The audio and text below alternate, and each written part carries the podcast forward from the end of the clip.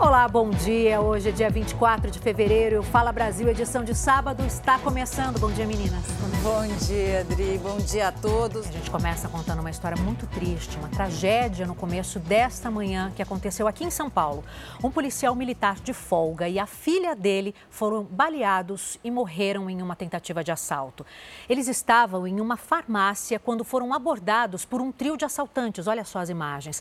A vítima anunciou que era policial militar e aí tentou reagir. Então houve troca de tiros.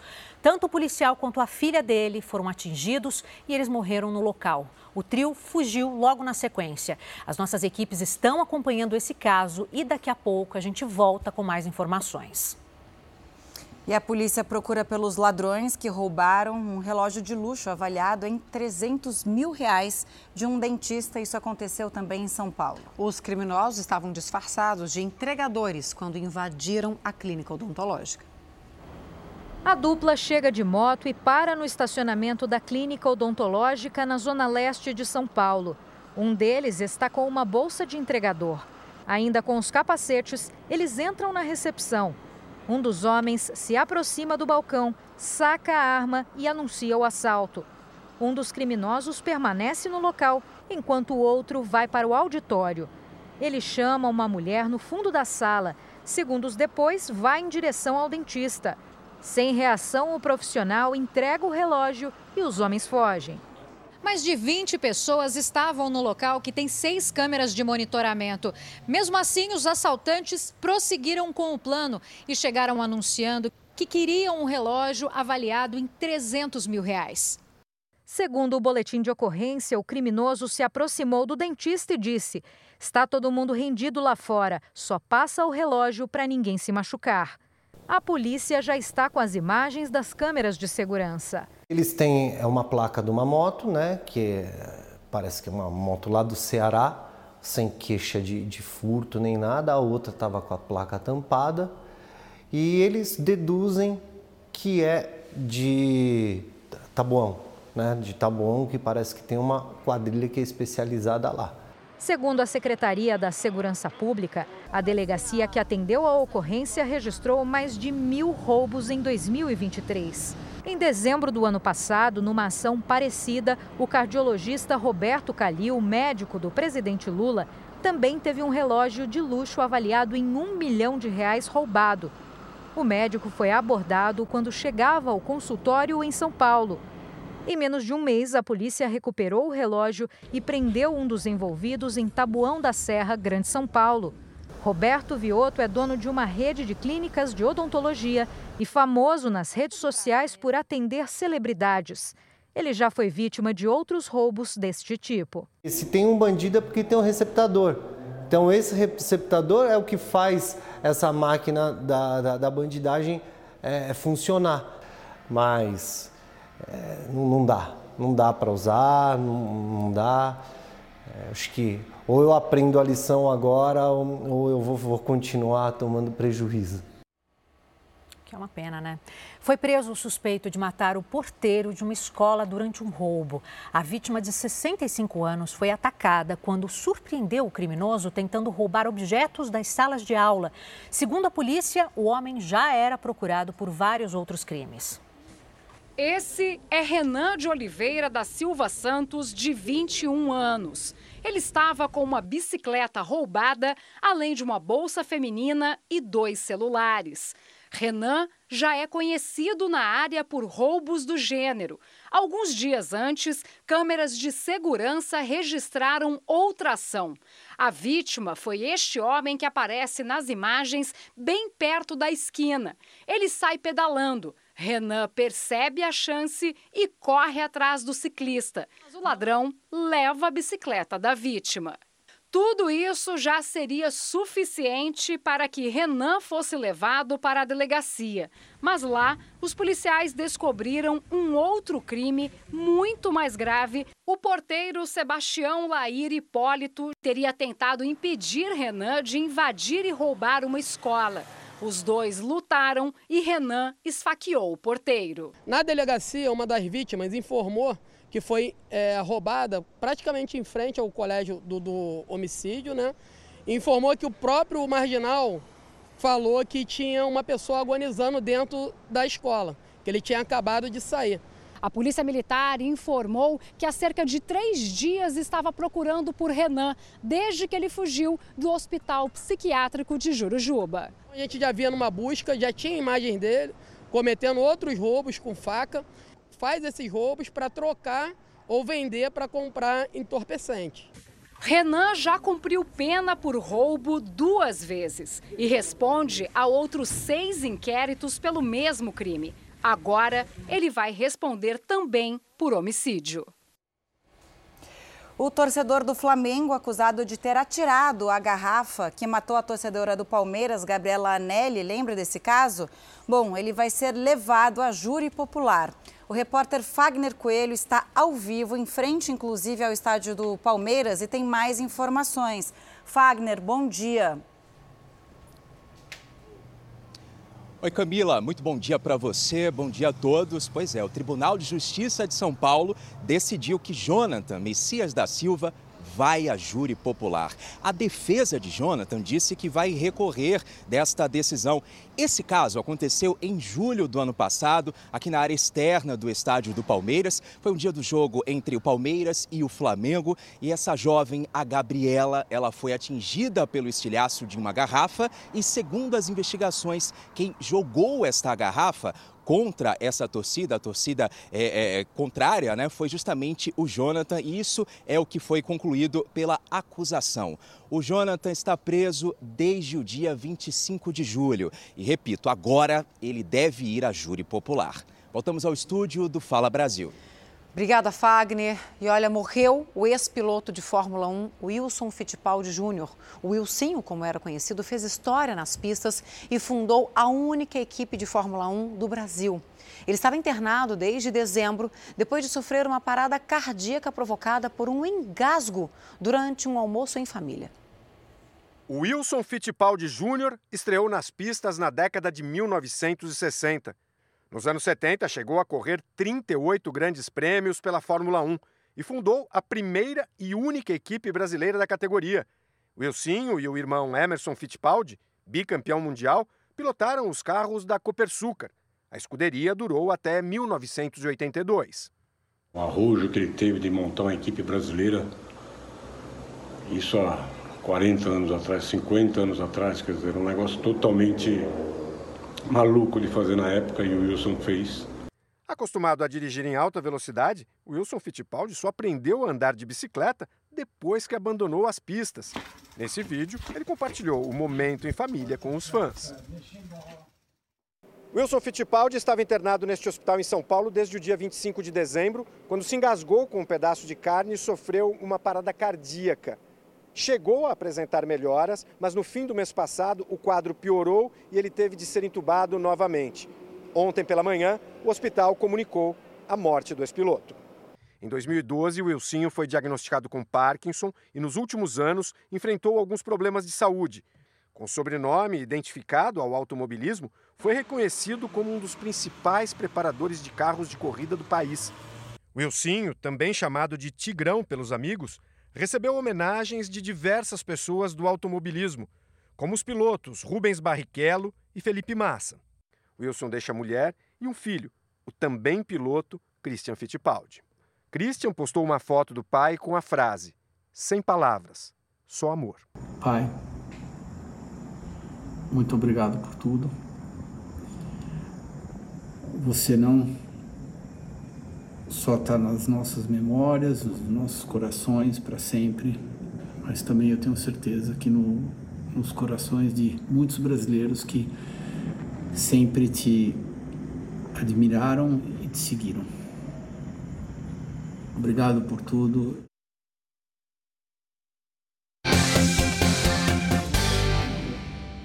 Chegou a hora de falar de esporte, porque a décima rodada do Campeonato Paulista começa hoje. Bom dia, Bruno Piscinato. O que o final de semana reserva pra gente, hein? Bom dia, Adriana. Bom dia para as meninas. Para você aí de casa, olha, muitas emoções. Hoje vão ser quatro jogos. Palmeiras recebe o Mirassol. Amanhã jogam Corinthians contra a Ponte Preta e o Santos que vai encarar o São Bernardo. Aqui na Record, você não pode perder Guarani e São Paulo, dois times que precisam da vitória. O Santos joga contra o São Bernardo amanhã no Morumbis. Já classificado, o time de Fábio Carilli quer manter a liderança geral do Paulistão. O meia Juliano reforça a equipe, recuperado de lesão. Todos os 45 mil ingressos foram vendidos no retorno do Peixe como mandante na capital. Agora a gente está em busca da, da classificação geral, que é muito importante decidir com o apoio dos nossos torcedores. Então estamos trabalhando, trabalhando bastante né, para que a gente consiga esse, esse outro objetivo, que é a classificação em geral. O Palmeiras segue na cola do Santos pela liderança geral do Paulista. O técnico Abel Ferreira fará duas mudanças hoje contra o Mirassol. Naves ocupa a vaga de Gustavo Gomes, que fraturou o pé. O meia Rafael Veiga retorna ao time titular, recuperado de conjuntivite. Acredito que vai ser um grande jogo, estamos nossa, na nossa casa, temos um plano de jogo e vamos segui-lo para conseguir a vitória, que é disso que nos alimentamos. O Corinthians vive situação complicada no Paulistão. Precisa vencer a Ponte Preta amanhã na Neoquímica Arena e ainda contar com tropeços de Inter e Mirassol para seguir com chances de classificação. Com Antônio Oliveira, o time ainda não perdeu. São quatro jogos e três vitórias, duas pelo Paulistão. Nós não prometemos ganhar, mas prometemos que vamos dar tudo para conquistar os três pontos. Guarani e São Paulo jogam amanhã às seis da tarde em Campinas com transmissão exclusiva da Record. O time da casa soma apenas cinco pontos e luta contra o rebaixamento no Paulistão. Já o tricolor precisa da vitória para não deixar escapar as quartas de final. Mas Guarani e São Paulo têm em comum um torcedor, um pentacampeão, ídolo nos dois times. Luizão foi revelado nas categorias de base do Guarani, campeão da Copa São Paulo em 1994, com parceria de sucesso ao lado de Amoroso e de Alminha, levou o Bugre às semifinais do Campeonato Brasileiro do mesmo ano. Hoje, aos 48 anos, o ex-atacante torce pela permanência do Guarani na Série A1 do Paulista. Eu acredito e torço muito para que o Guarani é, saia dessa, dessa situação e, e, volte ser o Guarani que foi da nossa época, né? Luizão também jogou pelo São Paulo em 2005. Foi fundamental na conquista do Paulistão e da Libertadores daquele ano. São Paulo, é, para mim, foi magnífico. Foi uma, coisa, uma das coisas mais lindas da minha carreira. Sobre o jogo de amanhã, Luizão confessa estar com o coração dividido, mas tem uma solução para isso. O São Paulo tem um melhor elenco, então ele é favorito. Né? Apesar que eu torço para que dê empate, fica tudo tranquilo. Guarani e São Paulo, anotem aí 6 horas da tarde no domingo na tela da Record. Hein? E olha só essa notícia: a Associação Futebol da Ucrânia anunciou que os árbitros vão passar pelo teste do detector de mentira, o polígrafo. Essa medida foi tomada para evitar fraudes no futebol. Agora, será que isso daria certo no Brasil? Muitos torcedores e jogadores já sofreram com os erros de arbitragem. Porque às vezes eu sinto que alguns árbitros eles veem que eles erram, mas não tem como voltar atrás, entendeu? Eles já tomaram aquela atitude e para não prejudicar, eles não voltam atrás. Já imaginou se os árbitros passassem por detector de mentira antes das partidas? Será que a medida poderia ajudar a diminuir os possíveis casos de corrupção no futebol? E os times e torcidas reclamariam menos das decisões dos juízes? É, pois isso vai acontecer na Ucrânia. Os árbitros do país serão submetidos a testes de polígrafo. Eles vão ter que passar por detector de mentiras logo após o sorteio da arbitragem para cada partida. Uma decisão polêmica e que divide opiniões. Sou contra totalmente essa, essa exposição do árbitro, até porque judicialmente ninguém é obrigado a, a, a construir prova contra si mesmo. Né? Então, é absurdo e isso não ajuda o futebol. Mas afinal, como funciona um polígrafo? Então a gente vai olhar o coração, o batimento cardíaco dele, a gente vai estar olhando a pressão arterial dele, a gente vai estar olhando o fluxo sanguíneo dele e através disso, conforme as reações dele, conforme a pergunta, a gente detecta se é verdade ou mentira.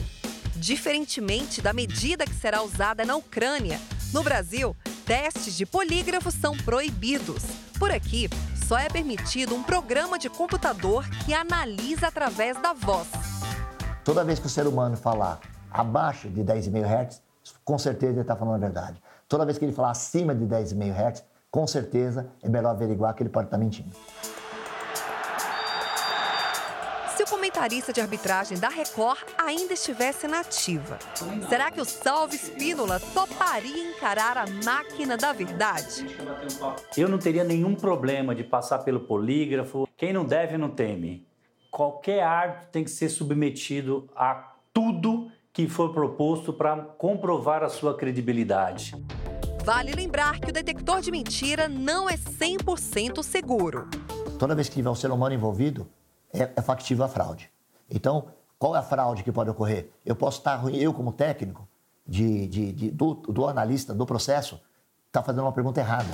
Para quem vive do futebol, existem outras formas de garantir a integridade no esporte poderia já pensar numa profissionalização né, na arbitragem, é, um, uma, uma parte de estudo melhor para eles ali, para que eles possam chegar preparados dentro das competições. Concordo com o goleirão, a profissionalização já seria uma boa. Agora, uma atualização sobre as cenas lamentáveis de jogadores do Fortaleza que ficaram feridos depois do jogo contra o esporte. Os próximos jogos do time do Recife irão acontecer de portões fechados. A determinação é do Superior Tribunal de Justiça Desportiva. Os jogos do esporte em competições nacionais serão realizados com os portões fechados e, na condição de visitante, o clube vai perder o valor dos ingressos. Tudo isso depois que torcedores do clube pernambucano atacaram um ônibus com jogadores do Fortaleza. O veículo foi alvo de pedras e bombas que deixaram seis atletas feridos depois da partida entre as equipes pela Copa do Nordeste. A medida vale para competições da CBF, como a Copa do Nordeste, a Copa do Brasil, e é válida até que o clube seja julgado. Já a Polícia Civil disse ter identificado os suspeitos de ataque ao Fortaleza, mas não dão previsão de prisões. E é isso que precisa acontecer, esses vândalos precisam ser presos. As notícias do esporte ficam por aqui. Segunda-feira a gente volta com o Bloco do Esporte e encontro marcado no domingo, meninas. 6 horas da tarde, Paulistão na Record, Guarani e São Paulo. Combinado? Combinadíssimo. Bom jornal para vocês. Bom descanso. Obrigada, Bruno. Bom descanso. E olha só, uma parceria entre o governo da Bahia e o projeto Nova Canaã vai garantir educação integral para mais de 500 alunos em Irecê, na Bahia. Livros, cadernos e muitos sonhos. Crianças e adolescentes que vivem na extrema pobreza em Irecê, sertão baiano, encontraram no projeto Nova Canaã um incentivo para mudar de vida. Aqui, o aprendizado vai além do conteúdo passado na sala de aula. Os estudantes praticam esportes, aprendem técnicas básicas de agricultura e recebem todo o material necessário para manter a rotina de estudos.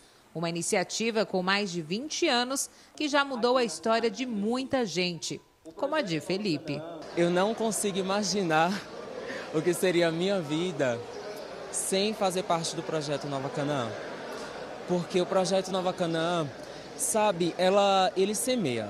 Ele semeia os nossos sonhos, ele rega através da educação, da cultura, do esporte, do lazer. Sem o projeto Nova Canaã, o que eu, aonde eu estaria hoje? Atualmente, o programa atende 520 alunos. O projeto era mantido através de doações, mas hoje ganhou um reforço importante. O governador da Bahia, Jerônimo Rodrigues, e a secretária estadual da Educação, Adélia Pinheiro, estiveram aqui para firmar um convênio com o projeto Nova Canaã e garantir educação integral para crianças e adolescentes. A educação em tempo integral é uma realidade em várias escolas estaduais da Bahia, mas essa é a primeira vez que o governo vai oferecer essa assistência a uma unidade fora da rede através dessa parceria com o projeto que já atendeu mais de duas mil famílias aqui do sertão da Bahia. Cofinanciar um projeto como este nos coloca em uma responsabilidade muito grande.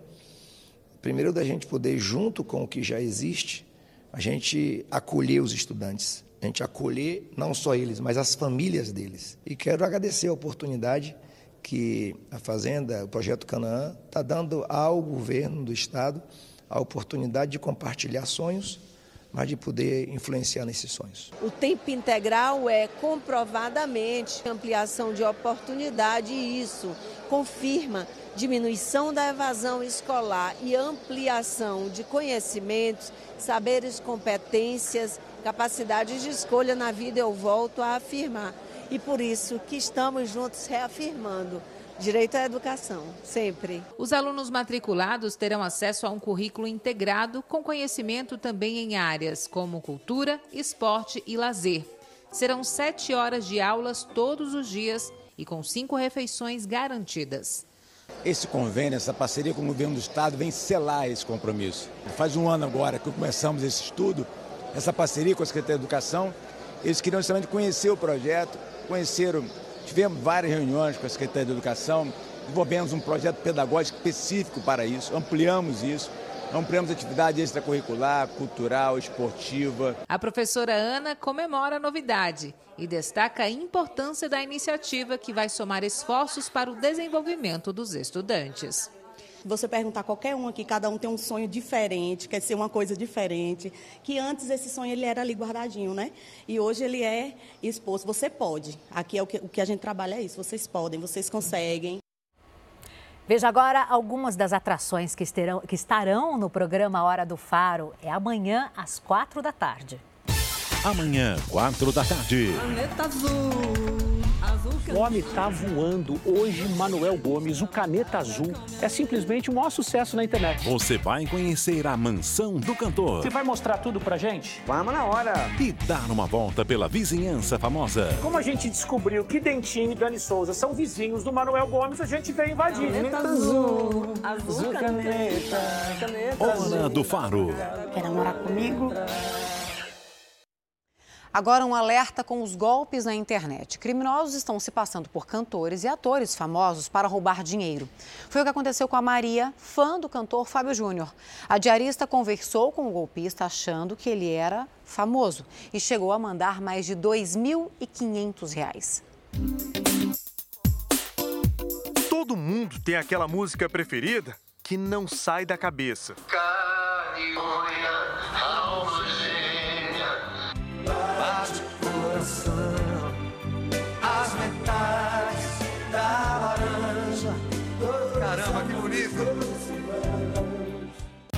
Não é segredo para ninguém que Maria é apaixonada pelo Fábio Júnior. E não é só pelas canções. Os anos foram se passando e Maria começou a publicar nas redes sociais que é fã incondicional. Uma pessoa viu e resolveu ganhar vantagem com isso dia 21 de novembro, que era aniversário dele, ele simplesmente me chamou assim no bate-papo. Eu falei, não, não é. Ele falou, aí falou, se eu sabia que dia que era, eu falei que sabia, que era o dia do aniversário dele, e aí ele perguntou que presente que eu ia dar para ele. O repertório de Fábio Júnior não sai da cabeça da Maria. Inclusive, uma das mais favoritas é sim Alma Gêmea. E como diz parte da letra dessa canção, você sabe como me fazer feliz? Pelo sorriso ele sabia sim fazer a Maria sorrir em diversos momentos. Sabia como escolher as letras, sabia como mandar algumas fotografias que o próprio Fábio Júnior postava nas redes sociais. Assim, pouco a pouco, ele ia ganhando confiança. Maria nunca fez uma ligação de áudio ou de vídeo. As conversas sempre foram por aplicativos de mensagens. Nesta parte do diálogo, a pessoa manda uma foto do Fábio Júnior com um cachorro. Numa outra mensagem, o criminoso apela. Hoje é um dos dias mais terríveis para mim. A ideia foi criar uma imagem de dificuldade financeira. Nessa frase, depois de inventar a história, descreve: Se eu começar a vender todas as minhas coisas, o que as pessoas dirão? Maria acreditou.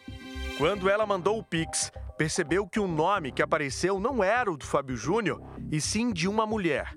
Mesmo assim, confirmou a transferência. E assim, a situação que ele passou para mim, que ele estava passando fome, que as contas dele tinham né, sido bloqueada, que a mulher dele tinha traído ele, ele tinha descobrido essa traição. E, e ele não tinha dinheiro nem para fazer um lanche e precisava pagar um advogado, entrada para esse advogado. Depois que percebeu que tinha caído em um golpe, Maria conseguiu um número de telefone da pessoa que recebeu o dinheiro. Quando a chamada foi atendida. Ela disse que não conhece a pessoa, ela começou a tirar mal sarro assim da minha cara, que as pessoas caem nesse golpe mesmo. Maria não está sozinha constantemente pessoas são enganadas pela internet. Existem também os golpes do príncipe nigeriano, do príncipe saudista, saudita, existe o golpe da os golpes afetivos em aplicativo de relacionamento, então que a pessoa ela começa a se relacionar com aplicativos em geral e aí começa a pedir dinheiro emprestado e a vítima acaba caindo. Esses golpes são realmente muito comuns. O melhor é se prevenir, ficar atento em pequenos detalhes para não se tornar a próxima vítima. Sempre muito importante não clicar em links Existem também muitos golpes de roubo de dados na, na internet, em que a pessoa clica no link e um software espião é instalado. É, não fazer depósitos, ficar sempre desconfiado de qualquer coisa que envolva um pagamento financeiro. No caso da Maria, depois de perder mais de dois mil reais, será que vai continuar sendo fã do Fábio Júnior? A gente deve seguir, mas seguir com cautela. Sim. Não assim, cegamente, entendeu? morrer pela pessoa, vender casa, vender carro para ir em qualquer show, para ir. Eu acho que a pessoa não deve fazer isso. Eu já tinha falado que eu não era capaz de fazer isso. Acho graça quando às vezes louca você perde a pose disso. É golpe para todo lado, né? E os criminosos não dão trégua nem no dia do aniversário das vítimas.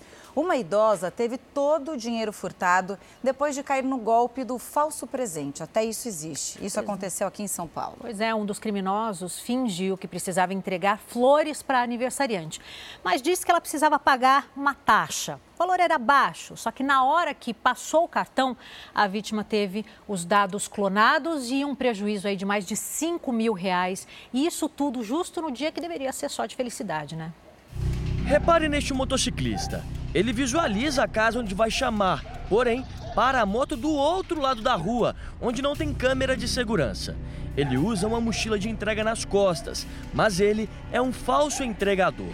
O homem vai em direção à casa onde mora uma idosa. Ela será vítima do golpe do presente.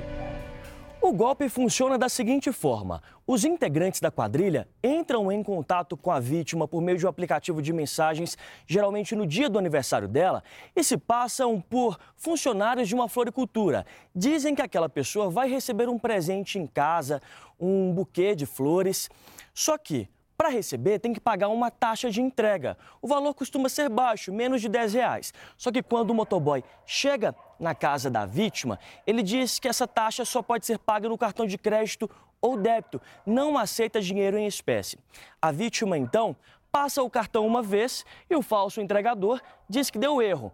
Quando passa novamente, ele altera o valor sem a vítima perceber. Dessa forma, ele consegue limpar as contas. A mãe da Juliana foi a vítima do criminoso que aparece no vídeo. Perdeu todo o dinheiro da aposentadoria, bem no dia do aniversário. Um presente de grego. E ela já tem todas as continhas dela ali programadas, que ela paga ali no dia, que é apenas o convênio dela, né, os remédios, enfim. E ele limpou a conta dela, levou todo esse dinheiro que caiu bem no, né, no dia certo, né, da pensãozinha dela, levou o dinheirinho dela. Não satisfeito, ele queria mais. Ele perguntou ainda: a senhora tem outro cartão? Ele foi muito sacana, ainda querendo mais. E aí ela disse: Não, eu sou uma senhora simples, eu não tenho mais cartão, só tenho isso. A Juliana não faz ideia como a quadrilha tinha todos os dados da mãe. Tinha todas as informações, o número, endereço e data de nascimento. Isso que é mais revoltante. Aonde que vaza esses nossos dados? Da onde, né? Quem passa? Esses dados. Aqui, a quadrilha do falso presente aborda uma outra idosa. Os criminosos agem da mesma forma e conseguem transferir o dinheiro. Os dois casos foram no ABC Paulista. Na região, muitas pessoas relatam terem sido vítimas. A Suzana foi uma delas. Tinha ido para o aniversário da cunhada e resolveu pagar a taxa para ela. Na hora, descobriu que havia caído na fraude. Na hora que ele que eu aproximei meu cartão, tocou meu celular e eu olhei. No que eu olhei, apareceu que ele tinha passado R$ 1.800. Este advogado orienta: presente é presente, não tem taxa. Bem, em primeiro lugar, jamais aceitar pagar fretes por um presente de aniversário. Em segundo lugar, sempre olhar com muita atenção para o valor que está sendo digitado. Jamais digitar é, a sua senha ou encostar o seu cartão sem que você cheque mais de uma vez o valor que foi digitado.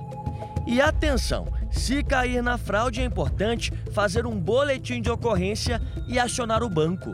Então, logo a vítima perceba né, que caiu no golpe, ela tem que comunicar à empresa de cartão de crédito, é, né, solicitando como um, uma compra não reconhecida, é, explicar bem ao atendente o que ocorreu para que eles façam um bloqueio e não repassem o valor ao, a, ao beneficiário, né, ao golpista. Olha, a morte de uma jovem depois de uma descarga elétrica chama a atenção para os riscos na hora de mexer com secadores de cabelo e chapinhas. Nós fizemos o teste e vamos mostrar agora a forma correta para usar esses aparelhos. Uma mulher vaidosa que nunca saía de casa sem maquiagem e sem alisar os cabelos. Assim era a Luana mãe de dois filhos e moradora de Arapiraca, em Alagoas.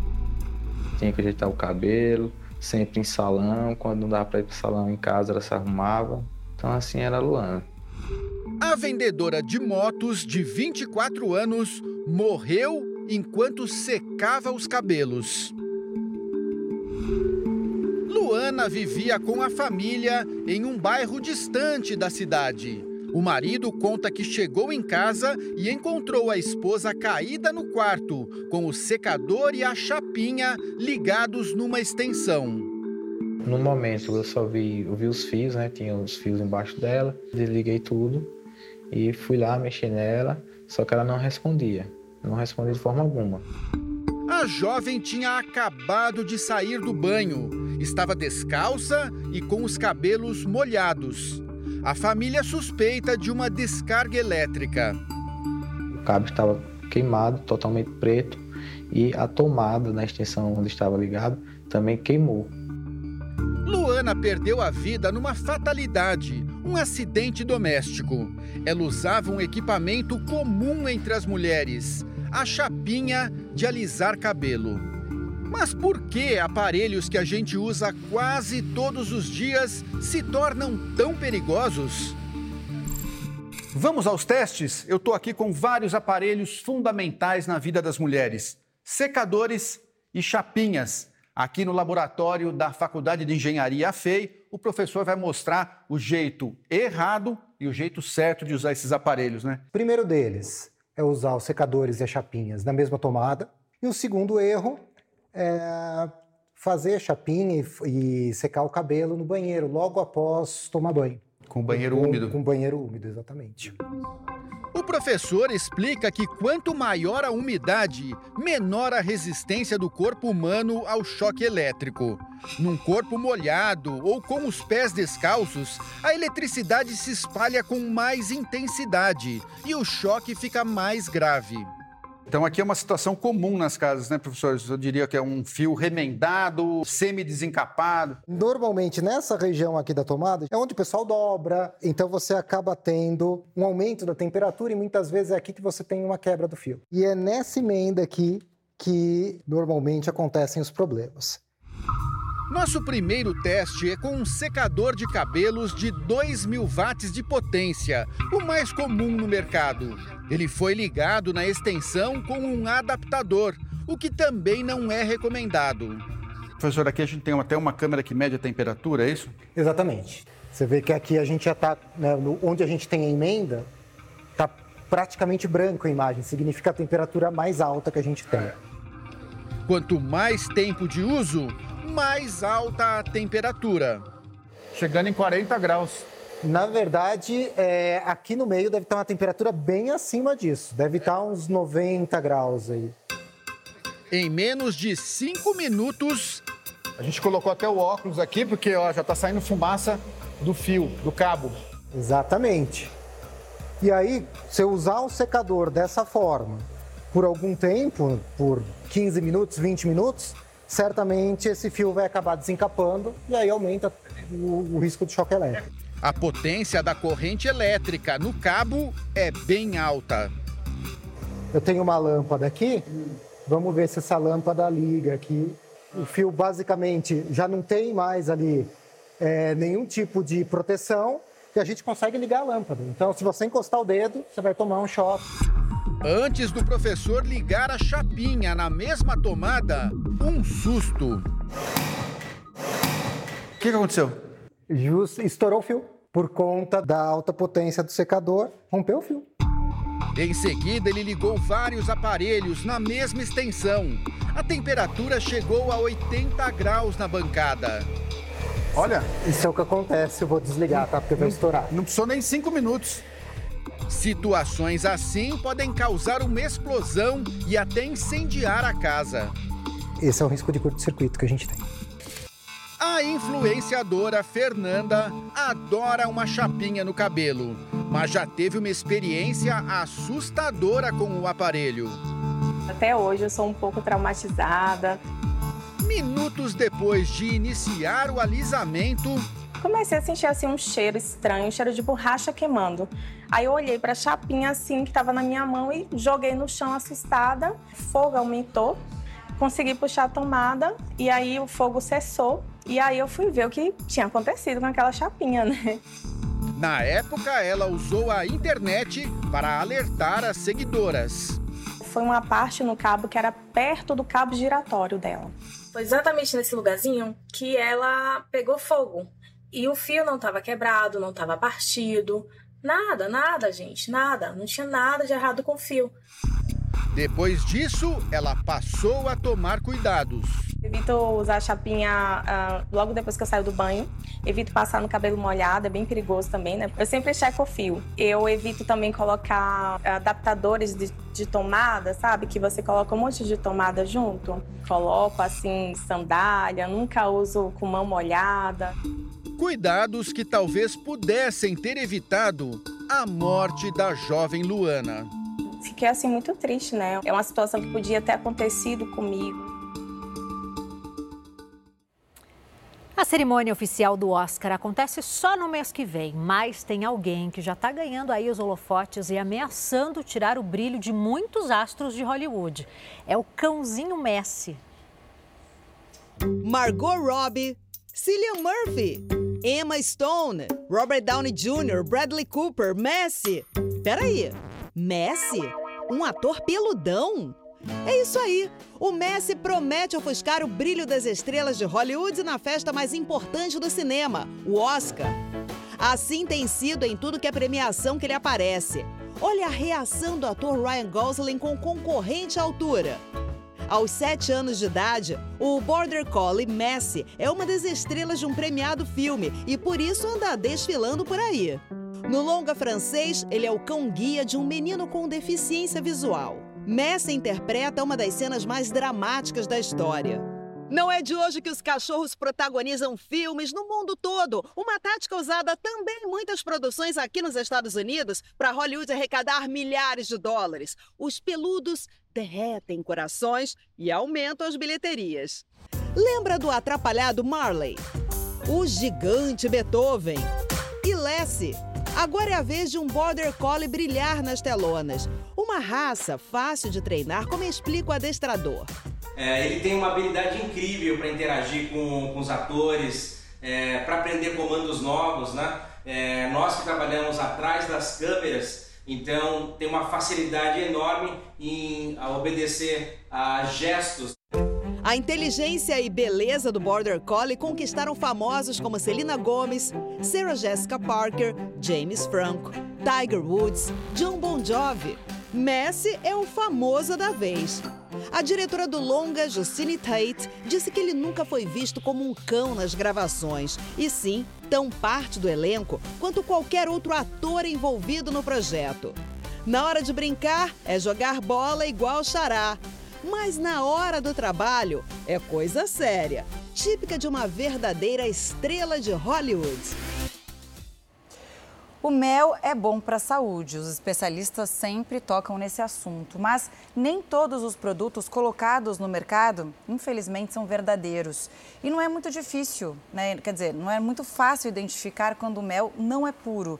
por isso é preciso ter cuidado. Pois é, eu particularmente não sei identificar, Camila. Imagino que você também não, Também né? não. Então, em Minas Gerais, a Polícia Federal desarticulou um grupo criminoso que vendia por mês 15 toneladas de xarope de açúcar como se fosse mel. As empresas clandestinas funcionavam na cidade de Campestre, em Minas Gerais. Todo mês, a quadrilha distribuía cerca de 15 toneladas de mel falsificado em comércios do próprio estado de Minas e também em São Paulo. As condições de produção eram precárias. A estimativa é de que a associação criminosa tenha lucrado cerca de 4 milhões de reais só no último ano. O patrimônio confiscado dos suspeitos chega a quase 18 milhões e meio de reais. A pena para os crimes cometidos pode chegar a 22 anos de reclusão, além de multa. Os criminosos vendiam xarope de açúcar como mel floral. Gastavam cerca de R$ reais no quilo da produção e vendiam no varejo o mel falsificado por até 60 reais o quilo. A associação criminosa falsificava até o Registro de Inspeção Federal, o CIF, um selo como esse daqui. O mel é um alimento adulterado com frequência, mas nem todos se preocupam em verificar se o produto é puro ou falsificado. Não, nunca pensei assim, em que fosse falsificado. Sempre a gente pega o que estão na baia mesmo do mercado. Só compra de pessoa que, que, que eu sei a origem. E você conseguiria identificar se o mel é falso ou verdadeiro? Não. Eu nunca, eu sei que tem testes, mas eu nunca fiz. Para levar um bom mel para casa, o primeiro cuidado é verificar os rótulos, que precisam indicar a validade do produto e ter estampado o selo do Ministério da Agricultura, Pecuária e Abastecimento. A inspeção pode ser federal, estadual ou municipal. E mesmo assim, só pela embalagem, não dá para saber se o mel é puro ou não. Eu tenho aqui nas minhas mãos um mel falso e um verdadeiro. Você saberia identificar? Eles são realmente muito parecidos, mas dá para fazer um teste em casa e descobrir qual que é o mel verdadeiro e a gente vai te ensinar. Este apicultor profissional que trabalha com a produção de mel explica que basta misturar a água e o produto nas mesmas quantidades junto com algumas gotas de iodo. Depois de mexer, se a cor do líquido se tornar bem escura como o café, o mel é falso. Se a tonalidade original quase não for alterada, é verdadeiro. Olha aí a diferença entre os dois. Esse é mel e esse é o falsificado, a cor que fica. E há outra dica: o mel puro cristaliza em temperaturas mais baixas e pode ter diferentes tons dependendo das flores de onde as abelhas retiraram o pólen. Toninho é apicultor há 40 anos e desenvolve um trabalho ainda bem artesanal para a produção de mel e derivados de boa qualidade. Olha, esses grãos minúsculos aqui é o grãozinho de pólen. Isso é altamente rico em proteína, faz muito bem para a saúde isso aqui. E é saboroso também, viu? É adocicado e saboroso também o pólen. Elizabeth conhece bem os benefícios desses produtos para a saúde. Foi por indicação médica que ela passou a usar o própolis, também produzido pelas abelhas. De mel ela sempre gostou, mas não compra em qualquer lugar. Eu sempre compro de lugares que eu confio. Acho que a gente tem que tomar bastante cuidado.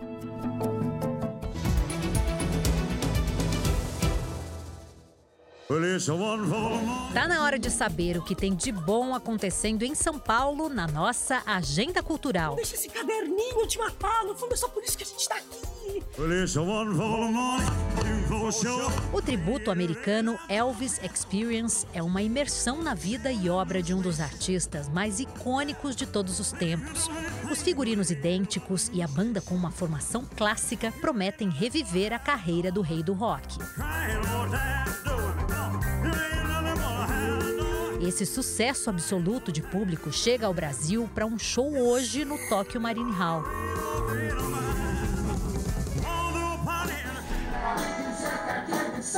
Agora só falta você. Clássicos de Rita Lee, Titãs e outros discos famosos da década de 90 você só encontra com o coletivo Sete Cabeças. O repertório conta com hits como Doce Vampiro, Querem Meu Sangue e Flagra.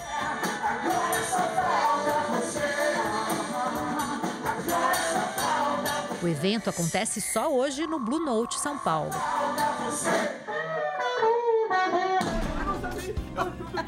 Passamos por várias crises na vida, às vezes até no casamento. Na peça Crise dos Sete, Hermes Carpes e Cristina Freitas interpretam com muita comédia as confusões de maridos e mulheres de todo o mundo. E como é que eu vou saber, meu querido? Se você não sabe, eu vou ter que te falar como é que você me ama. Agora me fala. Com inteligência e romantismo, a dupla garante uma noite de muitas risadas no Teatro Bibi Ferreira, todas as sextas às nove da noite. Olha só, como você, eu tenho que adivinhar as coisas.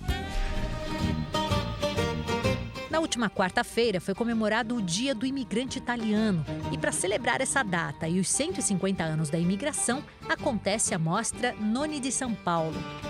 A exposição já passou por outras sete cidades paulistas e conta com fotos e histórias que marcaram esse processo. A mostra te ajuda a conhecer um pouco mais da vida em São Paulo. Todos os dias, das 9 da manhã às 10 da noite, no Centro Municipal de Educação Adamastor, em Guarulhos. Para conhecer um pouquinho mais sobre a história chilena e a colonização da América Latina, a atriz Rose Germano dá vida ao espetáculo Violeta Parra em 10 cantos. Ela chegou carregando seu violão a mostra musical aborda em tom artístico a luta contra a injustiça social e está em exibição até 28 de abril nos palcos do Teatro Itália Bandeirantes. Você é o mundo inteiro enquanto existe mundo. Não tire isso da gente. Com direção de Daniela Thomas, a peça Ana Lívia é um espetáculo que foge dos moldes convencionais de uma história linear. Duas atrizes procuram, junto com o público, um desfecho para a trama. A última apresentação é hoje, às 8 da noite, no Sesc Guarulhos. E aí, já decidiu qual vai ser a sua programação?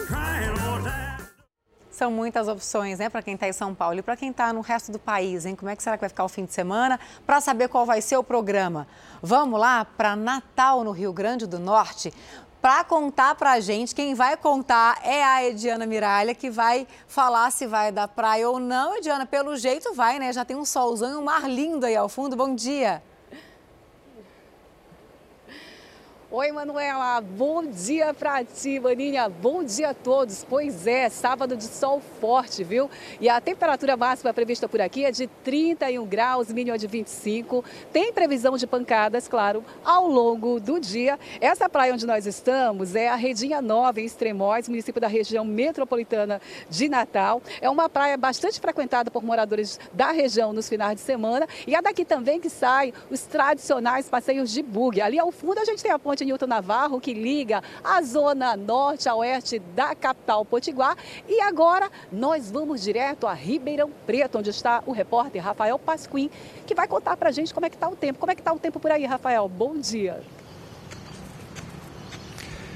Oi, Ediana, bom dia. Aqui no interior de São Paulo, sábado amanheceu bem ensolarado, a temperatura já começa a subir, agora faz 26 graus e a gente tem previsão hoje de máxima de 35 graus. Aqui nesse parque onde eu estou, na região central, né, já tem muita gente que acordou cedo, está aqui praticando atividades físicas. Aqui tem pista de corrida, tem pista de caminhada, tem quadra de esporte, de basquete, de futsal e tem essa pista né, de skate. Muita gente por aqui já aproveitando, é uma pista bem grande, mais de 4 mil metros quadrados, tem certificação internacional, inclusive, e aqui são realizadas né, etapas né, de torneios dessa categoria. Dá para aproveitar antes da chuva, porque no final do dia a gente tem previsão de chuva forte aqui na região, com possibilidade até de rajadas de vento de 60 km por hora, é o que inclusive prevê um alerta. E essa condição né, de calor e chuva deve continuar também no domingo.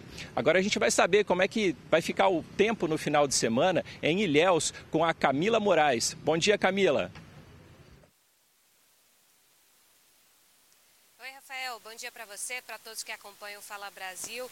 Olha, por aqui vocês estão vendo que o dia está bonito, o sol está brilhando forte, 27 graus nesse momento em Ilhéus. E eu já vou dar algumas dicas para a turma aproveitar os períodos aí de tempo mais firme, tá? Porque pode ter uma chuvinha tanto hoje quanto amanhã. Agora, por exemplo, pela manhã, né, o tempo está mais Camila, firme, só deve chover aí entre tá a tarde e a noite. Tá bom. No domingo, a chuva Obrigada pelas suas informações. E olha só, um menino de 4 anos faz sucesso na internet ao se desesperar, achando que ia morrer depois de engolir um chiclete. Olha só isso, gente. Apesar da cena ser engraçada, engolir goma de mascar pode ser, de fato, aí muito perigoso e levanta um alerta para todo mundo. A nossa equipe foi às ruas saber se os pais deixam os filhos mascar chiclete e se acreditam mesmo que pode ser algo perigoso. Por que o Christian está chorando? Chiclete e vou morrer, né, mãe?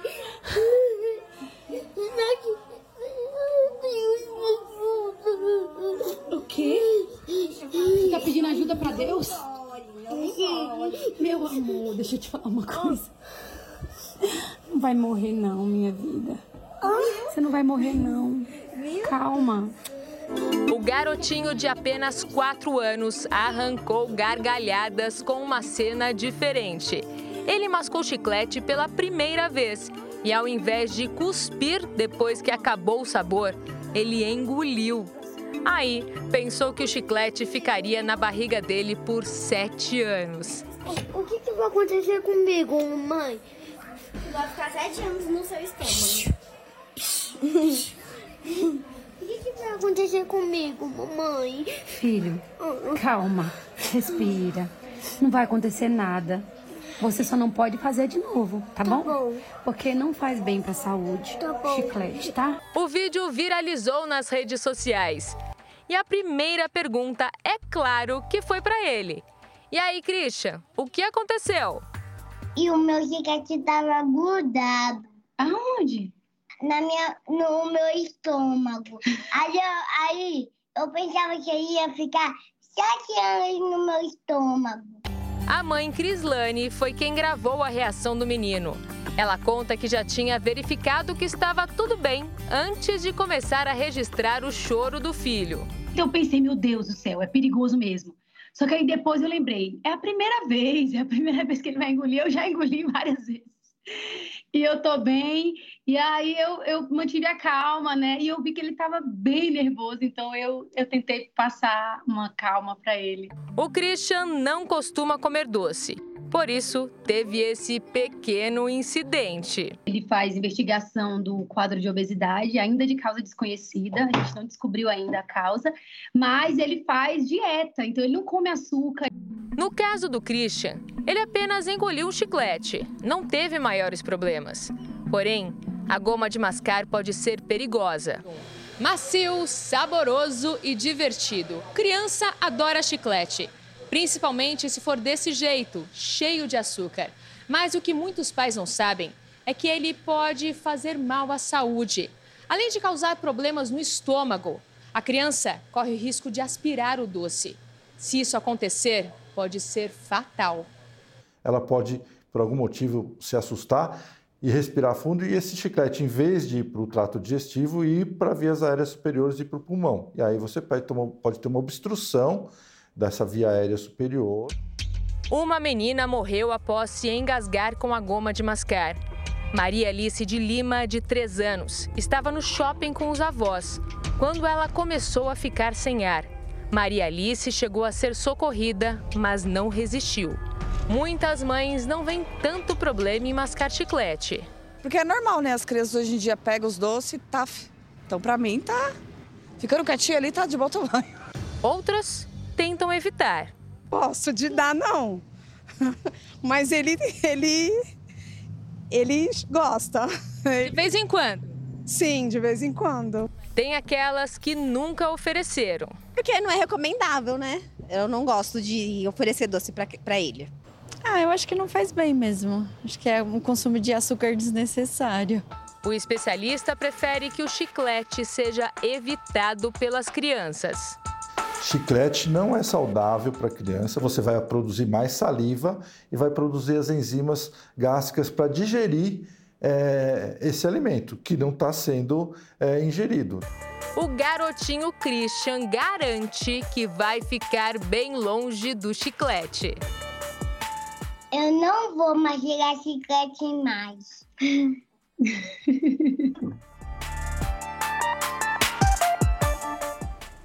Consciente, né? Agora, você aí de casa, está preocupado por não ter passado no vestibular? Quem sabe se prestar de novo, né, o resultado não seja satisfatório, não é mesmo? Olha só esse caso que a gente te mostra agora, para a gente se inspirar.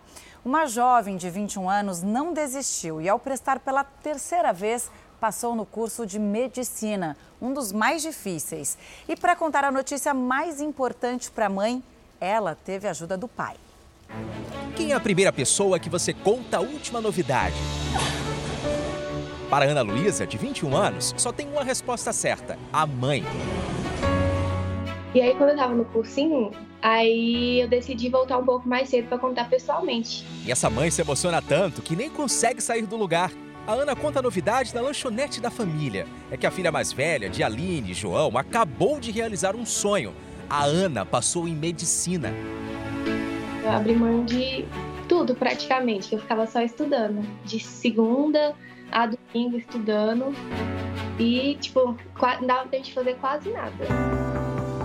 Dá pra imaginar o que passa na cabeça das duas nessa hora? Ah, vem um filme, né? Todo sacrifício, horas e horas de estudo, renúncia e, finalmente, a vitória. A Ana Luísa tentou por três anos passar no vestibular. Ela abriu mão de muita coisa pelos estudos e durante todo esse período ela contou com o apoio incondicional dos pais. O sonho de ser médica existe desde que Luísa tinha três anos, mas a família inteira embarcou nessa jornada até ela virar realidade. Sonho dela, mas que se estende a toda a família de ver uma batalha, uma luta que também era nossa, minha e do pai. Você deve estar se perguntando qual foi a reação do pai da Ana Luísa ao saber da aprovação dela. Então, aqui vale revelar um segredo. Era ele atrás da câmera que registrou a surpresa da filha para a mãe. João foi o confidente da Ana Luísa. Era 5 e meia da manhã, né? No meu caso. Tinha que ficar calado, no caso, né? Não, não pude falar nada. E fiquei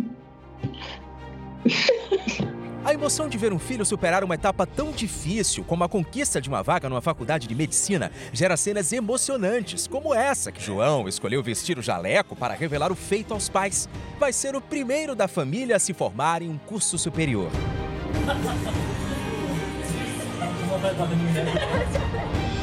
A história de Ana Luísa ganha uma força maior pela persistência da jovem que foi apoiada pelos pais. Foram três anos lutando pela vaga. Nem ela, nem a família pensaram em desistir desse sonho.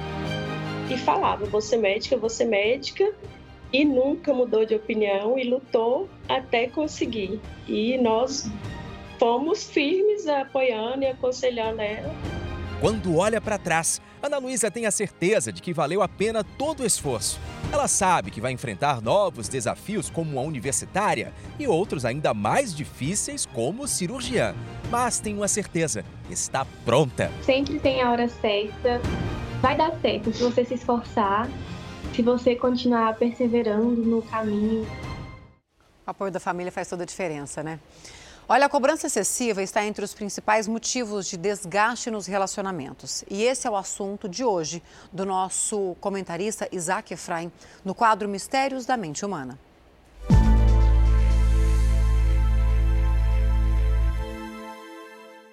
São 42 anos que eu sou um profissional da saúde mental. E, evidentemente, eu descobri alguns segredos que fazem a nossa vida melhorar e a nossa vida melhorar muito. Um dos grandes segredos para a gente viver uma vida boa, uma vida saudável, uma vida feliz, é se tirar o direito de cobrar dos outros. A gente, na verdade, não é que está certo, que está errado, que devia, que não devia. É assim, eu quero ser feliz, eu quero estar tá de bem com a vida, eu quero estar em paz com todo mundo, eu tenho que tirar de dentro de mim o direito de cobrar. A mente não ajuda, a mente o nosso pensamento. Por quê? Porque cada esforço que a gente faz, cada sacrifício que a gente faz, imediatamente a mente contabiliza como um crédito. Ou como um débito para que a vida tenha aqui com a gente. Então, de repente, eu te trato bem, eu te sirvo cafezinho, coisa e tal. Na minha mente, na minha loucura, na minha cabeça, na próxima vez que eu vou te visitar, você tem que me tratar bem. Você tem a obrigação, porque você me deve. Eu fiz isso por você e você me deve. Aí eu vou para tua casa e você está lá ocupado com algum problema com a tua filha, com o teu filho, não pode me tratar bem. Imediatamente a minha mente começa. Que horror! Olha que pessoa! Ela devia me tratar bem. E acaba sendo a porta de entrada de um monte de sentimentos negativos. É a famosa mágoa. Mágoa. O outro tem a obrigação, tem o dever, tem a dívida para comigo de me pagar tudo aquilo que eu sofri por conta dele. Nossa Senhora, como a nossa mente funciona desse jeito, como no casamento isso acaba estragando e envenenando os relacionamentos de uma forma completa e total.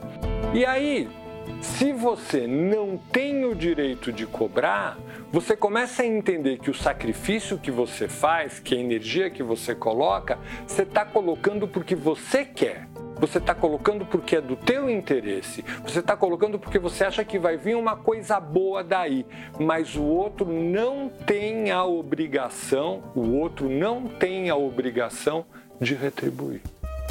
Dói, dá uma angústia, mas você acaba deixando ela passar e a tua relação com o mundo e com as pessoas fica muito, muito mais limpa.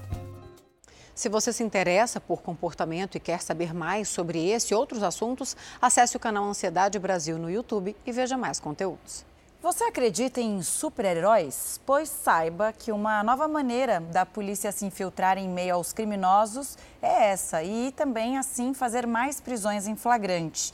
E eles se fantasiam, gente. Em São Paulo, os assaltantes não contavam com a astúcia dos policiais que se vestiram de chapolim colorado para agir. Os criminosos aproveitam a distração dos fulhões para atacar. Mas neste ano, eles não contavam com a astúcia da Polícia Civil.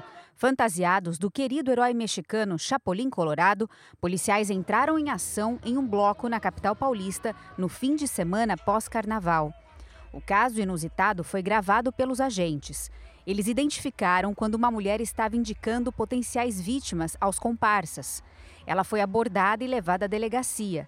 Também foram detidos dois homens e outra mulher. Com o bando foram apreendidos seis celulares furtados. Este ano foi a primeira vez que a Polícia Civil adotou a estratégia de infiltrar agentes disfarçados em meio aos foliões.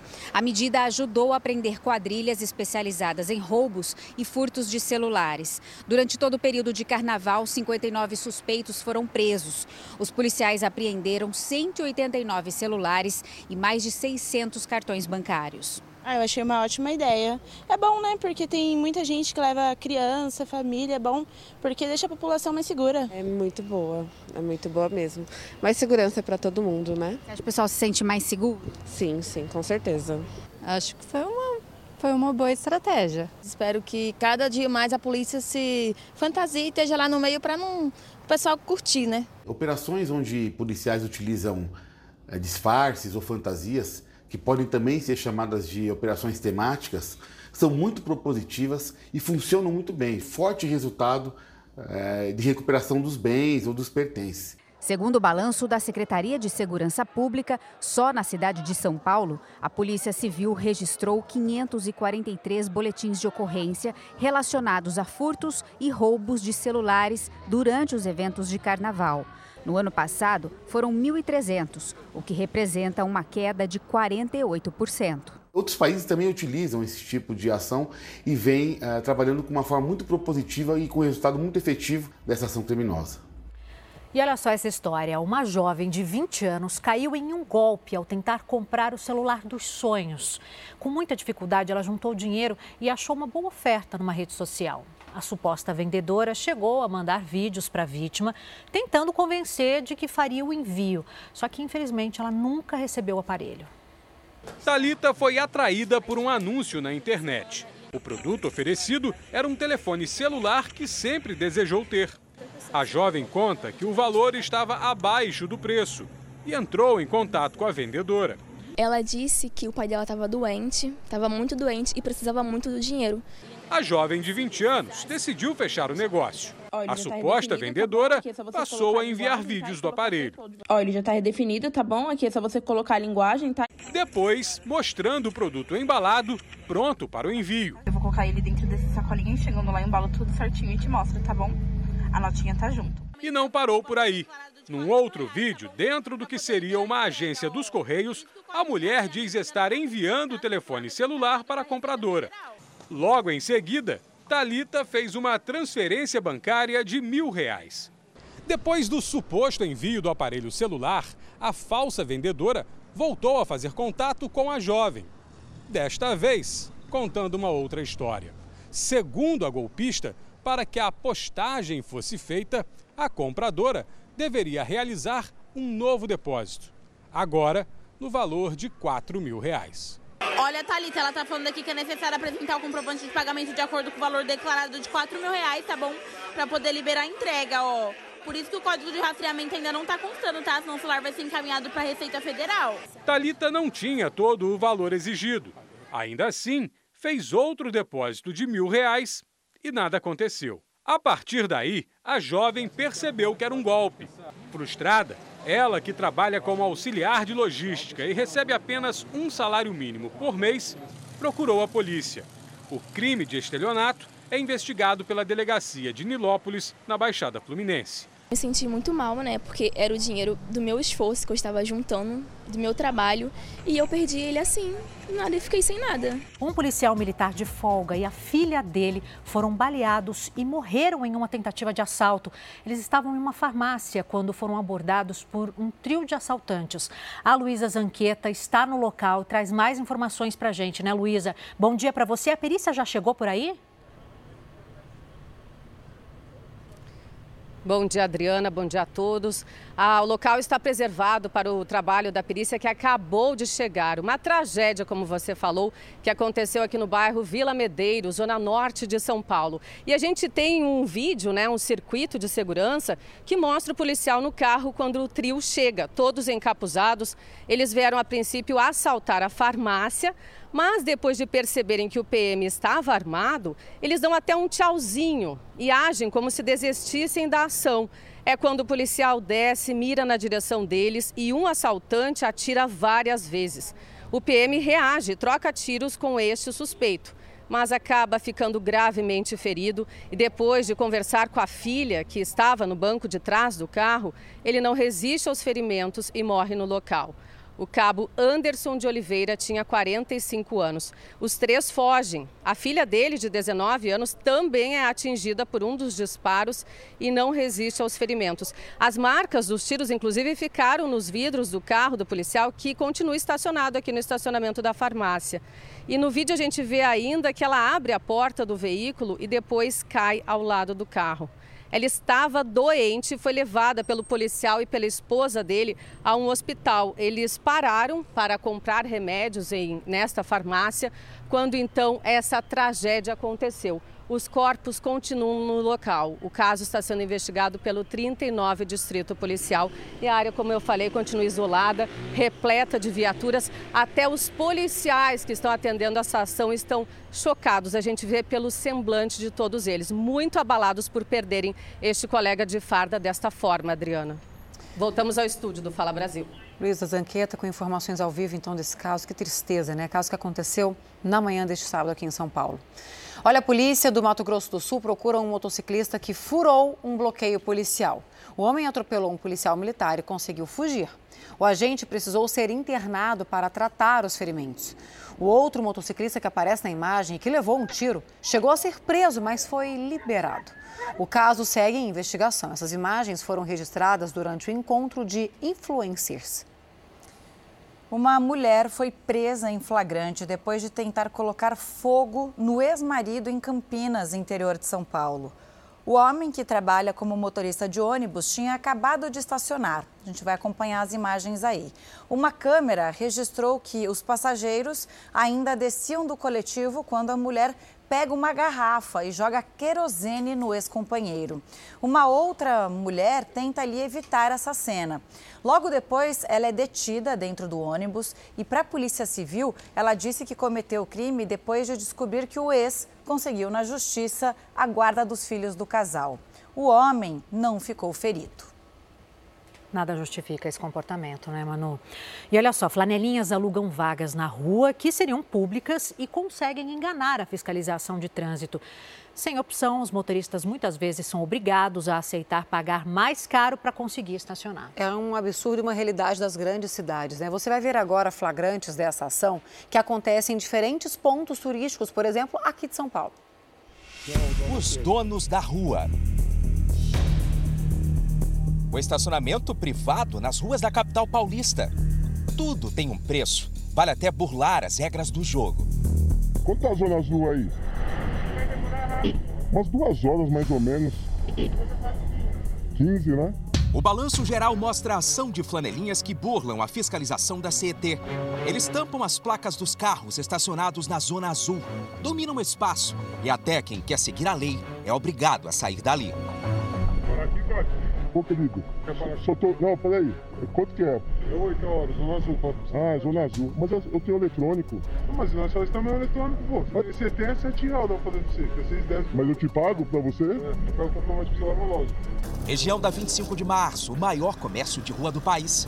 Para encontrar uma vaga aqui tem que ter sorte. E quando se consegue, não dá para escapar dos flanelinhas. Tem que colocar faixa ali na, na placa? Não, eu que coloco. Hã? É eu que ponho. Ah, tá, entendi. Por que? Pra deixar. Os caras não mudaram, que a gente faz pra sobreviver. Veja na prática como isso funciona. Encontramos o primeiro carro com parte da placa da frente coberta. Agora é um caminhão com a placa totalmente coberta. Neste outro carro, as duas placas estão cobertas. Um cone cobre a da frente, um papel cobre a de trás. E tem mais um com uma placa traseira coberta. E lá vem a fiscalização. É o veículo da CET que se aproxima. O flanelinha é rápido e ajeita o cone numa posição em que não permite a identificação da placa. Aqui, o flanelinha ajusta o papel na placa deste carro prata. Os flanelinhas não se intimidam. Veja quantos carros estão com a placa coberta ao longo da rua.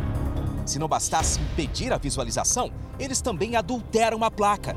Veja que o uso da fita isolante transformou a letra D em U. Um crime praticado por quem parece não se importar com as punições previstas. Na questão de adulteração de placa, né, muitos flanelinhas às vezes colocam ali uma fitinha na placa do seu cliente, justamente para se passar um veículo ali que multa, né, um veículo do CT que multa, ele não ser multado. Isso é crime pelo Código Penal, que é adulteração de placa. Então, tanto o, o motorista, né, o proprietário do veículo, quanto o flanelinha podem ser criminalizados. Rua Paula Souza, a poucos metros da 25 de março. Os flanelinhas reservam as vagas com cones, caixotes e até cadeiras. Eles estão loteando as ruas. Pessoas fazem que hoje a prefeitura ela usa aqueles veículos que multam com câmera em cima, mas não tem um agente de trânsito atuando, orientando, fiscalizando. Então, a, a impunidade ajuda que esse crime se, se continue, que aumente ainda cada vez mais. No esquema dominado pelos homens, há também algumas mulheres. Nosso produtor conversa com uma delas ao tentar estacionar. Azul aí. Umas duas horas mais ou menos. 15, né? Oi? Mas eu, não, eu posso pedir meu aplicativo aqui? Não pode? No meu aplicativo aqui eu posso pedir, não posso? Os flanelinhas não tem chance de negociação. Ou aceitam o que é determinado por eles, ou é melhor procurar uma vaga em outro lugar. Alguns motoristas se sentem reféns desse esquema, que não é exclusivo aqui da 25 de março, não. Esses flanelinhas que aproveitam o espaço reservado para a Zona Azul são vistos em toda a cidade. Perto do estádio do Pacaembu, eles ficam ali na Praça Charles Miller. Só que para estacionar ali tá complicado. Tem Zona Azul. A pessoa pagaria R$ 6,08 para ficar 3 horas. Mas os flanelinhas falam que o preço é 21 reais. E eles mesmos emitem um ticket. Além desse valor, eles pedem R$ 9,00 a mais para cuidar do seu carro. Você ou vai no pastel? Acho que eu vou no pastel aí. Pastel? É. Quanto Já que... cartão de estacionamento? Não, ainda não. Quanto que é? O homem confessa a prática ilegal, mas oferece mesmo assim. Mas quanto que é? Mas quanto que é? O cartão de 3 horas, o preço oficial dele é 21, você paga 7 cada um. Certo. A gente só vende a 30, que a gente ganha 9. Mas só que você não é obrigado a pagar os 9 que a gente ganha. 9 reais? É. Mas tudo isso? A Zona Azul é o estacionamento rotativo pago e tem o objetivo de promover a gestão de vagas no espaço público. Através do aplicativo, no cartão Azul Digital, conhecido como CAD, é possível deixar o veículo parado ali. O valor de um crédito é R$ 6,36 e sempre terá o mesmo preço por toda a cidade, independente do tempo de permanência permitido no local. Serão as placas de regulamentação de zona azul no local que dirão quanto tempo o CAD valerá. Para fiscalizar quem está estacionado e pagou o CAD, os radares veiculares da Central de Engenharia do Tráfego, a CET, circulam pela região. Os flanelinhas cobram R$ 8,00 a hora para deixar o veículo na vaga. Durante os flagrantes, a câmera do balanço registrou o carro da CET durante a fiscalização. O agente apenas passa com o carro, o que torna a ação dos flanelinhas efetiva. Quando ele não vê a placa, que é escondida com cones e adesivos, não dá a multa para os motoristas.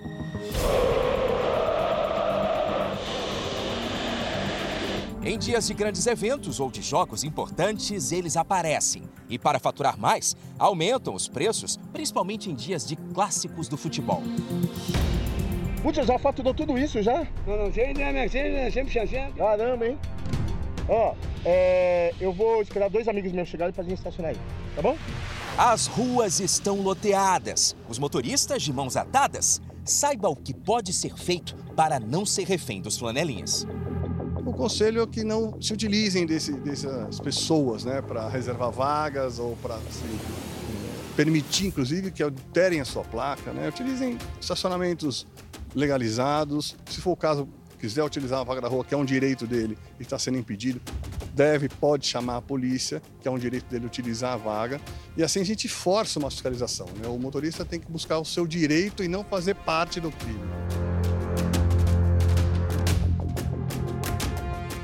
Em nota, a Central de Engenharia do Tráfego, a CET, disse que a fiscalização dos flanelinhas requer poder de polícia e o agente de trânsito não tem competência para tal fiscalização. Já a Secretaria de Segurança Pública de São Paulo diz que realiza ações diárias para coibir a cobrança ilegal em apoio à Companhia de Engenharia de Tráfego. Mergulhadores encontraram 124 quilos de cocaína escondidos num casco de navio. O carregamento foi encontrado numa fiscalização de navios atracados nos portos de Santa Catarina. Na cidade de Imbituba, oito navios foram revistados. Na caixa mar, que absorve água no mar para fazer a refrigeração das máquinas que, de um dos navios, foram encontrados os 124 quilos de cocaína. A embarcação teria como destino a África do Sul. Ninguém foi preso. E a Polícia Federal abriu inquérito para investigar a origem de uma embarcação encontrada no interior do Pará. A suspeita é que o submarino tenha sido usado para o tráfico internacional de drogas. A perícia no submarino foi feita por agentes da Polícia Federal na Base Naval da Marinha, em Belém. Além de determinar a origem, a investigação pretende identificar a capacidade de transporte e com qual material a embarcação foi construída. O submarino tem 20 metros de comprimento quase 3 de largura, e foi encontrado por pescadores em uma praia fluvial perto do município de São Caetano de Odivelas, nordeste do Pará. A Polícia Federal abriu um inquérito para apurar o caso. Até agora ninguém foi preso. O labirinto dos rios e o tamanho do território colocaram o Pará como uma das principais rotas para o tráfico internacional de drogas. Em uma das rotas, a carga vem da Colômbia ou do Peru e é levada pelo rio Amazonas até chegar a Belém, de onde segue para outros estados do Brasil, a Europa e a África. Para escapar da polícia, os criminosos têm investido cada vez mais na construção dessas embarcações, que conseguem navegar com a maior parte do casco debaixo d'água. Eles sempre vão buscar a evolução dos seus meios, dos seus modais de transporte, porque estamos falando aí de uma economia que é bilionária. Trabalhadores de uma obra de um prédio levaram um baita susto na cidade de Rifaina, no interior de São Paulo. O cabo de aço que segurava o elevador onde eles estavam se soltou. Um pintor ficou pendurado a 100 metros de altura. Outro homem também estava no elevador. Os dois foram salvos porque usavam equipamento de segurança. Eles foram resgatados sem ferimentos. Já pensou? Tá lá nesse, nessa altura e ficar pendurado? Nossa, só coração. Dá um frio já... na barriga só de olhar, né? coração aquelas, disparou. São aquelas profissões perigosas, né? Bom, nas grandes cidades, os condomínios fechados deveriam ser uma garantia de segurança para as pessoas que podem pagar por esse tipo de proteção. Pois é, mas uma série de roubos aí nos últimos dias mostram que eles estão livres dos assaltantes. Nem sempre estão, na verdade. A busca por mais segurança motivou a família da Clara a sair do bairro onde vivia. Eles se mudaram depois que o pai dela sofreu um assalto na rua de casa, em São Paulo. Você tem os seus filhos na escola, acho que você procura um lugar que você saiba que tenha menos dificuldade de enfrentar problemas, assim, com relação à segurança. O chefe de cozinha Lucas Coraza teve a casa invadida por criminosos. Ele mora em um condomínio de luxo e publicou um vídeo contando o que aconteceu. A minha porta da casa abriu, dois homens armados entraram e foi uma noite muito intensa, uh, assustadora. É uma invasão muito grande, né? Esse tipo de violência é uma coisa absurda. Também em São Paulo, no início do mês, criminosos tentaram invadir a casa do cantor de funk MC Rian.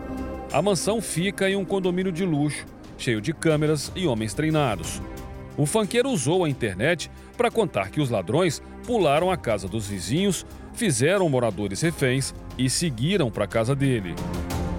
Depois disso, MC Rian contratou segurança particular e colocou homens armados na porta de casa.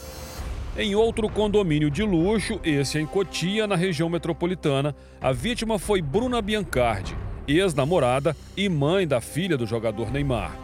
O local tem guarita com porteiros 24 horas por dia, que identificam quem entra e quem sai. Mas foram as câmeras da portaria que flagraram os criminosos chegando e deixando o local. Eles tiveram acesso ao imóvel porque um morador teria ajudado. Até pouco tempo, normalmente, quando o morador chegava num condomínio fechado como este daqui, ele conseguia abrir os dois portões da garagem. Mas esse condomínio aqui, por exemplo, adotou um sistema diferente. Quando o morador chega, ele só consegue abrir este primeiro portão aqui. O carro entra e para aqui dentro. Depois disso, o morador precisa esperar que o funcionário que está na guarita abra o segundo portão. Mas isso só acontece depois que o primeiro portão é fechado. E tudo isso acompanhado por câmeras de monitoramento. E os próprios moradores têm acesso ao sistema. A Tânia é a síndica do condomínio e mostra que, pensando na segurança dos moradores, até as portas das casas são blindadas. É uma porta com uma blindagem mais simples, porque é dentro do, do do condomínio, mas todas são iguais e a porta de lá também, de aço cortem, também tem essa, tem essa conformidade. Mais de 20 câmeras estão instaladas no condomínio. Além da tecnologia, tem funcionários que fazem ronda dia e noite e tudo é rigorosamente controlado. Síndico e administrador imobiliária tem que ter critério. Qual é o sucesso da não invasão da segurança? Eu acho que todo mundo hoje está muito preocupado com segurança.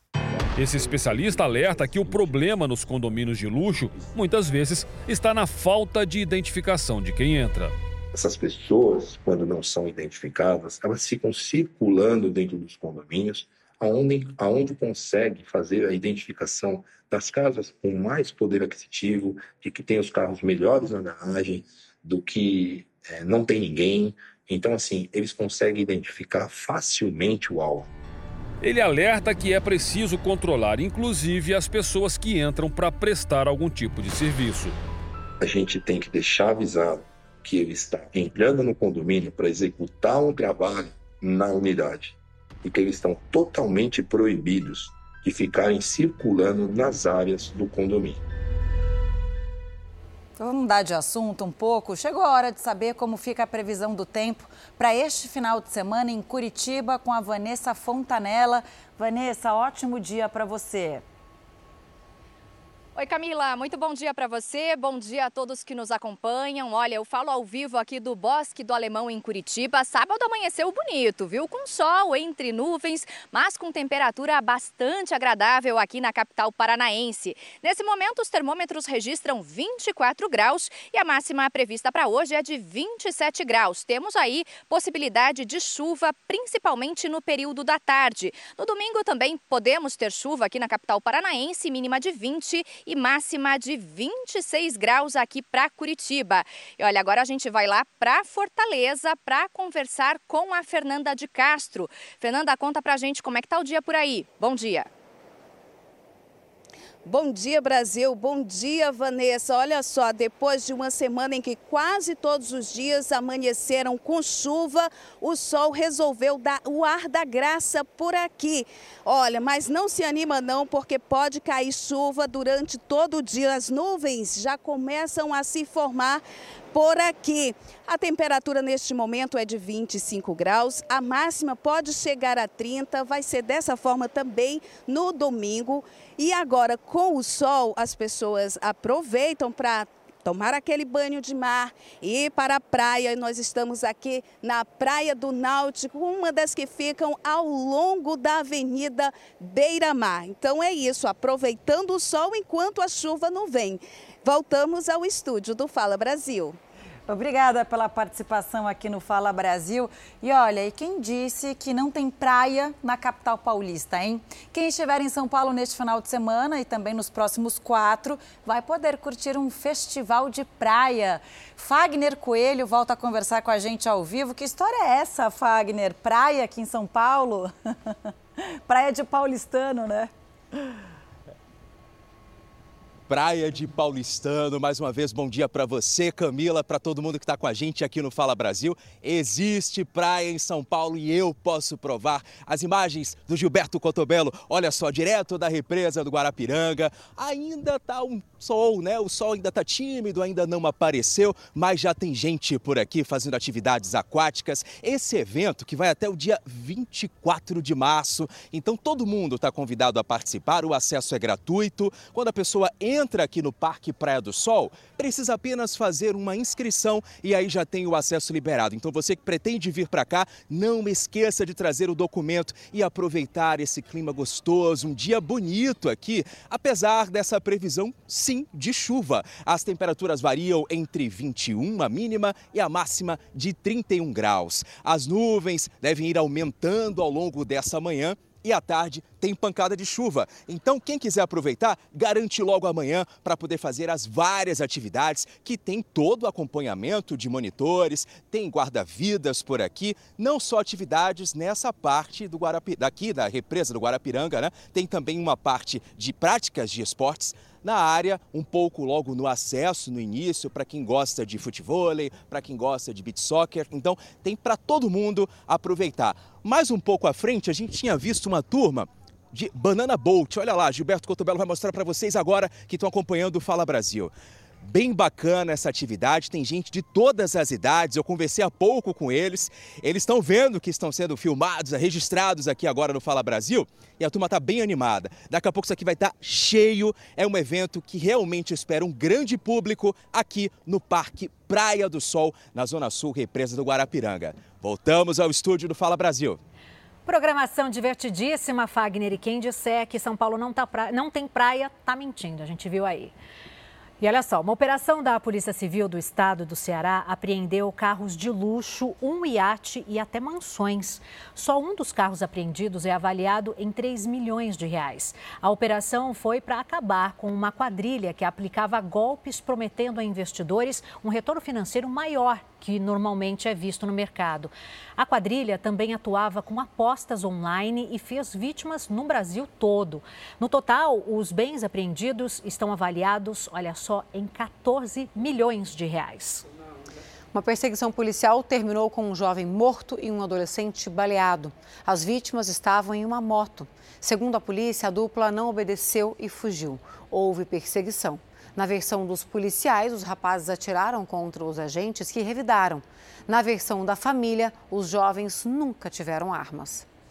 A câmera do celular flagrou o momento em que um policial desceu da rua de moto, mas quando o morador aproxima a câmera, dá para ver outro agente com uma arma apontada para o chão e um vulto. Vinícius, de 22 anos, e um adolescente de 16 anos estavam sendo abordados nesse momento pelos policiais. Segundo a polícia, o Vinícius estava pilotando uma moto com um amigo na garupa. Eles foram abordados, mas desobedeceram uma ordem de parada e fugiram. Na versão dos policiais, começou uma perseguição e os rapazes atiraram contra os agentes que revidaram. Mas a família garante, eles não fugiram e não reagiram, levantaram os braços e mesmo assim foram atingidos por vários disparos. O Vinícius reduziu a moto, o veículo dele, para poder é, é, executar a abordagem, mesmo eles tenham parado, o policial foi e atirou. O pai de Vinícius contou como terminou a ação do policial, com moradores revoltados. A vizinha disse que eles já atiraram no meu filho, meu filho caiu, aí, aí ele gritou, ficou gritando, ai, tá queimando, tá queimando, tá queimando. Aí disse que a vizinha ficou gritando, para, para, não mata, mata, antes que ele já ia atirar no outro rapaz. Já estava com dois tiros também, mas aí, aí parou, né, que a, o vizinho saiu. Aí pararam. Na casa da dona Cris, ela recentemente instalou essa pequena piscina. Os revestimentos estão aqui do lado, prontos para serem colocados na parede, mas ela estava precisando de um pouquinho de argamassa para colocar aqui, olha só, na piscina. Foi aí que ela pediu para o filho dela, de 16 anos, ir comprar um pouco, aqui do lado. O filho dela chamou o Vinícius, de 22 anos, que tinha uma moto para eles irem comprar o material para terminar aqui a reforma da piscina para todo mundo conseguir aproveitar. Mas foi nesse caminho que o Vinícius, de 22 anos, recebeu a ordem de parada da polícia. Segundo a família, ele levantou as mãos e mesmo assim foi baleado. O Vinícius morreu no local. O amigo, que estava na garupa da moto, foi atingido nas pernas e está internado no hospital. O caso é investigado pela delegacia de Itapevi, que informou que ainda não tem detalhes sobre o motivo da perseguição. Ele tem uma irmãzinha de 8 anos. A menina às vezes já fica perguntando se o irmãozinho dela vai voltar. A gente fala, ô oh, filha, não vai. Ele tem uma de 14 anos, a vida pode ir lá em casa. A menina está lá chorando. Que tristeza. Bom, sabe aquele controle remoto que abre o portão da sua garagem e também do seu carro? Ele pode ser clonado ou ter a função bloqueada pelos criminosos. É, e não é tão difícil assim não, viu? Em São Paulo, cinco homens assaltaram uma loja de comércio popular e as imagens mostram que a ação nem parecia um roubo. Dentro do carro preto, estacionado bem em frente à loja que será invadida, estão os criminosos. Eles aproveitam que os comércios estão fechados para agir com mais tranquilidade. Cinco homens saem do carro e nem precisam arrombar o portão. A entrada é facilitada porque um deles tem nas mãos o controle remoto. O motorista vai embora assim que o grupo entra. Cerca de 10 minutos depois, os ladrões saem com celulares e dinheiro. Eles vão direto para o carro e ainda tomam o cuidado de fechar o portão. O furto aconteceu em uma loja do Brás, em São Paulo. A região é um dos principais polos comerciais de roupas no país. A Secretaria de Segurança Pública disse que o caso está sendo investigado para que os autores sejam identificados. A recente invasão da loja chama atenção para a fragilidade na segurança de equipamentos que deveriam servir para proteger o patrimônio. Segundo especialistas em segurança, controles de acesso podem ser facilmente furtados e até mesmo clonados. É no momento em que a pessoa abre o portão que a frequência do aparelho pode ser clonada.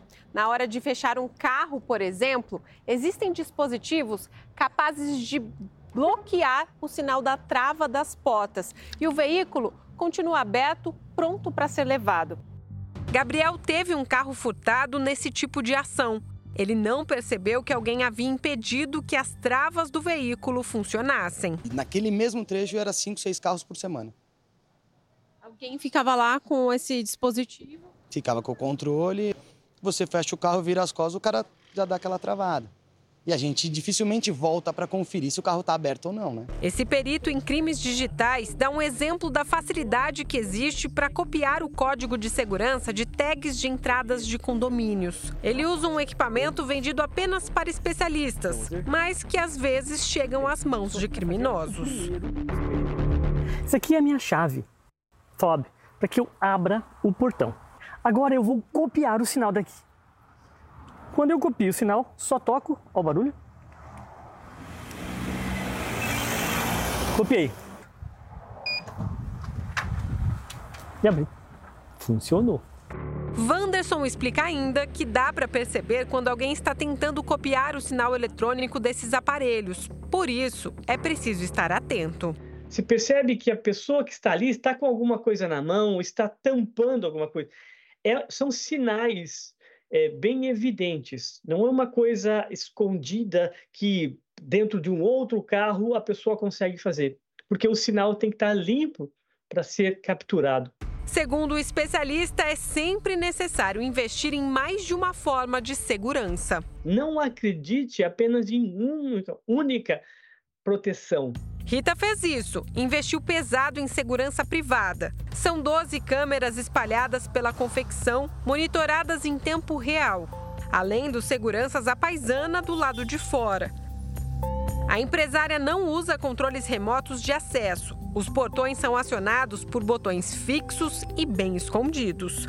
Desse jeito, a loja dela no Brás nunca foi alvo de criminosos. Isso traz muita paz. Eu acho que até os próprios clientes eles se sentem seguros, né, em vir e saber que aqueles estão tranquilos, né? Depois de causar uma crise diplomática entre Brasil e Israel, Lula não se retratou e voltou a dizer que o governo israelense pratica genocídio na faixa de Gaza. O presidente da Federação Israelita do Estado de São Paulo classificou a fala do presidente Lula como absurda. O presidente Luiz Inácio Lula da Silva voltou a falar publicamente sobre a guerra de Israel na faixa de Gaza. Em viagem à Etiópia no último domingo, o presidente Lula havia comparado as operações de Israel no território palestino com o Holocausto. Nesta sexta, o presidente classificou o conflito militar como genocídio e responsabilizou o governo de Israel. Quero dizer para vocês que eu sou favorável à criação do Estado palestino livre e soberano. O que o governo de Israel está fazendo contra o povo palestino não é guerra, é genocídio, porque está matando mulheres e crianças. Durante a semana, a comparação da atual guerra com o Holocausto fez o governo de Israel declarar Lula persona non grata no país. Em resposta, o governo brasileiro convocou o embaixador em Tel Aviv para consultas. Além disso, o ministro das Relações Exteriores, Mauro Vieira, criticou o chanceler do governo israelense, Israel Katz, por declarações dadas nos últimos dias. O presidente da Federação Israelita do Estado de São Paulo classificou a fala do presidente Lula como absurda. Você pode ser favorável à criação de um Estado palestino, vivendo em harmonia e em paz ao lado do Estado de Israel. Agora, o que Lula fala, que Israel é um Estado genocida, é um absurdo. O genocídio teve intenção nas mãos do grupo Hamas, cujo é, estatuto de criação prega a destruição do povo de Israel e a destruição de todos os judeus do mundo. E se pudessem, no dia 7 de outubro, o grupo terrorista Hamas teria cometido um genocídio completo destruindo Israel. O que Israel faz é defender a sua soberania nacional, atacando única e exclusivamente o grupo terrorista Hamas, que covardemente coloca as mulheres e crianças que o presidente fala como escudo humano. Até o começo de março, os blocos de carnaval continuam aqui em São Paulo e em todo o país. Mas tem gente sendo vítima de uma gangue infiltrada nos bloquinhos. É a gangue dos carimbadores. Pois é, criminosos aproveitam a distração dos foliões e usam uma seringa. 29 pessoas procuraram hospitais porque foram vítimas dos carimbadores.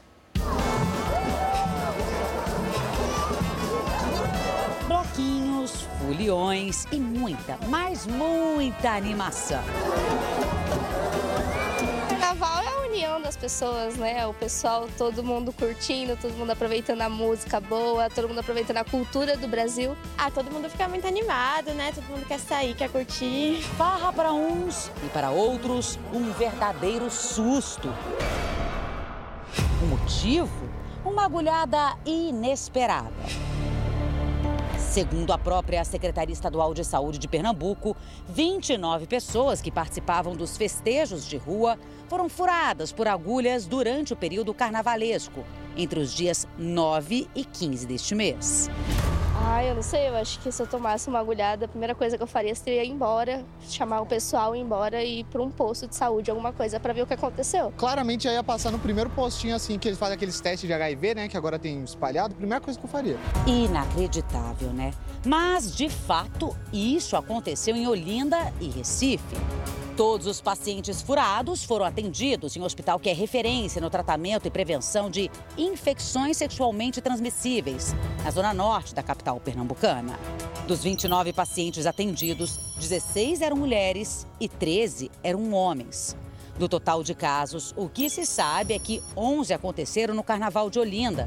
O que chama a atenção é o número de ocorrências. Foram 27 casos a mais do que o mesmo período do ano passado.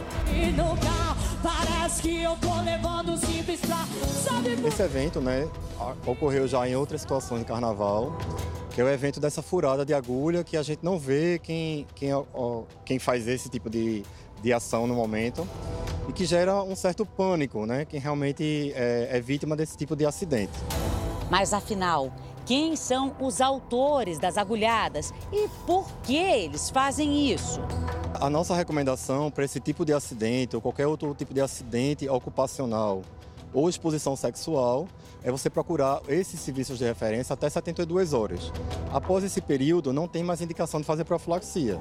Então você deve ter um acompanhamento, fazer os exames de rotina após 30 dias da exposição para ver se desenvolveu algum tipo de doença que possa ter pego nessa, nesse tipo de acidente. Todos os pacientes que procuraram a unidade disseram o mesmo, que ao serem furados, a primeira preocupação foi com a dor. Ou seja, quando as vítimas foram atrás do agressor já era tarde demais. Até porque encontrar alguém com uma agulha no meio dessa multidão não seria tarefa fácil. Todas as pessoas que procuraram atendimento naquela unidade por causa das agulhadas durante o carnaval foram submetidas a um protocolo específico de risco de contrair o HIV, vírus causador da AIDS. Um atendimento que é oferecido de maneira gratuita. E por segurança, a gente orienta a fazer o exame após 30 dias. Porque se você adquiriu aquele tipo de infecção, né, por agulha, é, 30 dias após ele vai aparecer nos exames, nos testes rápidos. Em casos assim, a recomendação é justamente essa: procurar os serviços de referência em até 72 horas para fazer todos os exames e já tomar os medicamentos necessários. Depois desse período, não há mais indicação de fazer profilaxia. Nesse caso, você vai precisar de um acompanhamento para saber se desenvolveu algum tipo de doença. O vírus do HIV, por exemplo, ele fica num, nos objetos, né, nos fômites que a gente chama, até uma hora, vivo, né, vigente. Mas mesmo ele estando vigente, vivo, é muito difícil se contaminar pelo quantitativo de, de vírus que tem ali. Então, para as pessoas que não fizeram esse tipo de profilaxia, também não se assustar, não causar pânico, porque realmente não é uma coisa tão comum de a gente ver. A gente orienta, mas se não fez, a orientação é repetir o exame posteriormente. Aqui em São Paulo, na estação do metrô, na zona oeste da capital, um homem foi preso pelo mesmo motivo. Benedito José da Silva, de 62 anos, ficou conhecido como maníaco da seringa. Com ele, a polícia encontrou 20 seringas com agulhas todas embaladas. Como é que ele conseguia todos esses itens no próprio posto de saúde? Ele dizia que era diabético. A identificação desse criminoso só foi possível por causa do depoimento de uma das vítimas. Através do relato da vítima de 18 anos e da descrição dada por ela, a polícia fez um retrato falado. A partir da divulgação da foto, o maníaco da seringa foi identificado e preso. A jovem tomou coquetel de medicamentos durante 28 dias. Além da preocupação de uma possível contaminação, o que fica é o trauma. Um alerta até para quem não sentiu a tal agulhada durante o carnaval. distanciamento, é, cuidado, olhar sempre para onde está indo, evitar talvez um lugar que esteja muito cheio a ponto de você não conseguir se movimentar direito. Dá medo? Dá muito medo. E olha só, escolher uma música estrangeira e transformar em uma versão brasileira não é de hoje que cantores muito populares por aqui regravam sucessos internacionais. Né? Ah, eu curto, viu? Com uma roupagem inovadora, em alguns casos, as regravações conquistam até as bandas que originaram as canções. A gente faz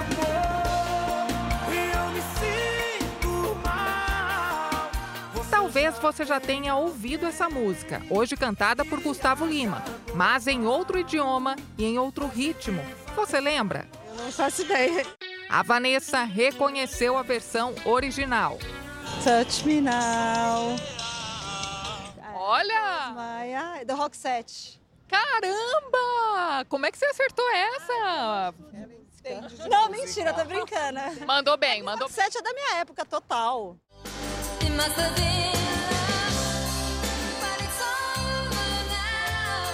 A música em inglês é da banda de pop rock sueca Rope Set, que fez sucesso nas décadas de 80 e 90.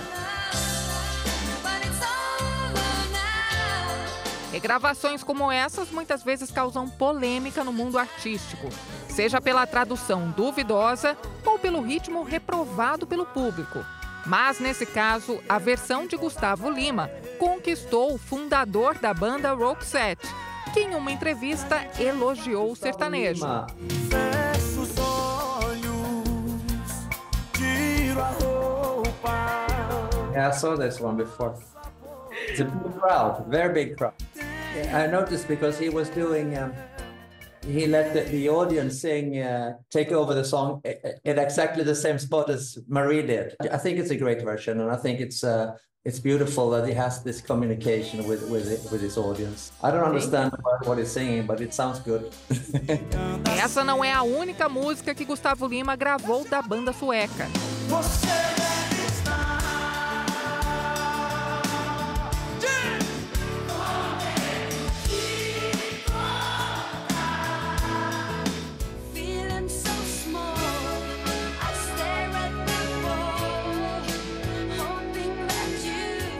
certeza você vai perceber a semelhança. Não é de hoje que músicas internacionais de décadas atrás ganham uma roupagem nova, bem brasileira. São lançadas aqui e pouca gente percebe que se trata de um sucesso antigo. Possivelmente você conhece essa música. Pouca gente sabe, mas a origem desse pagode está na criação de um dos roqueiros mais conhecidos do mundo.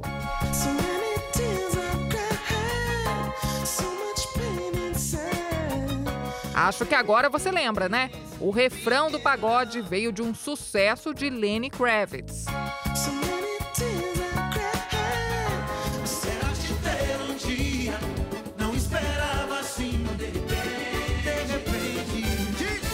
Quem conta essa história curiosa é o produtor musical Laércio da Costa.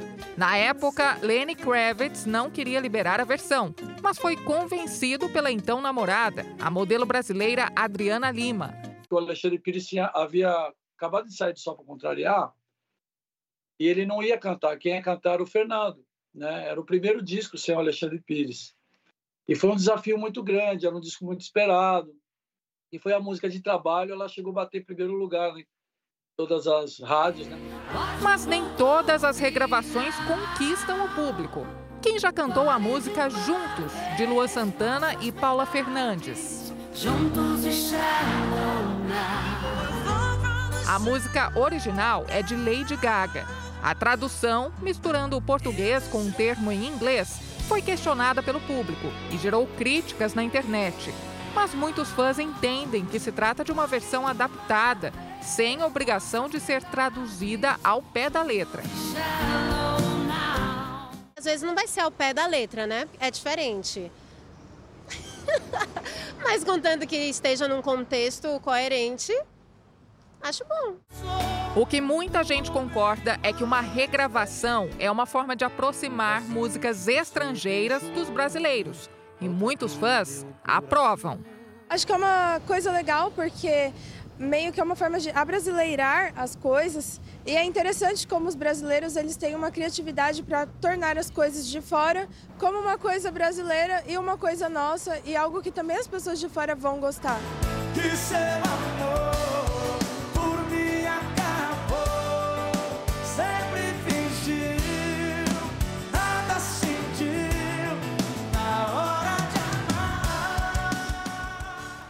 Mais de 300 atletas se reúnem a partir de hoje no primeiro torneio de beach tênis em Salvador.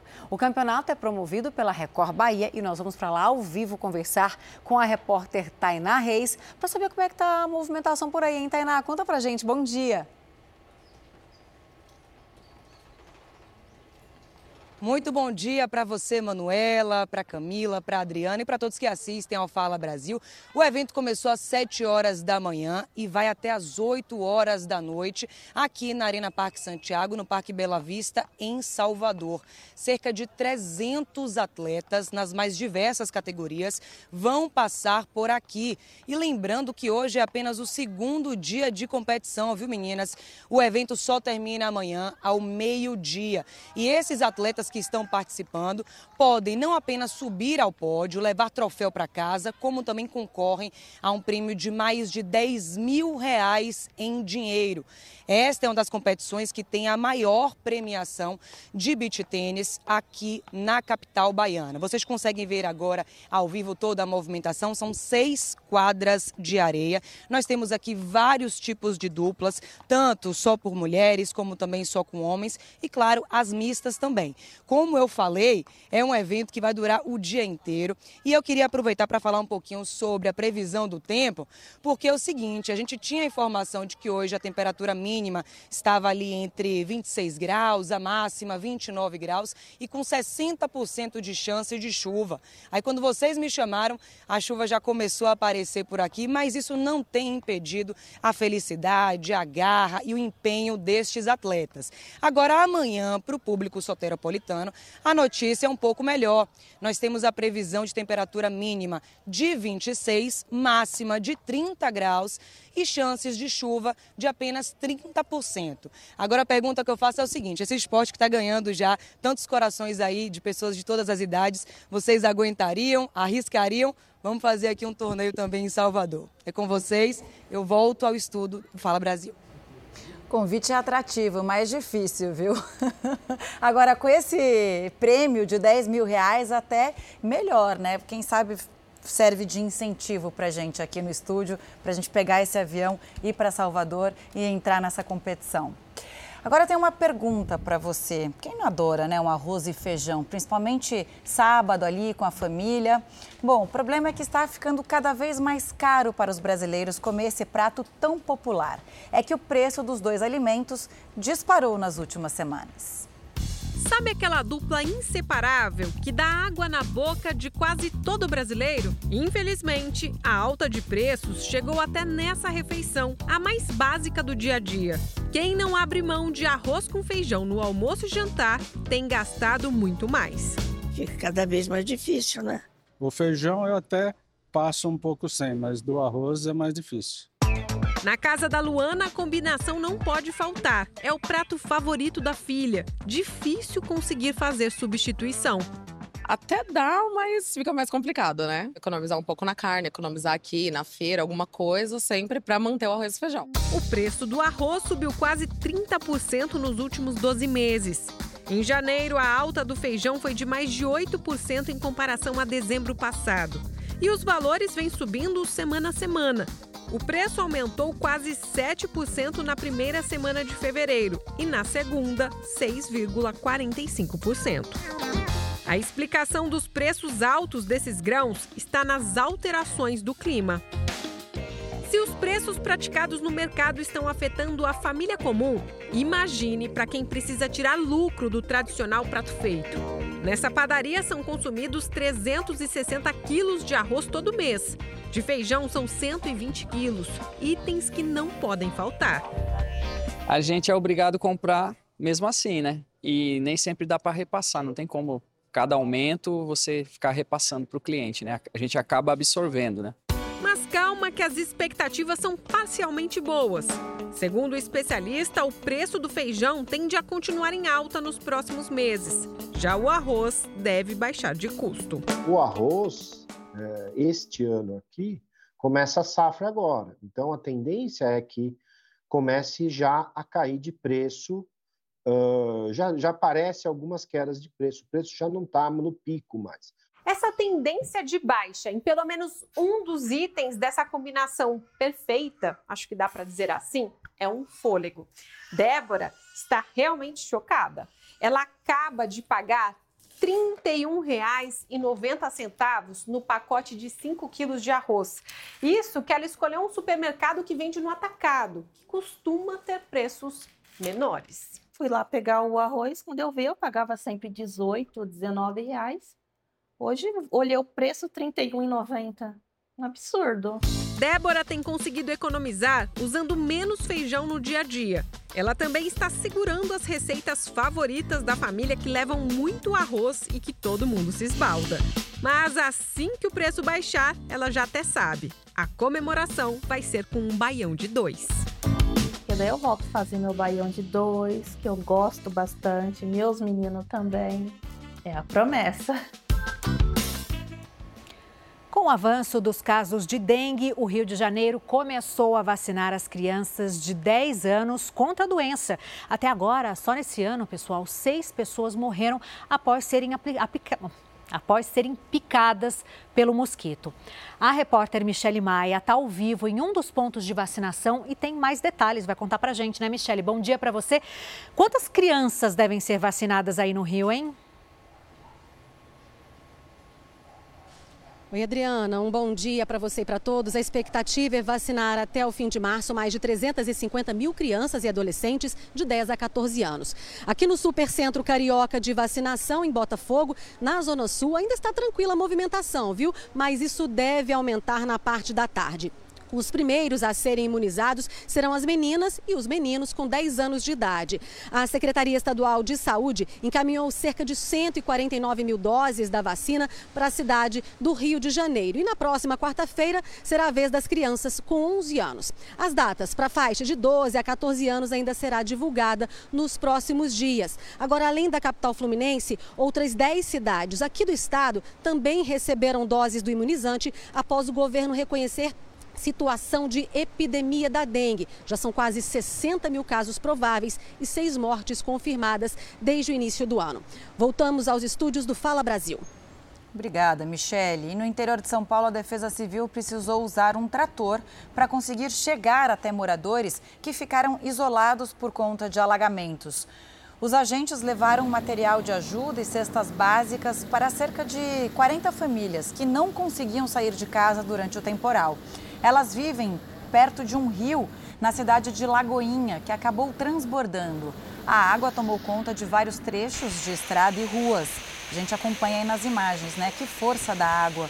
Ah, essa, essa, essa imagem mostra uma calçada e não dá para saber o que é calçada, o que é rua, né? E essa água aqui também entrou no comércio ali, a estrada também tomada pela água. É, não há informações até agora sobre feridos. E o último temporal provocou a queda de mais de 100 árvores em São Paulo. E em Belo Horizonte, uma família ficou presa em um carro até o Corpo de Bombeiros, né? até que o Corpo de Bombeiros conseguisse afastar os cabos energizados. Uma grande árvore caiu em cima desse carro em Belo Horizonte. Os galhos também derrubaram os fios de alta tensão do poste. Só que a família que estava dentro do carro não saiu logo depois do acidente. Com medo de levar um choque elétrico, eles esperaram o corpo de bombeiros afastar os cabos para só depois descer em segurança. A parte de trás do carro ficou destruída, mas o importante é que o motorista, a esposa dele e as duas crianças que estavam no banco de trás não se feriram. A gente ficou em estado de choque, todo mundo muito assustado. Fiquei até com medo de sair, mas ele me deu essa segurança, falou: pode sair, o carro já está sem energia, já é seguro. Aí nós saímos, meu menino saiu emocionado, chorando. Quando um carro é atingido por uma descarga elétrica, como um raio ou um fio energizado, A corrente passa pela parte externa do veículo em direção ao chão. O isolamento no interior acontece pelo princípio da gaiola de Faraday, que ganhou esse nome por causa do primeiro experimento físico do britânico Michael Faraday, que comprovou a teoria no século XIX. Assim, não há perigo para os ocupantes se ninguém tocar as partes metálicas. Ao tentar sair e pisar do lado de fora, o corpo humano funciona como um condutor, fechando um circuito elétrico, o que vai causar o choque e pode levar à morte. E olha que nem precisa estar chovendo muito forte para acontecer esse tipo de acidente. O vento é o principal responsável pela queda das árvores. Olha só esse exemplo que aconteceu no centro de São Paulo. Por sorte, ninguém passava pela avenida na hora em que essa árvore caiu. Outros dois casos aconteceram na zona leste da capital paulista. Nesse caso, uma árvore caiu e atingiu ao menos três veículos. Apesar da queda, ninguém se machucou. Desse outro bairro, duas casas e dois carros foram atingidos por uma árvore de grande porte que caiu e derrubou os fios de energia durante a chuva. Em dias de chuvas, as quedas de árvores têm se tornado cada vez mais frequentes. Essa daqui caiu no bairro da Vila Formosa, na zona leste de São Paulo, e trouxe um prejuízo enorme aos moradores. Como ela caiu sobre a fiação elétrica, inspira cuidados. Precisa saber exatamente como agir para evitar acidentes. Depois de uma queda de árvore, o ideal é se afastar da área. Se sempre orienta que as pessoas uh, não tentem ultrapassar uh, esse local em que a árvore caiu, porque ela pode ter caído uh, em cima de um fio, esse fio pode ter se rompido, ele pode estar energizado e pode colocar em risco também a integridade física das pessoas que estejam tentando transpor ali aquele local. A população também pode ajudar a monitorar árvores que têm risco de queda e solicitar ao município a poda da árvore e ajudar a evitar riscos de casos como esses. O desabafo da cantora Simone. A artista contou detalhes da confusão que a fez desmaiar depois de ser barrada com os quatro filhos num voo nos Estados Unidos. Pois é, a gente lembra, né? A Simone faz tratamento contra o câncer e ela estava em uma cadeira de rodas quando tentava embarcar no avião. A cantora Simone veio a público dividir com os fãs o drama que enfrentou no aeroporto de Orlando, nos Estados Unidos. Tô super chateada, tô muito chateada mesmo. Ela foi impedida de entrar no avião quando tentava embarcar para o Brasil junto com os quatro filhos. Um deles gravou a confusão. Não deixa a gente entrar no voo, minha mãe tá passando mal, desmaiou. Fez a gente ficar esperando aqui pra entrar por último no voo e não quer deixar levar. Ela é de cadeira de rodas. Simone só voltou para casa no dia seguinte. Segundo ela, foi preciso comprar novas passagens de outra companhia aérea. Não perguntaram se a gente tinha dinheiro, se não tinha, se tinha carro, se tinha. Não perguntaram nada. De volta ao Brasil, já em casa e mais calma, Simone recebe a nossa equipe e revela detalhes de tudo o que aconteceu no retorno da viagem de férias com a família. Uma viagem sonhada e planejada, mas que acabou de forma traumática. Quando eu descobri o câncer, eu falei para eles: nós vamos comemorar a saúde na Disney, porque é um lugar que eles amam e eu também amo, porque eu sou uma criança grande. Simone explica que estava numa cadeira de rodas no momento da discussão por ser uma paciente em tratamento contra o câncer. Diante da recusa da funcionária em permitir o embarque com as malas de mão, a cantora se levantou para tentar argumentar. Eu falei para ela: olha, você me desculpa, os meus remédios estão nessa mala. Eu não vou despachar minha mala. Aí ela olhou para o cara e falou assim: é, saca-los, saca-los, tira, tira eles agora, eles não vão mais embarcar. Aí eu não sei, eu fiquei em pé, eu fiquei tão nervosa, eu não sei, eu apaguei. Tudo culpa dela. Ó, não deixa a gente entrar no voo, minha mãe tá passando mal, desmaiou. Tudo culpa dessa moça aqui, ó. Ela é de cadeira de rodas, eles fizeram a gente ser o último do voo. Eu fui acordar na cadeira de roda lá, com meu filho me dando água, desesperado, o Anthony chorando para um lado, a Petra chorando para o outro. Pelas regras da companhia aérea, cada passageiro tem direito de levar na cabine do avião uma mala pequena, de até 10 quilos, e acomodar um item pessoal embaixo do assento, como bolsa tiracolo ou mochila. Vocês estavam em cinco? Em cinco. Só eram cinco bagagens pequenas. Cinco e mais uma bolsa. E mais a bolsa que a gente põe embaixo. Né? Então, assim, normal. Depois do desmaio, a confusão só piorou. Simone conta que os funcionários da companhia aérea chamaram a polícia e a mulher que impediu o embarque fez uma acusação grave. Inclusive dizendo que eu tinha tocado na mulher. Aí eu falei, policial, por favor, checa a câmera. Tem uma câmera bem aqui de frente, ó. O senhor vai ver.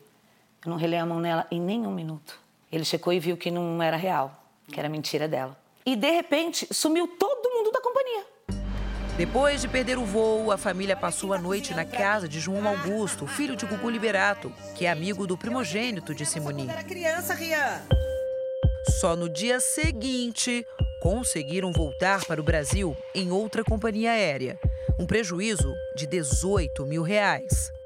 Eu cheguei aqui com muita dor de garganta, que acho que a minha imunidade baixou. Tô, tô tomando antibiótico, fiquei muito mal, chorei muito, porque eu fiquei muito triste, porque isso me abalou profundamente, principalmente ver um filho meu chorando.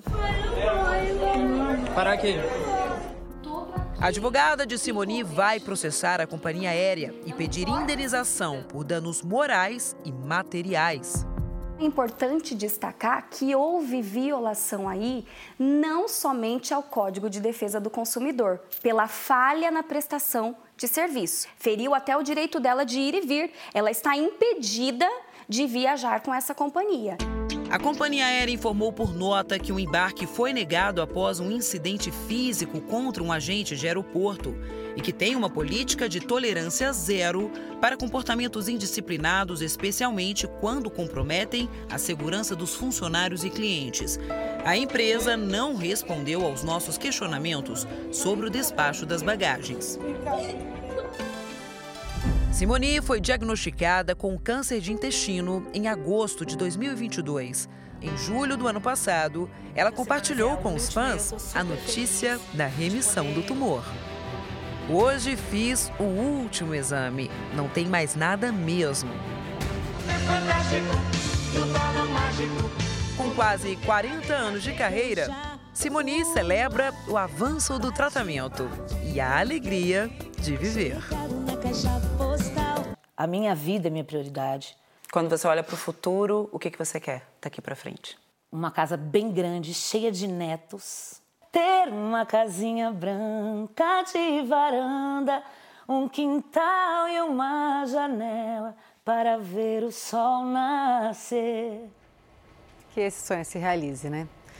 Olha, 10 horas e 9 minutos, como será que fica o tempo neste final de semana lá no Pará? Vamos para lá? A repórter Marília Argolo está na orla de Ananindeua, na região metropolitana de Belém, vai contar para gente. Marília, bom dia para você. Olá, Manu, bom dia para você, um ótimo dia para todo mundo ligado no Fala Brasil. Aqui na região metropolitana de Belém, o sábado começou com chuva e agora o tempo está parcialmente nublado.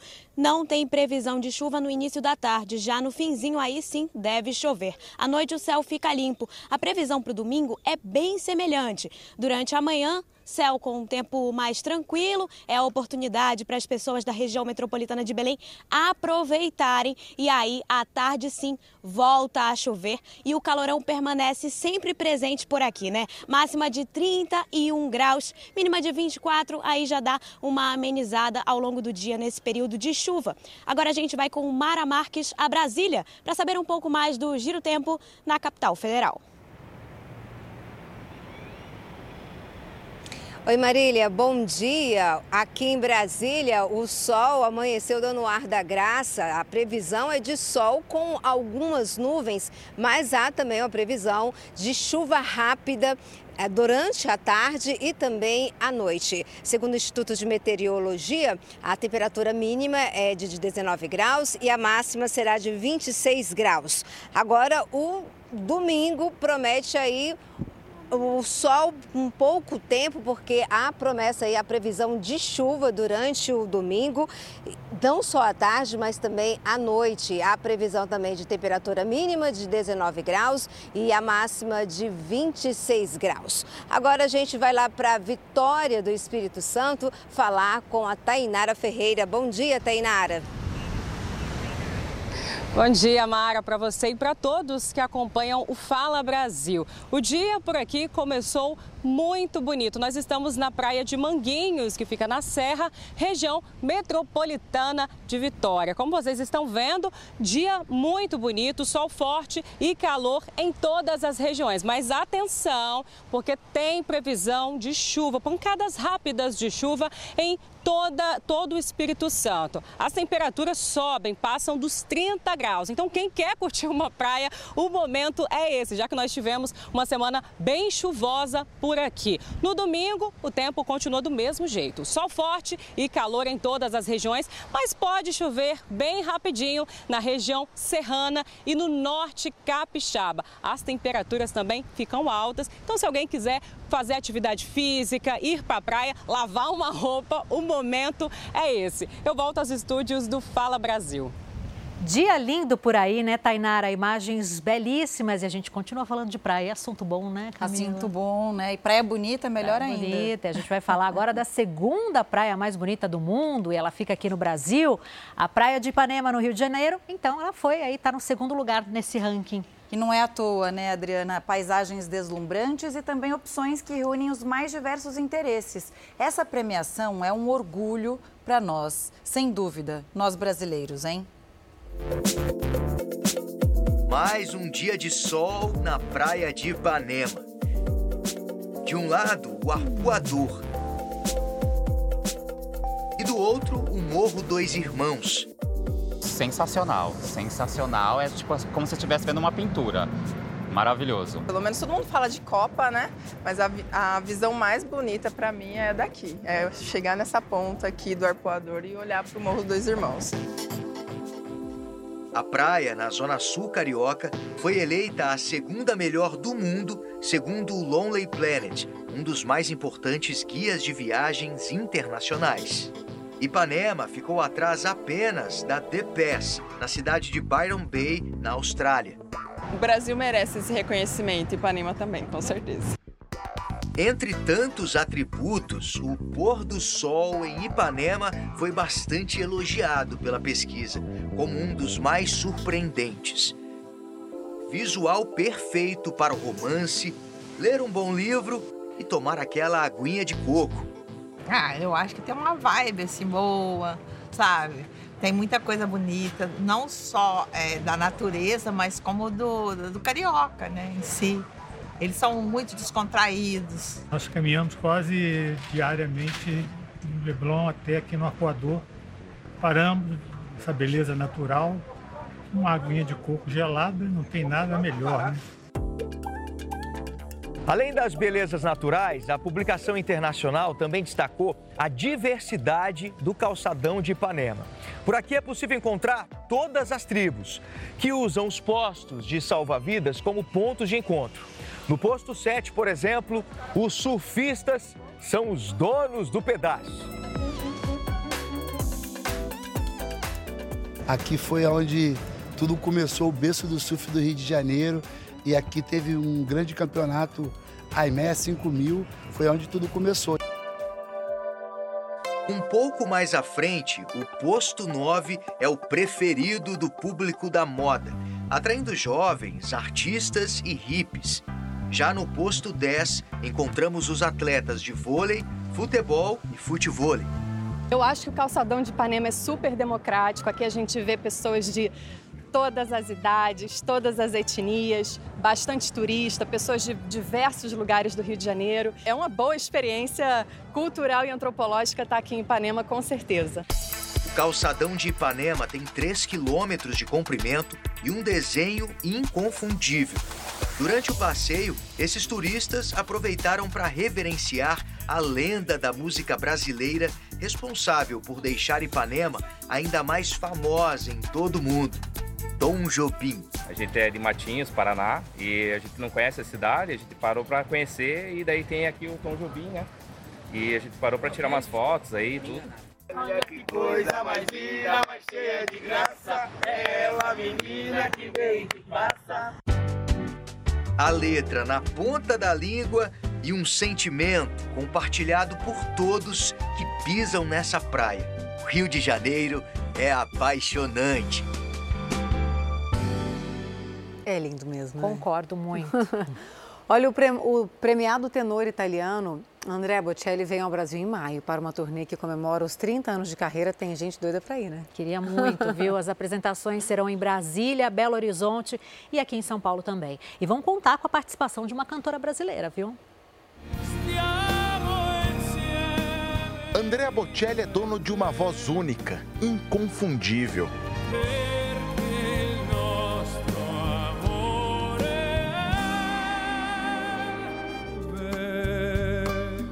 Intérprete de sucessos mundiais. Bésame, bésame e ele, mais uma vez, vai emocionar o público brasileiro. O tenor estará no Brasil em maio na turnê que celebra os 30 anos de carreira.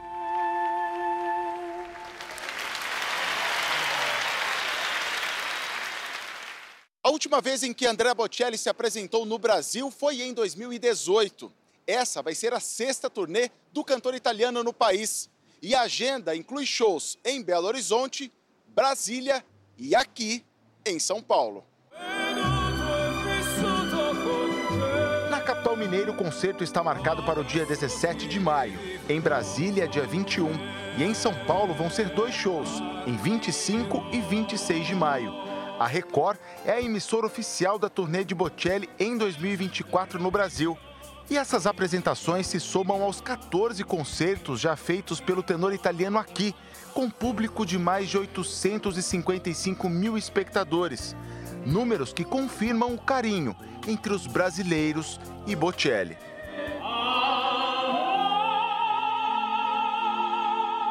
Público brasileiro é um público que tem uma tendência muito grande italiana, tem um público muito grande italiano. E, e assim, o Bocelli é, tem muito carisma com as pessoas e, e muito carinho com o público brasileiro. Eu acho que isso daí é que faz é, ser tão um concerto tão bonito. O concerto vem com um repertório que refaz a trajetória de três décadas dele. Considerado o artista de maior sucesso da história da música clássica, Bocelli já teve mais de 90 milhões de discos vendidos e coleciona muitos prêmios. Grande parte vai ser um repertório operístico e uma outra parte vai ser uma, um repertório mais popular, pop, das músicas dele. É, nós temos algumas surpresas nesse meio tempo. É um projeto é, rico, tem um, um coral, tem uma orquestra, tem convidados. Então eu acho que o concerto é um concerto bonito é, de se ouvir, de se ver e de nunca esquecer. Por onde passa, Bocelli divide o palco com grandes nomes da música do país. Agora, mais uma vez, o público vai rever um dueto que já tem uma história longa. A cantora Sandy é a artista convidada para se apresentar nos shows. Os dois fizeram a primeira parceria em 1997, em uma versão de Vivo per Lei. Vivo por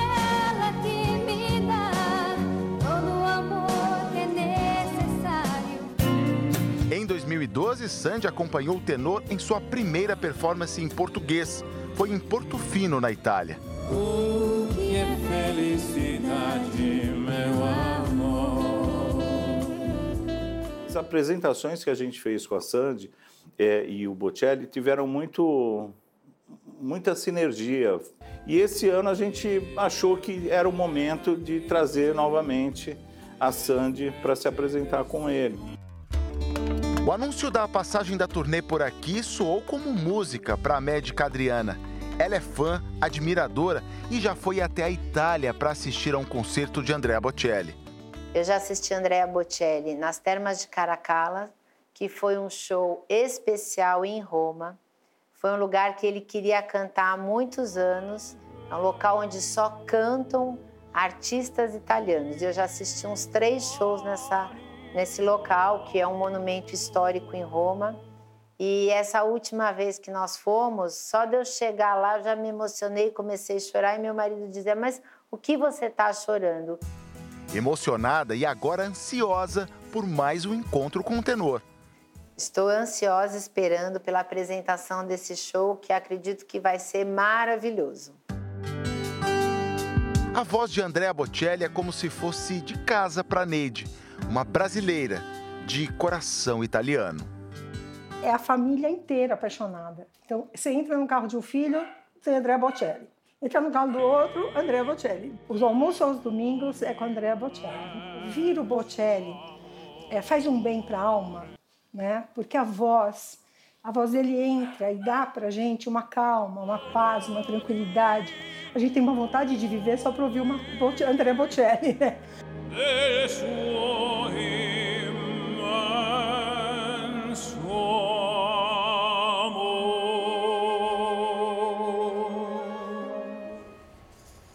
Demais.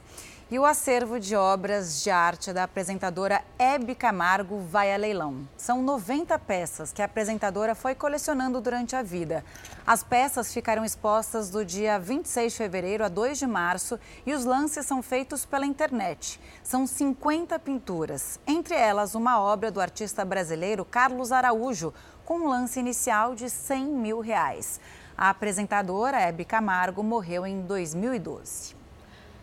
A mãe do filho de um famoso jogador de futebol reclama que ele não está pagando pensão alimentícia. Isso, infelizmente, é tão comum, né, Camila? Mesmo depois do exame de DNA comprovar que a criança é dele. Esse problema, a falta do pagamento de pensão, é bem comum no Brasil e muitas vezes acaba em prisão. O relacionamento entre Jo e Maiara foi desde o início marcado por polêmicas. Ela ficou grávida do jogador quando ele estava casado com Cláudia Silva e foi motivo de uma das separações do casal, que hoje está junto novamente. Na época, Maiara ficou indignada por Jô ter pedido exame de DNA para saber se era dele mesmo o filho que a influencer esperava, o oitavo do jogador e o sexto fora do casamento. Eu engravidei debaixo do meu teto, na minha casa. Eu não engravidei em rua, não. O relacionamento entre Jo e Maiara acabou, mas após o nascimento da criança, o exame de DNA confirmou a paternidade do jogador. E agora, Maiara reclama de atraso no pagamento da pensão. Nessa postagem em uma rede social, ela responde a um seguidor que perguntou se a guerra na justiça com o pai do menino terminou. Maiara responde: quem dera, e diz que já registrou cerca de três boletins de ocorrência contra o jogador. Ela diz que sofreu ameaças, ofensas e calúnias, fora as pensões atrasadas. E ainda dá a entender que, apesar do resultado do DNA, o reconhecimento da paternidade não sairá sem briga.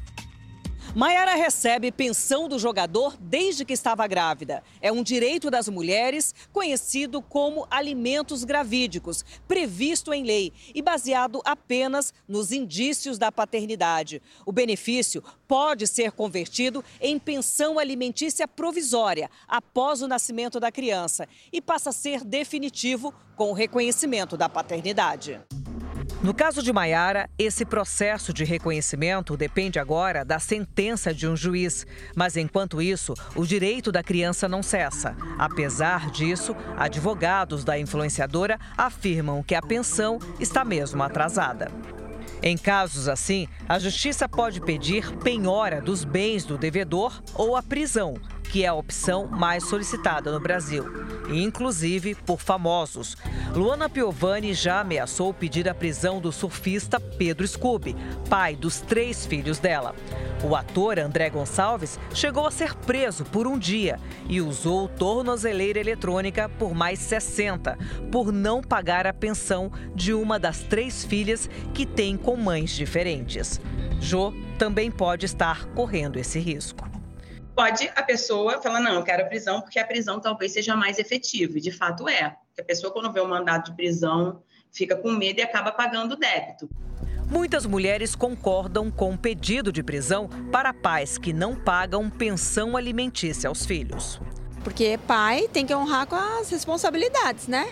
Se, se ficou acordado isso, com certeza tem que pagar pensão, sim.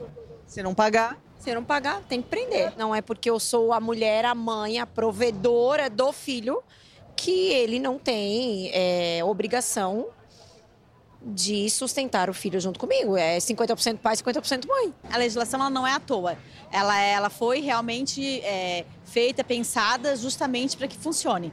Pagar menos que o valor determinado pela justiça também é crime e pode ser feito o pedido de prisão do pai da mesma forma que nos casos de atraso. Com um mês de atraso, já é possível solicitar a prisão civil do devedor de alimentos.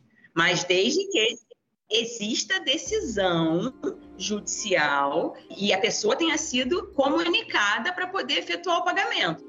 A advogada de Jô negou que as pensões pagas pelos jogadores estejam atrasadas. Disse que o vencimento se dá entre os dias 15 e 25 de cada mês. E alegou que, no momento, Jô aguarda a sentença do juiz no processo de reconhecimento de paternidade. Um capítulo a mais no tumultuado relacionamento entre Jô e Maiara. E um empresário que passou dois dias em cativeiro foi libertado pelos sequestradores em uma rodovia de São Paulo depois que a polícia conseguiu prender um integrante da quadrilha. Depois de muito medo e apreensão, os sentimentos agora são de alívio e gratidão à equipe da Polícia Militar que prendeu um dos criminosos e pôs fim ao sequestro. família assim que encontrou chorou, agradeceu. É, são devem ter sido dois dias aí horríveis na vida dele, né? É, por esses indivíduos aí que participaram do sequestro zero caráter, né? O empresário passou dois dias em poder dos sequestradores, que a todo momento exigiam dinheiro. A vítima foi sequestrada em uma rodovia. Os criminosos bateram no veículo do empresário. Quando ele parou para ver o que aconteceu, foi colocado no carro dos bandidos e levado para o cativeiro. Foi a filha do empresário que acionou a polícia. Ela estranhou o sumiço do pai e identificou uma movimentação estranha na conta bancária dele. Com o extrato em mãos, a PM conseguiu chegar ao homem que estava recebendo o dinheiro. Ele fazia a transação para o nome dele. Uma das transações foi de 31 mil reais em nome do, desse participante do sequestro.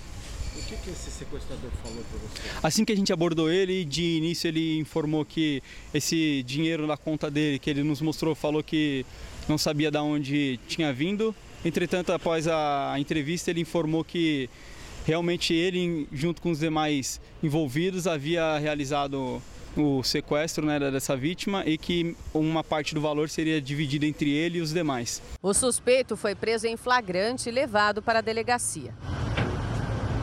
Logo depois, o empresário foi libertado.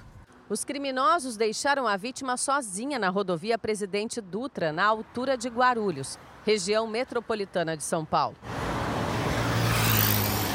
Por conta da abordagem de um dos sequestradores, os demais envolvidos no sequestro é, liberou uma das vítimas. A polícia agora tenta identificar os outros sequestradores.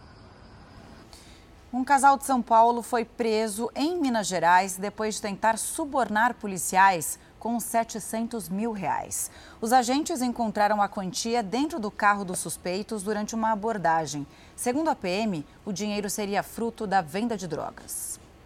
A picape branca era o alvo dos militares. Eles tinham a informação que o veículo estaria circulando por Belo Horizonte e na região metropolitana. Recebemos informações que havia um casal transitando na na região de contagem, né, com um enorme valor em, em espécie dentro do veículo. O motorista e a namorada foram abordados. Começaram a fazer a vistoria no veículo, dá só uma olhada no que eles encontraram. Estas sacolas aqui. E dentro de cada uma delas tinha dinheiro, muito dinheiro. Ao todo, 700 mil reais. Esse dinheiro aqui, que segundo a polícia, seria de traficantes que um homem de São Paulo veio buscar na capital mineira. Ao ser questionado, o jovem de 29 anos, que é do estado de São Paulo, disse que nas sacolas tinham apenas 300 mil reais. No primeiro momento ele havia falado que tinha 300 mil reais. Segundo ele, ele acreditava que até 350 mil reais ele poderia andar livremente por aí sem ser penalizado, né?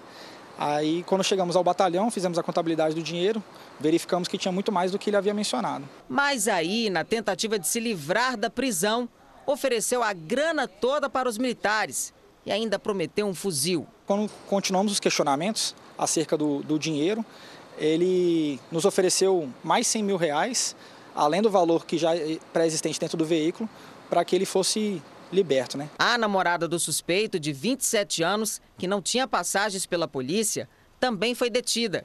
A picape estava registrada no nome dela. Segundo ela, ela não tinha ciência da origem do dinheiro, né? mas por ela saber onde estava o dinheiro e saber da quantidade que tinha no, no veículo, a gente acredita que ela tem envolvimento com o, também o tráfico de drogas. O casal e as sacolas recheadas foram levados para a delegacia. A Polícia Civil agora vai investigar de onde saiu tanto dinheiro e para onde ele seria levado. A Polícia Federal fez uma operação para combater a produção de drogas pela maior facção do país. Pois é, os agentes conseguiram dar um enorme golpe nos negócios do crime. Três laboratórios de refino de entorpecentes foram desativados no estado de São Paulo. Essa estrada de terra em Guarulhos, na Grande São Paulo, levava a um laboratório de refino de cocaína da facção criminosa PCC. No local funcionava uma linha de produção de drogas do crime organizado. A Polícia Federal encontrou um depósito subterrâneo onde estavam escondidos 600 quilos de cocaína, 50 quilos de maconha, produtos químicos e duas máquinas para preparar e embalar a droga. Nesses laboratórios, a droga era fracionada, é, é, misturada com outras, com outras substâncias, né, diluída para aumentar o volume, embalada e posteriormente levada para São Paulo e Grande São Paulo, cidades no entorno de São Paulo, notadamente cidades da, da Zona Leste, região de Guarulhos, Itacoaquecetuba, Suzano. É, nesses locais, as drogas eram entregues para venda a varejo. A facção criminosa tinha outros dois laboratórios, um em Nazaré Paulista e outro em Limeira, cidades do interior de São Paulo. A investigação, que começou em 2017, identificou que um núcleo do PCC, liderado por Adriano Moreira da Silva, era responsável pelo tráfico de drogas na região. Partimos ali para a região de Limeira e localizamos ali possíveis chácaras que seriam utilizadas é, para o transporte, para é, recebimento de droga. Numa dessas chácaras encontramos um, um, uma carreta que estava na região, posteriormente abordada com 400 quilos, pouco mais de 400 quilos de cocaína. É, essa chácara depois apuramos que seria da da, da, a, da irmã da irmã do Adriano, os agentes federais montaram uma operação para desarticular este núcleo do primeiro comando da capital. Prenderam 15 pessoas, entre elas Adriano e o braço direito dele, Anderson Cordeiro Faria, que era, de acordo com as investigações, o encarregado de comprar e receber as cargas de cocaína e maconha trazidas de outros estados. Durante as buscas e prisões, os policiais apreenderam com os integrantes da facção criminosa 100 mil reais em dinheiro, armas, relógios e celulares. Nos três laboratórios foram encontradas mais de uma tonelada de cocaína e produtos químicos e quase 57 quilos de maconha. Ao todo, 26 pessoas foram denunciadas à justiça por tráfico de drogas e associação ao tráfico. No mês passado, 24 acabaram condenadas. Adriano Moreira da Silva, apontado pela Polícia Federal como líder do grupo, pegou mais de 50 anos de cadeia. A pena de Anderson Cordeiro Faria foi de 25 anos de prisão.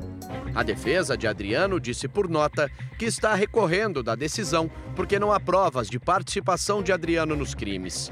O advogado de Anderson também afirmou que não há provas contra o cliente dele e que Anderson era trabalhador. Em depoimento durante o julgamento dos acusados, o delegado responsável pelo caso destacou a forma como o grupo se organizava. Uma característica bem marcante dessa organização criminosa é a, a, a utilização de parentes, né? de familiares. A guerra na Ucrânia completa hoje dois anos, sem perspectiva a curto prazo de uma solução pacífica. 500 mil pessoas morreram entre civis e militares dos dois lados. Nesta manhã, um grupo de líderes de países ocidentais chegou à Ucrânia. A correspondente Juliana Rios tem mais informações sobre esse encontro. Juliana, bom dia para você. Bom dia para você, Manuela. Bom dia, meninas, e a todos que nos acompanham aqui no Fala Brasil. Foi isso mesmo. A comitiva que foi à Ucrânia tem a presidente da União Europeia e líderes do Canadá, Itália e Bélgica. Eles chegaram no país em um trem pela fronteira com a Polônia e se encontram com o presidente da Ucrânia, Volodymyr Zelensky. Moradores da capital Kiev prestaram homenagens aos ucranianos mortos durante a guerra. Também neste sábado, o ministro da Defesa da Rússia visitou instalações militares russas na Ucrânia com o objetivo de demonstrar força aos países do Ocidente. Na sexta-feira, os Estados Unidos anunciaram novas sanções contra a Rússia. A lista inclui mais de 500 empresas e pessoas. Voltamos ao estúdio do Fala Brasil. Obrigada, viu, Juliana Rios, pelas suas informações. É agora de volta ao Brasil o caso de uma advogada vítima de furto dentro de uma padaria que aconteceu aqui em São Paulo e reacende uma polêmica, né, Manu? O prejuízo é só de quem foi furtado ou o comerciante também pode ser responsabilizado? É, essa mulher teve um prejuízo de 10 mil reais. Ela havia levantado e deixado a bolsa na cadeira. Uma câmera de segurança flagrou o momento em que uma pessoa se aproveita da ausência da vítima para cometer esse crime. A padaria está movimentada e a maioria das mesas ocupada. É hora do almoço e alguns clientes se servem. Agora acompanhe esse homem de camiseta branca por baixo, camisa escura por cima e calça preta. Ele anda de um lado para o outro, olha para duas mulheres. Uma delas usa boné. A funcionária da padaria vai atender uma cliente e as mulheres despistam. O homem volta e vai até as geladeiras mas não pega nada. Uma das mulheres mexe nos pães que estão no balcão e a outra, de boné, rouba uma bolsa pendurada na cadeira, joga uma blusa por cima e vai embora. O homem e a outra mulher saem em seguida. O furto foi nessa padaria em São Paulo e a bolsa pertencia a Simone. Ela mora em Jundiaí, interior do estado, e estava na capital para uma reunião. Dentro da bolsa tinha documentos pessoais, cartões bancários, joias e a chave do carro. A advogada havia parado para almoçar com a filha e deixou os pertences por alguns segundos na cadeira. Eles me viram na mesa, né? Então, eles chegaram ali, fiquei, fiquei, fiquei, mais tempo do que a minha filha, porque eu cheguei antes dela, né? Então, eu estava esperando ela chegar para a gente almoçar. Então, eles tinham me visto lá. A Simone calcula prejuízo de 10 mil reais e contou que pediu ajuda dos donos da padaria, mas eles teriam se negado a assumir a responsabilidade pelo furto. Eles falaram que aqui ali, ali dentro é frequente acontecer esse tipo de coisa, só que eles nunca responsabilizam por seus objetos de clientes. Nós estivemos na padaria, que também funciona como um restaurante. A empresa tem dois sócios que atenderam nossa equipe. Os donos não querem gravar entrevista, mas falaram para mim que não é a primeira vez que isso acontece aqui dentro da padaria. Em outras duas oportunidades, as clientes também tiveram os pertences levados. Até mesmo um dos donos já foi vítima de ladrão. Eles disseram também que o movimento na padaria é grande e não podem se responsabilizar por objetos deixados sobre as mesas.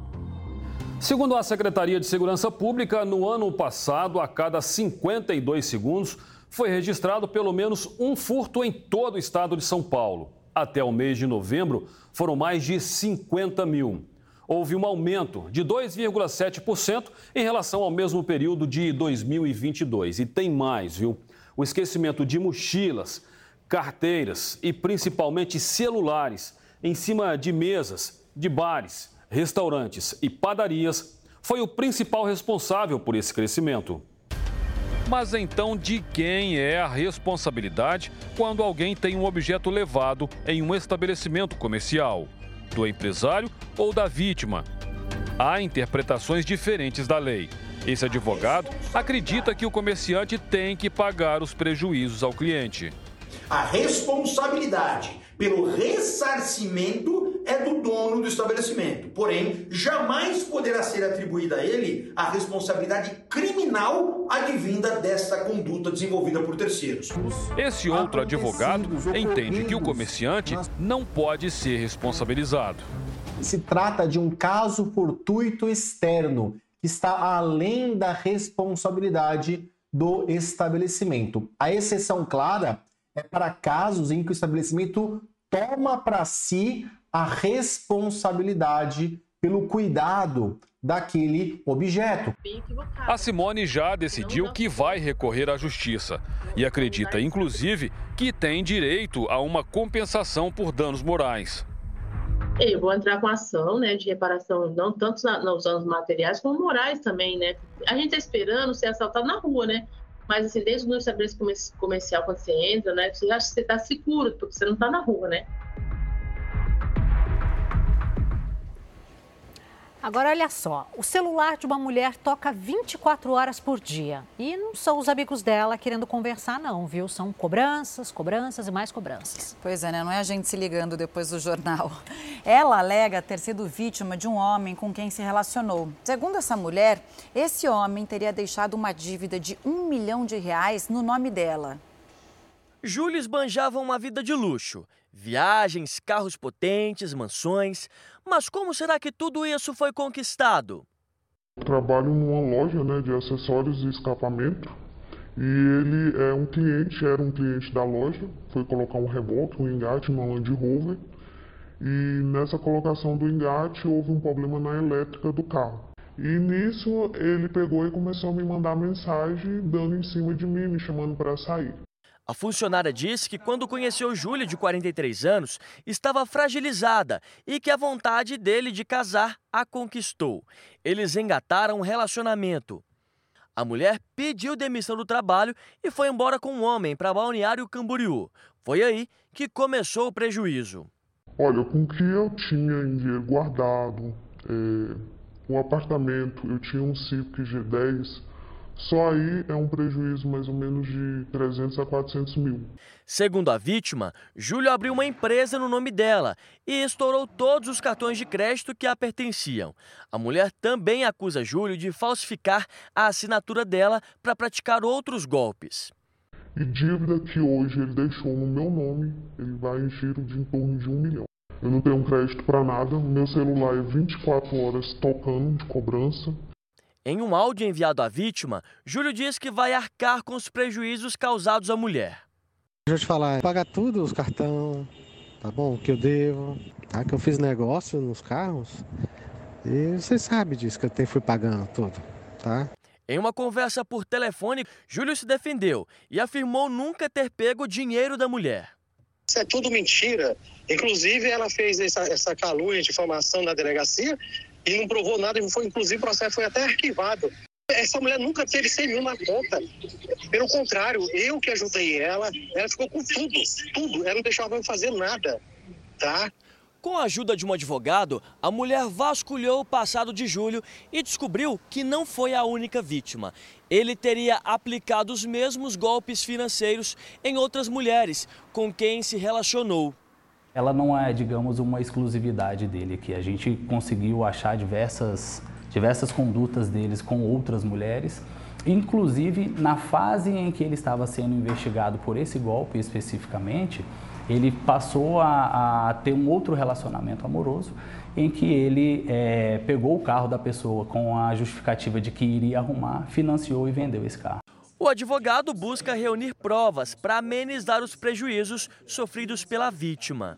Ela reaver os valores que ela teve de prejuízo, que ele roubou, entre aspas, dela, será muito difícil. Agora, a tentativa é de amenizar a, as consequências dos atos que ele fez. O influenciador digital está sendo acusado pelos seguidores de ter aplicado um golpe. Pois é, os seguidores dele dizem que ele anunciou a venda de um celular moderno por um preço abaixo do que é vendido no mercado. Os interessados chegaram a fazer transferências para esse influenciador, mas não receberam o aparelho e ficaram no prejuízo. Um influenciador digital com mais de 700 mil seguidores. Este é Felipe Reisti, Alguém que estaria acima de qualquer suspeita pela alta exposição nas redes. Um, um influencer, um cara é, que tem um reconhecimento na rede social, é, parece ser alguém confiável. Mas agora Felipe está no centro de uma polêmica. Ele teria aplicado um golpe em diversos seguidores. O influenciador anunciou nas redes sociais um celular igual a esse, de uma marca muito famosa. Um aparelho usado chega a custar R$ 3.500. O de Felipe era vendido por R$ 2.500. Logo surgiram os compradores de diversos estados do Brasil. A Paola, de Santa Catarina, Aí quando eu vi um celular bom por um valor baixo, eu desconfiei, mas como ele explicou o porquê, né, que ele só queria passar para frente, que o aparelho estava ótimo, né, era em ótimo estado, daí me chamou a atenção. E o Wagner, do Paraná. O aparelho estava em condições de novo, semi-novo, né, sem marcas, nada. E realmente eu ia comprar para trabalho, tanto que eu não tinha o dinheiro na hora. O influenciador começou a receber transferências Pix dos interessados que variavam entre R$ 1.500 e 2.500 reais. O problema é que só havia um único celular sendo vendido. Os compradores logo começaram a perceber que poderiam ter caído em um golpe e passaram a pedir o dinheiro de volta. Eu mandando mensagem diariamente, umas seis, sete, oito vezes por dia, por cinco, seis dias e não respondia, não dava um retorno. Em publicações na internet, Felipe passou a debochar de quem havia feito as transferências Pix.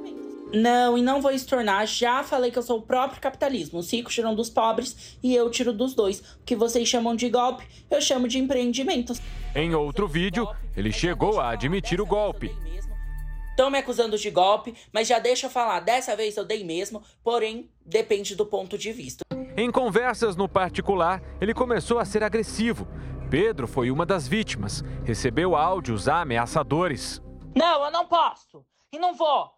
Para de encher ao menos cinco vítimas registraram um boletim de ocorrência e procuraram esta advogada, que agora tenta um acordo para que os compradores sejam ressarcidos caso não surja um acordo, caso eles não aceitem com esse acordo, buscando a reparação material e o dano moral também, a gente vai ter que é, entrar em vias criminais e na via civil também. Mas o que Felipe tem a dizer? Segundo o advogado dele, o influenciador teria sido vítima de uma empresa que o contratou para anunciar celulares. Essa proposta consistia em que Felipe realizaria as vendas utilizando de seu nome, aproveitando aí de sua boa visualização nas redes sociais para estar tá realizando essas vendas. De certa forma, é muito mais fácil que a própria revendedora.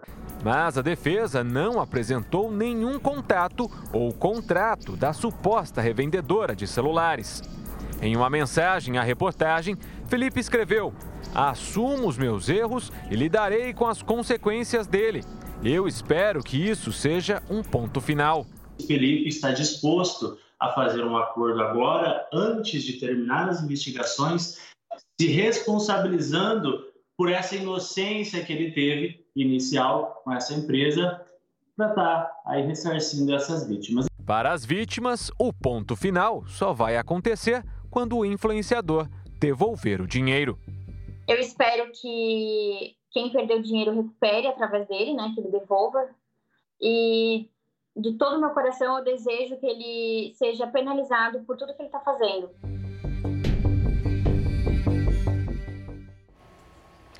E agora a gente atualiza as buscas pelos dois fugitivos da penitenciária de Mossoró, no Rio Grande do Norte. Já são 11 dias de buscas.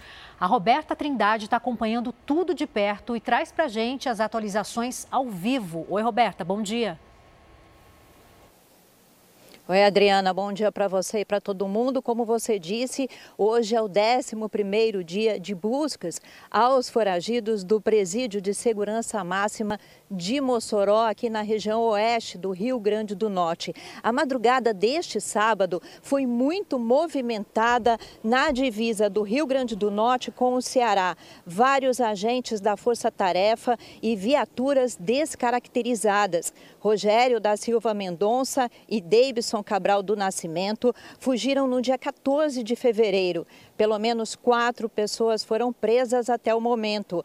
Uma em Mossoró, duas na divisa do Rio Grande do Norte com o Ceará e um outro homem detido no Acre com mandado de prisão em aberto. Ele é irmão de Davidson Nascimento. A Força Nacional chegou nesta sexta-feira em Mossoró e deve ficar por 30 dias. Estão alojados aqui na Universidade Federal Rural do Semiárido. Já são 600 agentes à procura dos foragidos. A Defensoria Pública da União emitiu um documento sugerindo o uso de câmeras corporais no uniforme dos agentes para manter a integridade dos foragidos no momento da prisão. Por enquanto, ainda muita movimentação aqui em Mossoró. Nós também aguardamos a chegada da Força Penal Nacional, que vai dar aí um apoio ao sistema prisional, ou seja, eles vão fazer toda a movimentação, toda a segurança da área do presídio de segurança máxima daqui onde houve a fuga. Também vão dar treinamento aos agentes que trabalham na unidade prisional. Voltamos ao estúdio do Fala Brasil. Obrigada, Roberta. Agora presta atenção nessa notícia. Um homem atirou um bebê pela janela do carro em movimento e ainda atropelou a mãe em Novo Hamburgo, no Rio Grande do Sul. O motivo teria sido uma discussão com a mulher mãe da criança, que também estava no carro. A violência aconteceu dentro do carro após uma discussão entre o casal. O homem, que não teve a identidade revelada, arremessou a criança e logo depois a mulher deixou o veículo ainda em movimento.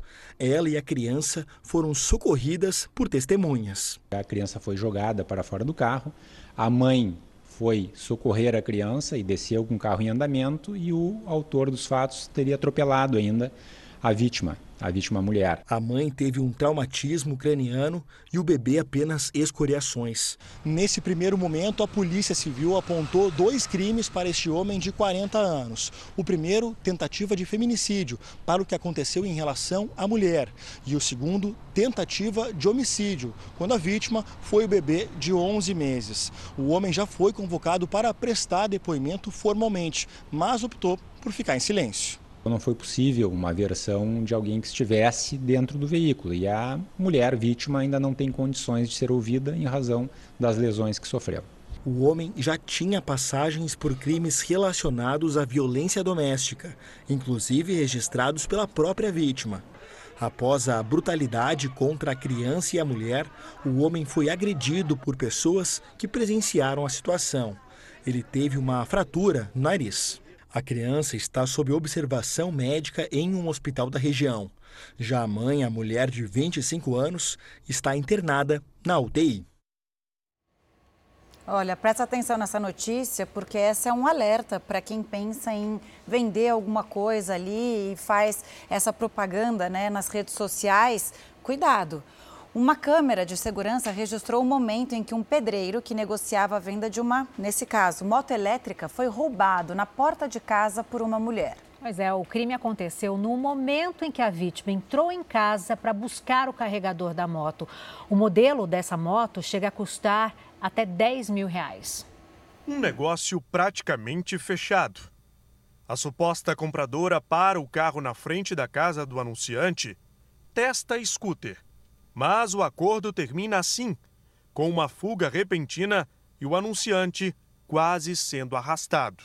A sensação que dá é de você de uma impotência assim mesmo, sabe? Você fica até meio besta, porque você meio que não acredita, você fala como, né? Por quê? Para quê? Bruno teve a scooter dele roubada na porta de casa. Um crime planejado que entrou em prática logo depois dele fazer o anúncio da venda da moto elétrica. 8 mil reais sujeitos à negociação. Você vai vender na internet, você nunca sabe quem está do lado de, de lá. Bruno recebeu um contato de um homem que se identificou como Gustavo, que disse ser um advogado. Ele ficou animado e começou a negociação.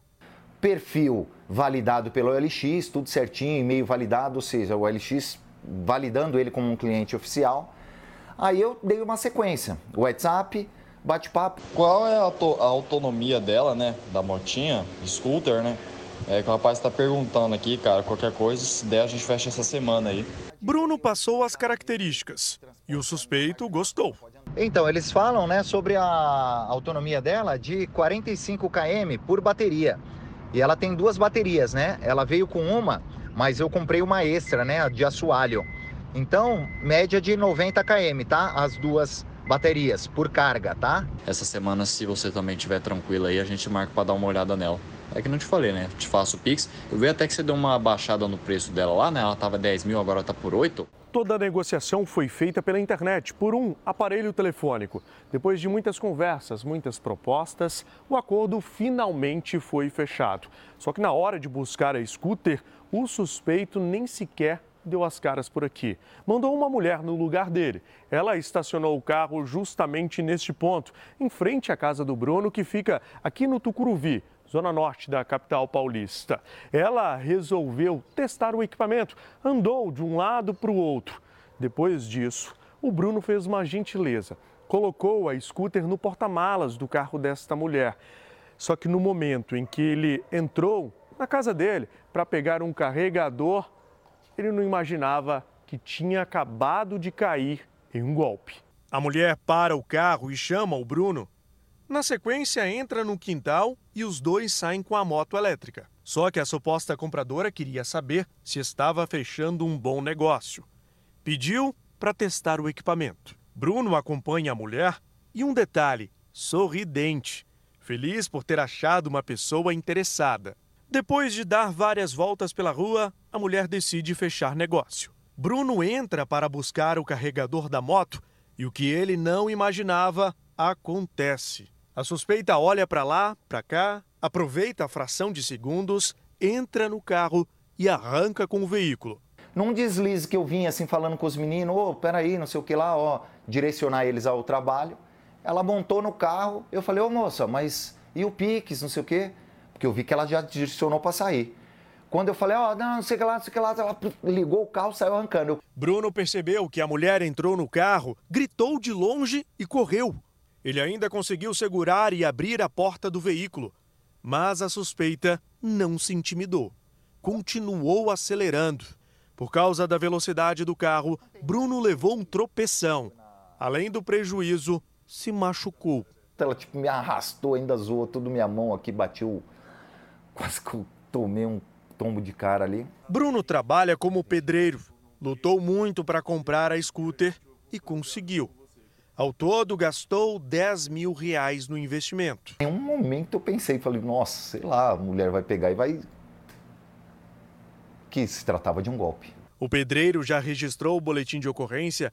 Enquanto isso, tentou entrar em contato com a plataforma onde fez o anúncio. Os suspeitos excluíram a conta que usaram para fazer a negociação e ninguém mais atende às ligações. Por ser uma, uma mulher, né, até no, sentimento assim, ela estava sozinha, não, não gerou uma dúvida assim, sabe? Bruno não acredita na hipótese de que a mulher se sentiu amedrontada. Tem a certeza de que a dupla planejou e que fez por maldade. Parece que eles fazem um negócio super tramado, né? Para pegar você ali de coração aberto e te tomar um bem, enfim. E que, que ache, sim, minha moto, porque é, né, é necessidade de uso do meu trabalho, né? Uma foto do jogador Cristiano Ronaldo com o filho chamou a atenção por causa do físico dos dois. O garoto de 13 anos tem um shape parecido com o do pai. Mas será que isso realmente é saudável para um adolescente? Com um corpo de dar inveja, o jogador Cristiano Ronaldo mostrou que o filho mais velho, Cristiano Ronaldo Júnior, segue os passos do pai. Aos 13 anos, o garoto também já exibe músculos e a barriga trincada. A foto deu o que falar nas redes sociais do craque. Rendeu mais de 100 mil comentários. É aquela história do tal pai, tal filho, né? Mas será que esse ditado realmente faz sentido? O filho de Cristiano Ronaldo tem um shape musculoso e magro só por causa da genética herdada pelo pai? Ou será que ele segue uma rotina regrada, igual ao do craque português? A genética potencializa estes ganhos de massa muscular. Porém, não é só baseado em genética que o seu corpo muda. Precisa ter alimentação, descanso e um bom treinamento para que o seu corpo evolua. A genética ajuda, mas não é o fator determinante. Tanto que o foco e a disciplina de Cristiano Ronaldo, eleito pela FIFA seis vezes o melhor jogador do mundo, renderam a ele o apelido de Robozão. Em algumas entrevistas, CR7 já contou que segue uma rotina pesada de treinos todos os dias e tem uma alimentação regrada, rica em proteínas, carboidratos integrais, frutas e vegetais. Ele também garante que evita doces e açúcares e dorme cinco vezes ao dia por 90 minutos. E essa preocupação é passada para a família, principalmente ao filho mais velho, que já é jogador de futebol. Um vídeo que viralizou nas redes sociais mostra que o craque obriga o menino a correr na esteira depois de uma taça de sorvete. Ele também não deixa o filho tomar refrigerante. O garoto também faz exercícios desde bem pequeno. Segundo esse educador físico, não existe nenhuma contraindicação. A partir dos 7 anos de idade, você já pode fazer musculação. Porém, muitas pessoas ainda associam musculação com muita carga, com volume, e a musculação nada mais é, principalmente para uma pessoa dessa idade, é aprender a se movimentar, a aprender a executar os movimentos. E a genética, fazendo esses movimentos, pode sim ajudar e auxiliar a conquistar um corpo muito mais fácil do que uma pessoa que não tem uma genética herdada dos pais. Ou seja, genética ajuda, mas não é fundamental. Para quem não nasceu filho do Cristiano Ronaldo e quer ter um corpo atlético e saudável, o educador físico dá as dicas. São as três necessidades básicas. Você precisa treinar com constância, você precisa se alimentar bem e precisa ter um bom descanso. Sim, o seu músculo ele desenvolve quando está descansando. Então, mantenha-se ativo, treinando musculação, alimente-se e descanse. E falando em esporte, saúde, claro, bem-estar, a gente volta a falar do primeiro torneio de beach tênis em Salvador. Mais de 300 atletas participam no campeonato que é promovido pela Record Bahia. A nossa repórter Tainá Reis continua acompanhando tudo de perto. Eu vou conversar com ela. A gente tem a Tainá. Oi, Tainá. Bem-vinda de volta aqui ao Fala Brasil. Mais cedo estava conversando com a Camila, né? Perguntou se a gente topa aí o desafio de um beach tênis aqui em São Paulo. É moda, viu? Tá todo mundo aí se aventurando nas nossas falsas praias pela cidade. Conta como é que tá o campeonato por aí.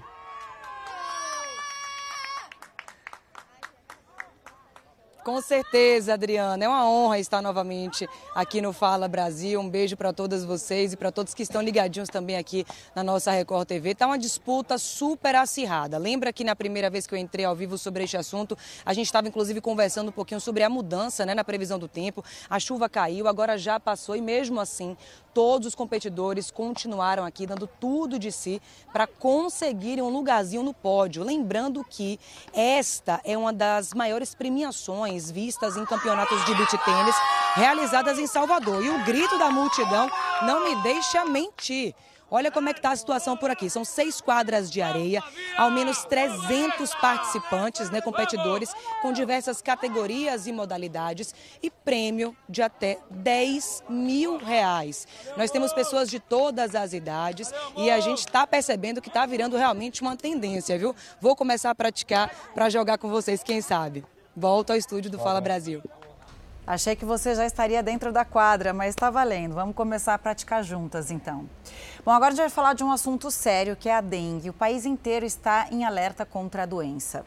A gente já mostrou aqui no Rio de Janeiro que no Rio de Janeiro são mais de seis mortes. Aqui no estado de São Paulo tem 17 mortes confirmadas pela doença e outros 84 casos em investigação. A gente vai conversar com o repórter Douglas Dias, que está acompanhando uma ação de combate à doença. Douglas, bom dia para você. Como é feito esse trabalho por aí, hein? Olá, bom dia, bom dia para você que acompanha o Fala Brasil. Pois é, a gente vai mostrar um pouquinho para vocês aqui um pouco dessa luta, desse combate ao mosquito da dengue, dessa doença que está assustando os brasileiros. E aqui em São Paulo, nós estamos num bairro agora de manhã em que os agentes da vigilância estão fazendo uh, um, o trabalho de casa a casa, né? Eles batem no portão, perguntam para o morador se podem entrar. A gente vai acompanhar o trabalho deles aqui, ó. É, aqui nesse bairro, o que, que acontece? Nós temos pelo menos quatro casos é, nessa rua que nós estamos. Então, é um trabalho feito de casa em casa e um trabalho que eles chamam de bloqueio. Bloqueio por quê? Toda vez que tem um caso confirmado, a gente é, os agentes vêm até esses locais e fazem um trabalho mais intenso, né? Procurando os criadouros, olhando é, os vasos de plantas, olhando onde pode ter água acumulada e aí vai destruindo esses possíveis criadouros, né? eliminando quando tem larvas uh, do mosquito da dengue e sempre orientando os moradores. O foco aqui é destruir os criadouros do mosquito da dengue. A gente sabe que ele tem um ciclo muito rápido, né? Sete dias ali, bota os ovos, de repente esses ovos viram larvas e as larvas viram mosquito. Eu conversei com uma infectologista de um hospital de referência, Emílio Ribas, aqui essa semana, que fala justamente que além desse cuidado com o mosquito, as pessoas precisam se proteger. Roupas de manga comprida, de preferência roupas claras, e passar o repelente, né? O repelente ali nas partes expostas para tentar se proteger contra a picada de um mosquito e um mosquito infectado. Voltamos ao estúdio do Fala Brasil. Obrigada, Douglas. Ele falou de quatro casos só nessa rua. É uma pontinha do problema só, né? Sim, um problema que está preocupando o país inteiro, né? Um motoqueiro de 52 anos ficou paraplégico ao ser baleado durante uma tentativa de assalto em uma das principais avenidas aqui de São Paulo. Pois é, depois de ser atingido, ele foi resgatado pelos colegas e levado ao hospital. Agora a polícia tenta identificar os criminosos. Celso sempre foi apaixonado por motos. Adora essa sensação de liberdade de quem anda sobre duas rodas. A paixão é tanta que ele entrou até para um clube de motociclistas. Esquece, filho! Olha aí, galera! O encontro com os amigos acontece todos os fins de semana. Ali, eles programam os passeios, as aventuras. Há 10 anos, Celso, que é militar aposentado, faz parte desse grupo. Nos últimos dias, estava feliz da vida. Aos 52 anos, realizou um grande sonho. Comprou a moto que sempre desejou pagou 170 mil reais pelo veículo potente e cobiçado. Chama, louco! E aí, cachorro, meu brinquedinho novo? Chegou, hein? Fui buscar, mano, buscar. Cê é louco, filho, ó. Papai tá on de novo, hein? Depois do segundo passeio com a moto nova, Celso se reuniu com os amigos no Lava Jato.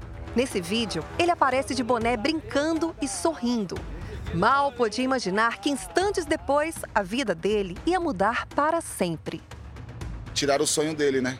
E agora como é que vai ser, né, daqui para frente, porque ele vai se ver não podendo, né, usufruir do sonho que ele sempre almejou, né? A conquista que estava por vir, que quando chegou agora foi arrancada dele na força, na marra, né? Celso deixou Lava Jato com dois amigos. Os três vieram de moto aqui pela Avenida Engenheiro Caetano Álvares, bairro do Limão, Zona Norte de São Paulo.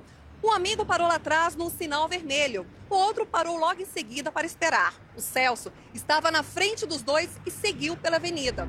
Instantes depois, os dois amigos passaram pelo local.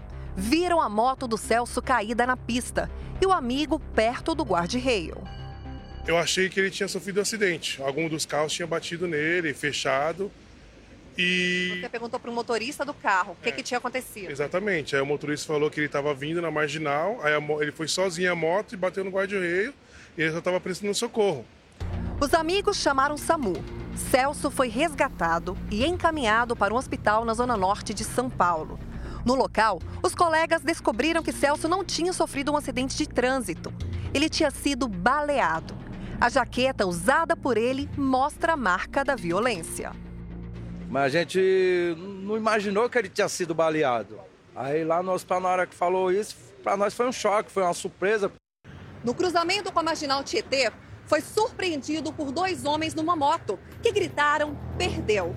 Apavorado, ele acelerou e tentou fugir, mas a poucos metros daqui foi baleado nas costas pelo garupa da moto. Os estilhaços da bala atingiram duas vértebras e lesionaram a coluna. Celso perdeu os movimentos das pernas e não vai mais andar. Segundo os médicos, o quadro é irreversível. Depois de acordar, Celso lembrou de tudo: do momento da abordagem e do tiro. Anacleto visitou o amigo no hospital. Não estava sentindo as pernas, né? E eu falei, Celso, mexe a perna aí. Peguei na perna dele. Ele falou: meu consciente manda mexer, mas eu não estou conseguindo e tal. Eu sei que eu tenho problema, eu sei que eu vou ter problema com no futuro. A polícia investiga o caso e procura por câmeras de segurança no local. Amigos motociclistas do Céus estão arrasados com a tragédia e revoltados com a falta de segurança. Eu acredito assim que deveria ter um policiamento aqui de manhã, como à tarde e à noite. Por quê? Porque essa é uma região perigosa, né? E os fatos, a maioria, come, é, acontece aqui, nessa parte da marginal do Tietê.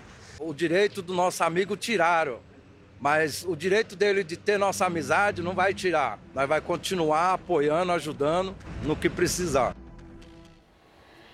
Mais de um ano depois da morte da cantora Gal Costa, a herança deixada pela artista é o centro de uma briga judicial. O filho de Gal entrou com um processo contestando a quantia, a quantia reivindicada por Vilma Petrilo, que era empresária e seria também companheira da artista. A recente divulgação de uma conversa entre os dois expôs esse conflito. Um beijo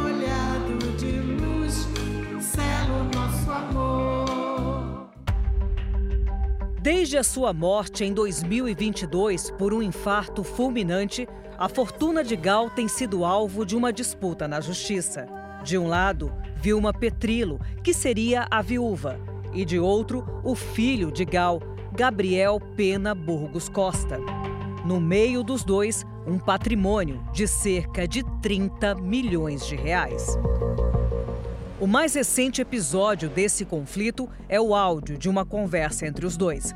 Na gravação divulgada pelo jornalista Erlan Bastos no portal Em Off, Vilma tenta convencer Gabriel a assinar um documento de confirmação de dívida com a gravadora Biscoito Fino, que concederia aos herdeiros um adiantamento pelos direitos da artista.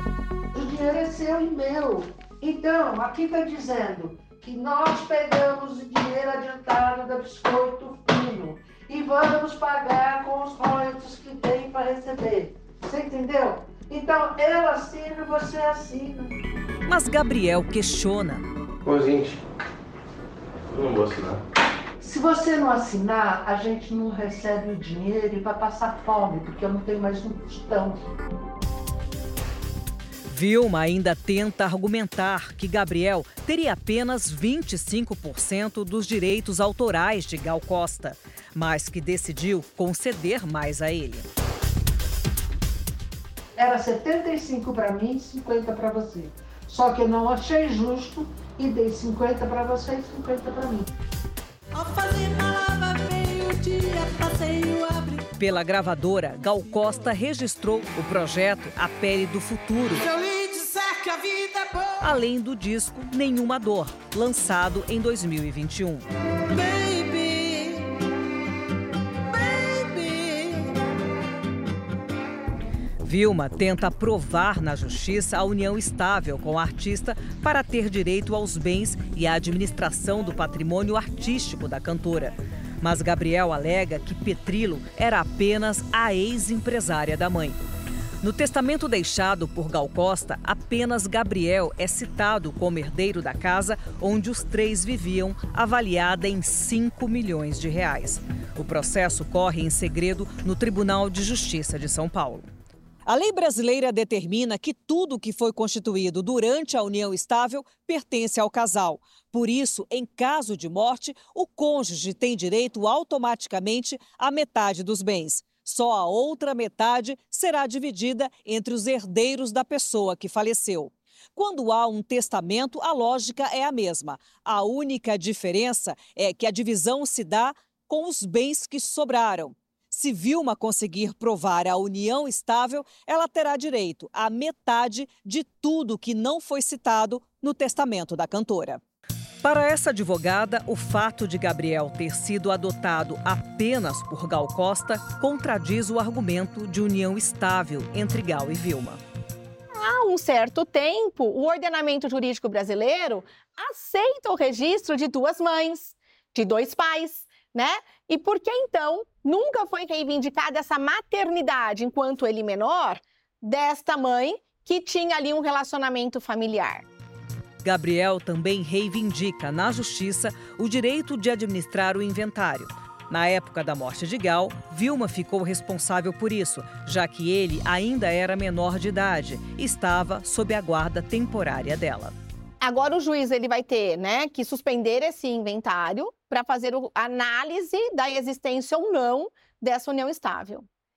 E a união estável, ela tem vários elementos a serem demonstrados, né? Então não basta morar na mesma casa, não basta ah, você ter um relacionamento amoroso, porque é fundamental da união estável ver como família, o casal se ver como família, o casal se portar como família perante a sociedade.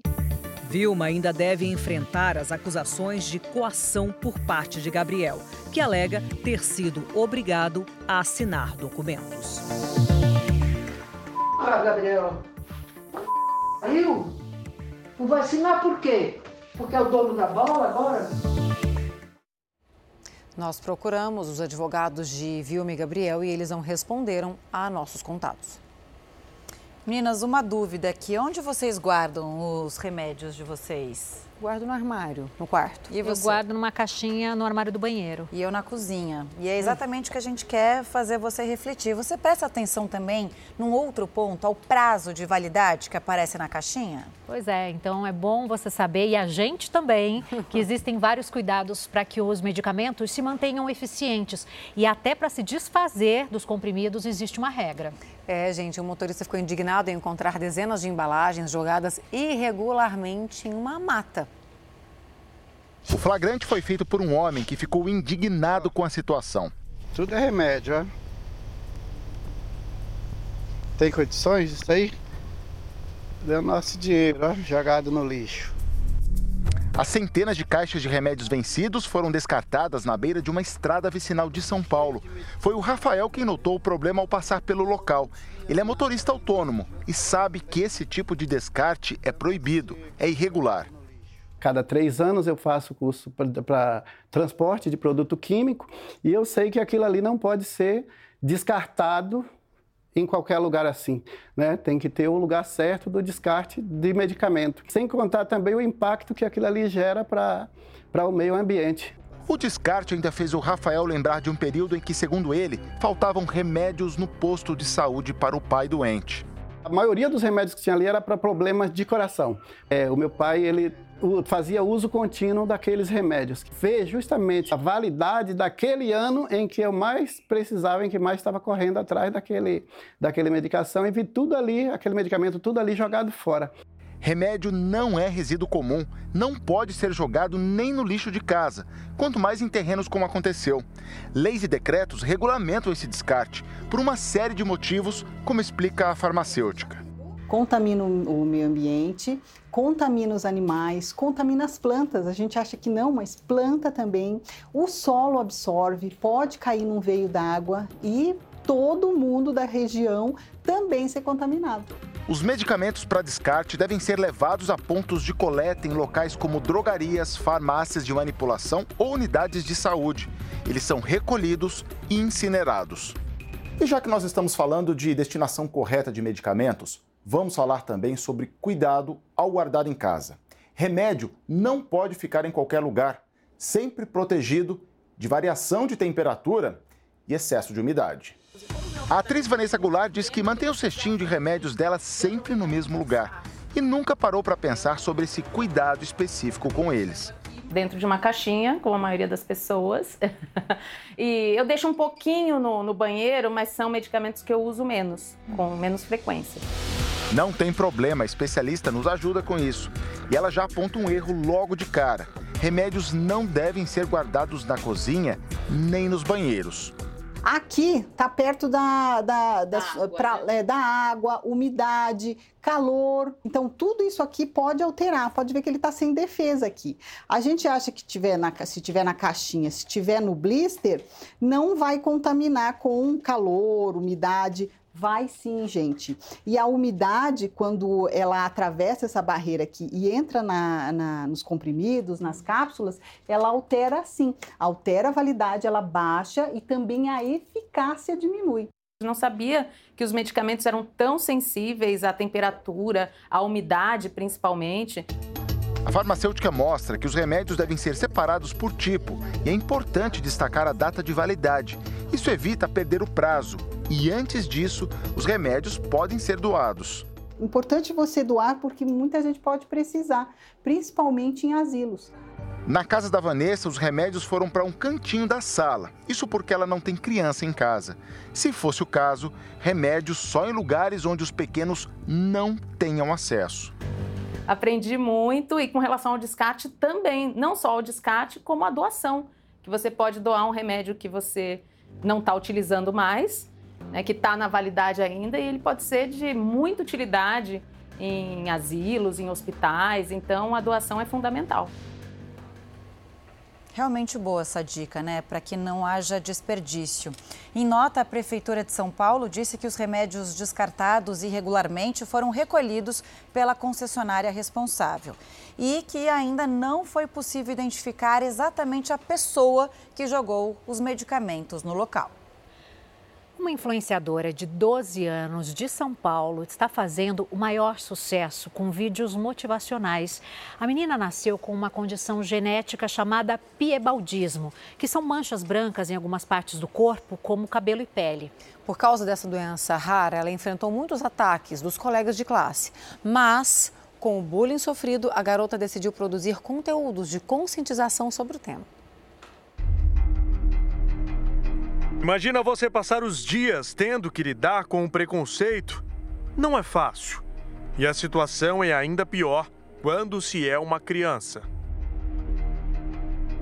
É muito triste porque às vezes eu entrava nos lugares, as pessoas ficavam olhando. Inclusive, esses dias eu estava no trem, voltando de uma gravação, e o moço chegou assim, aleatoriamente, com umas sacolas na mão, me indicando os remédios para mim e para minha mãe, falando que ele também tinha essas manchas na pele.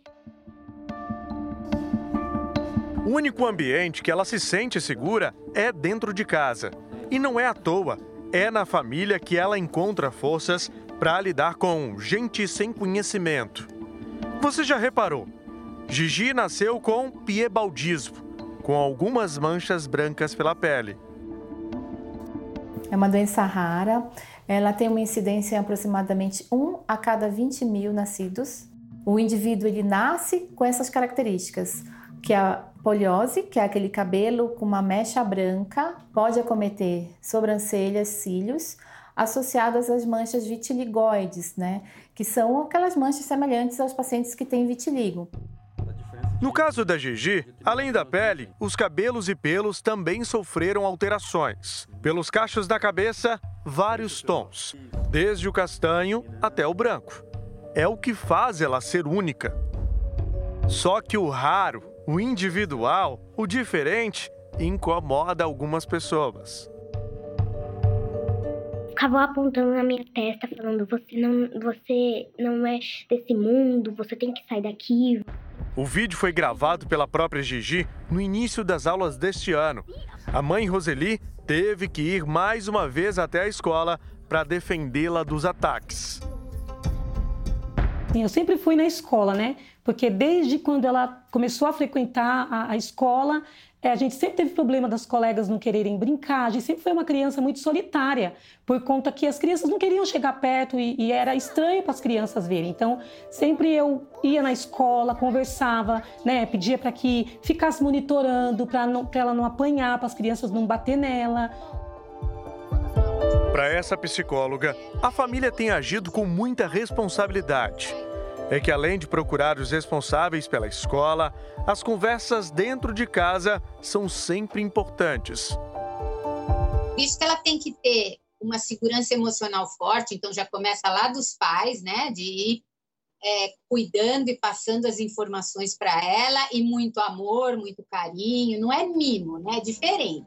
E, e procurar tratamento psicológico se precisar, né, porque não é todo mundo que tem facilidade de lidar com isso, né?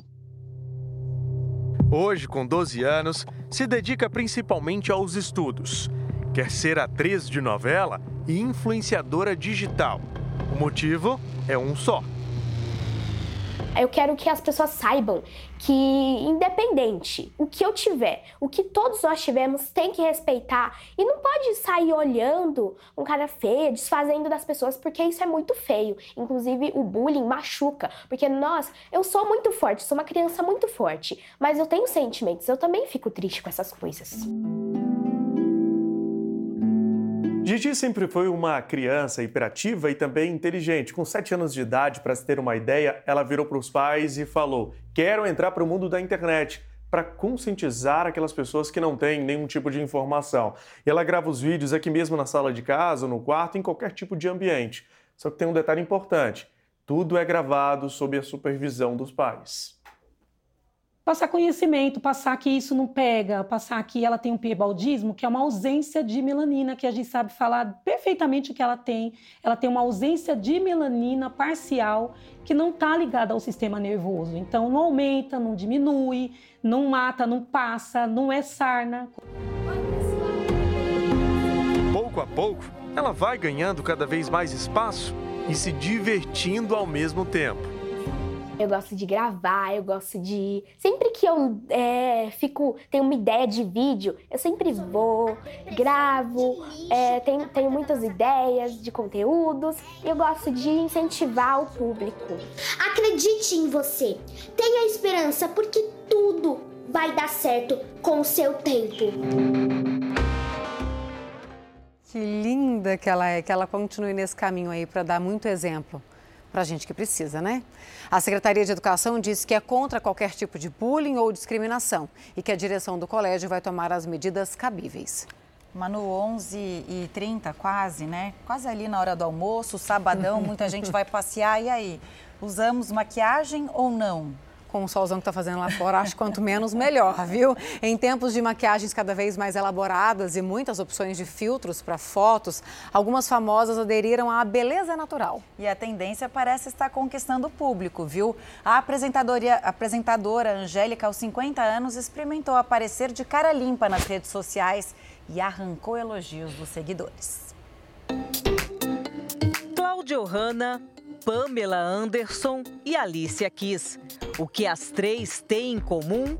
Um rosto limpo. Elas disseram não para maquiagem e assumiram uma beleza natural. Desde que surgiu, a maquiagem serve para disfarçar imperfeições e embelezar o rosto. Mas nos tempos atuais, a tendência contrária é cada vez maior. Eu usava muita maquiagem quando eu era mais jovem, na faixa dos 20, dos 30. Hoje em dia não, hoje em dia eu não ligo mais. E é o segredo, por exemplo, da Alessandra Negrini, né? Com aquela pele perfeita, com a idade que ela tem. Aos 53 anos, Alessandra Negrini é um dos exemplos da beleza de cara limpa. Nas redes sociais, ela não se preocupa em mostrar corpo e rosto naturalmente, da forma como são. Luciana não é famosa. Mãe de três filhos, assistente social aposentada, nunca gostou de usar maquiagem. Uma alergia de pele fez com que ela se adaptasse ao estilo natural. Se eu tomar um anti-alérgico, posso ficar com a maquiagem de boa, mas eu não faço questão da maquiagem, não faço. Luciana apenas se preocupa em lavar a pele com shampoo neutro e hidratar com uma pomada, inclusive nos lábios. Nossa, Lu, pela sua idade você não tem nem ruga, você tá com a pele tão perfeita. O Dermato falou para mim, talvez seja o fato de eu não usar muito, não, não sobrecarregar a pele todos os dias com maquiagem. Dar um descanso para a pele pode ter um efeito até surpreendente. A Angélica, por exemplo, deu o que falar nas redes sociais recentemente ao postar uma sequência de fotos sem maquiagem. E o resultado com os fãs não poderia ser melhor foi um bombardeio de comentários positivos. Ainda fazem parte desse time Paola Oliveira e fora do Brasil, Drew Barrymore e Cameron Diaz. Gastar menos tempo e usar menos produtos também é uma alternativa para Priscila.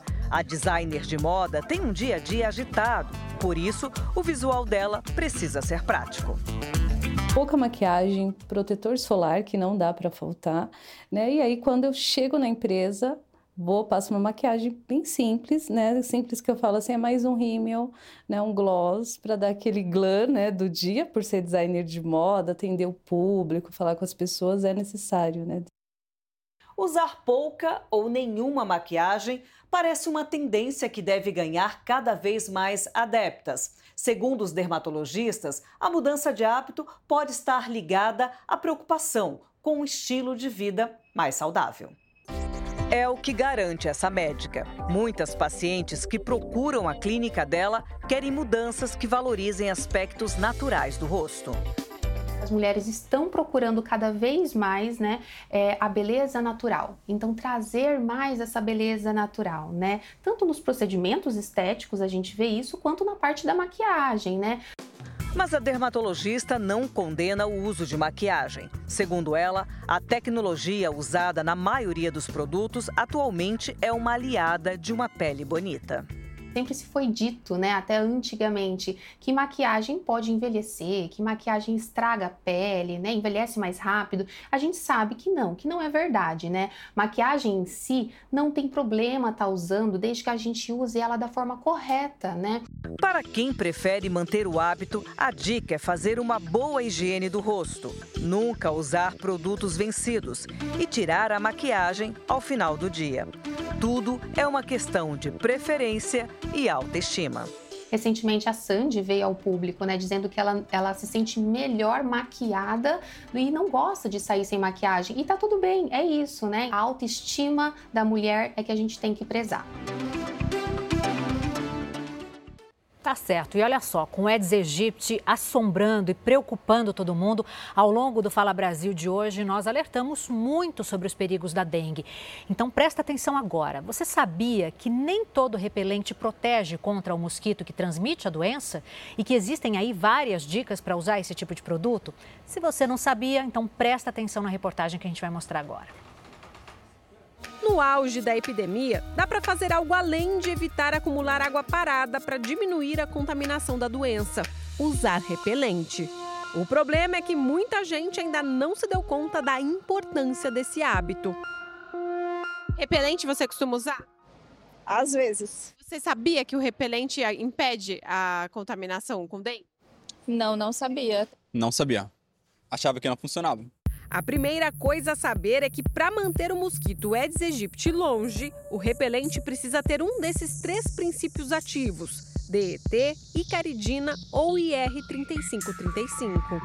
Aliás, você sabia que pessoas com dengue devem usar esses repelentes como forma de evitar mais contaminação? Se você está com dengue, há uma recomendação formal de você usar também o repelente, porque quem está com dengue é a fonte de contaminação para o mosquito picar e transmitir para outra pessoa. Existem muitos mitos sobre o uso dos repelentes. Um deles é de que o produto faz mal para a pele. A verdade é que ele só irrita a pele de quem tem alguma alergia. Outro mito é de que as pessoas precisam passar o produto por baixo das roupas. Pelo contrário, mangas compridas e calças também são formas de evitar as picadas. O produto só precisa ser passado nas áreas que ficam expostas. Aqui no meu caso, no dorso das mãos e também nos pés. O repelente sempre deve ser o último produto a ser aplicado na pele, depois de filtros solares, por exemplo. Outra dica é evitar usar perfumes em lugares com muitos mosquitos. O aroma pode atrair esses insetos. Os odores, especialmente causados por perfumes, por shampoos, por outros produtos cosméticos, muitas vezes são atrativos para o mosquito. Em áreas de maior concentração, o ideal é não utilizar nenhum tipo desses produtos. O repelente pode ser passado no corpo todo se houver necessidade, mas é preciso cuidado com os olhos, áreas machucadas e mucosas. Evitar a ingestão do produto é sempre importante. De acordo com essa pediatra, a partir dos três meses de vida, o repelente pode ser aplicado nos bebês. Se o risco das picadas e das doenças relacionadas ao mosquito for muito grande, a partir de três meses a gente pode optar por tentar utilizar o repelente. Lembrando que a gente só pode aplicar uma vez por dia e o repelente precisa ser aquele que contém a substância chamada de icaridina, a 10% mas há indicações de diferentes princípios ativos para cada idade. Por isso, atenção ao rótulo dos produtos.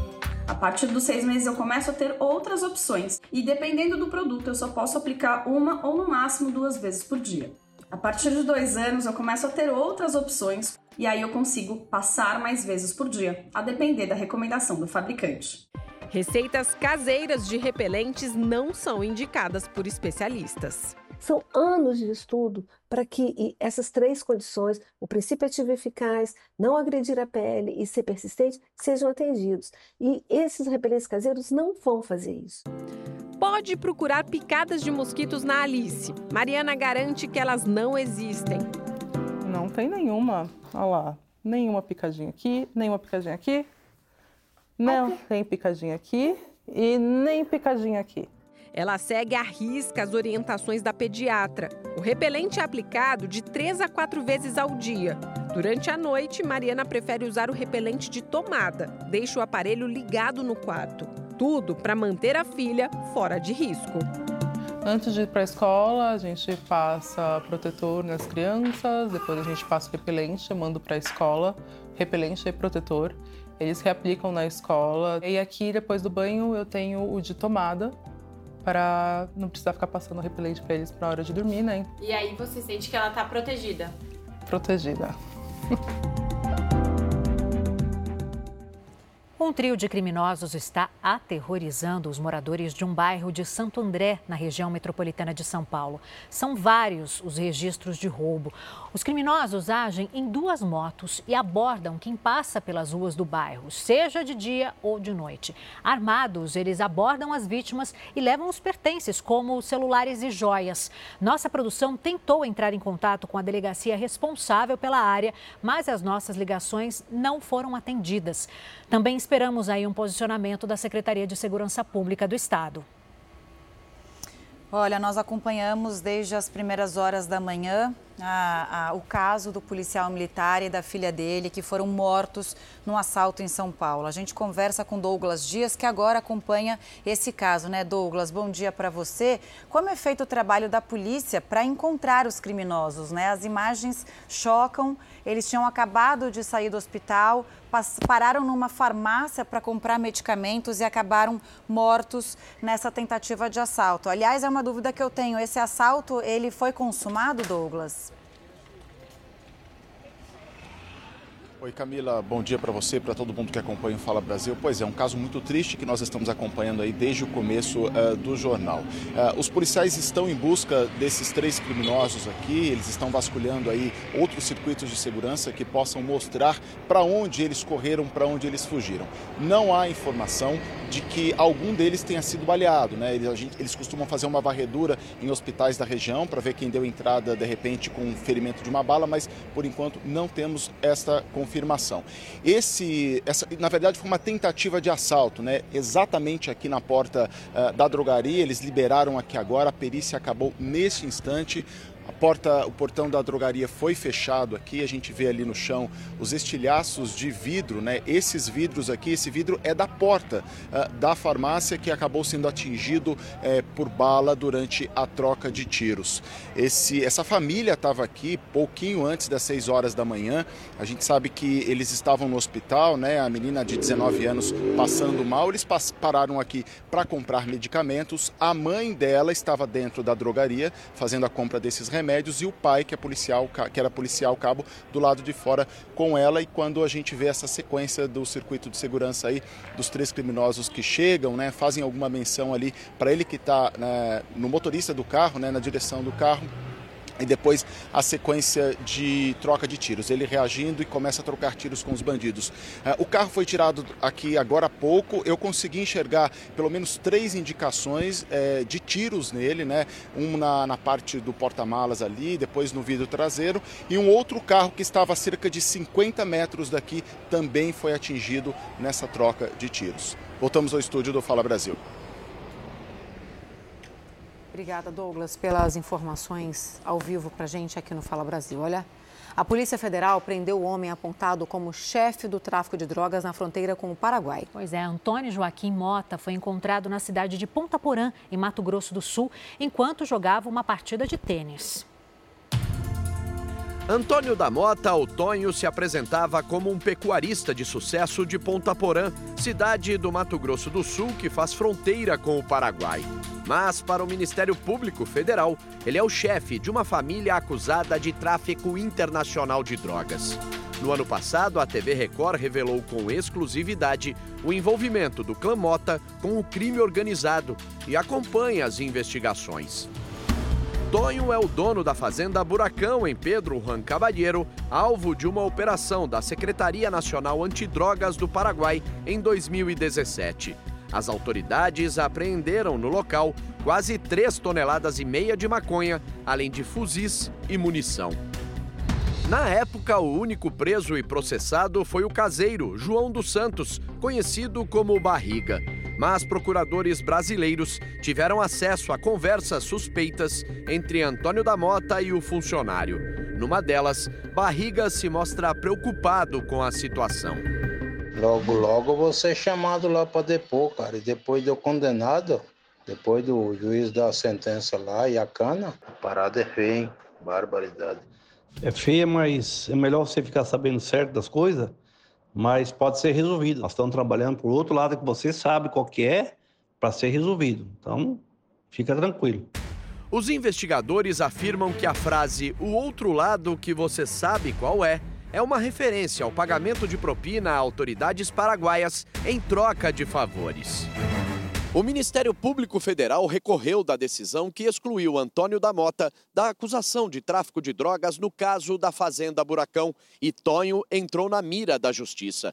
Ele estava foragido e acabou sendo preso pela Polícia Federal Brasileira em Ponta Porã enquanto jogava uma partida de tênis em um clube da cidade. Antônio da Mota será levado para um presídio federal, mas por questão de segurança, o local exato não foi revelado. Ele responderá preso pelos crimes de tráfico internacional de drogas e organização criminosa. Antônio da Mota é pai de Antônio Joaquim Mendes da Mota, o Motinha, que é procurado pela Interpol. Ele conseguiu escapar duas vezes do cerco policial Segundo os procuradores, Motinha recebeu informações privilegiadas sobre os planos da Polícia Federal para prendê-lo. Ele também é acusado de tráfico internacional de drogas e organização criminosa.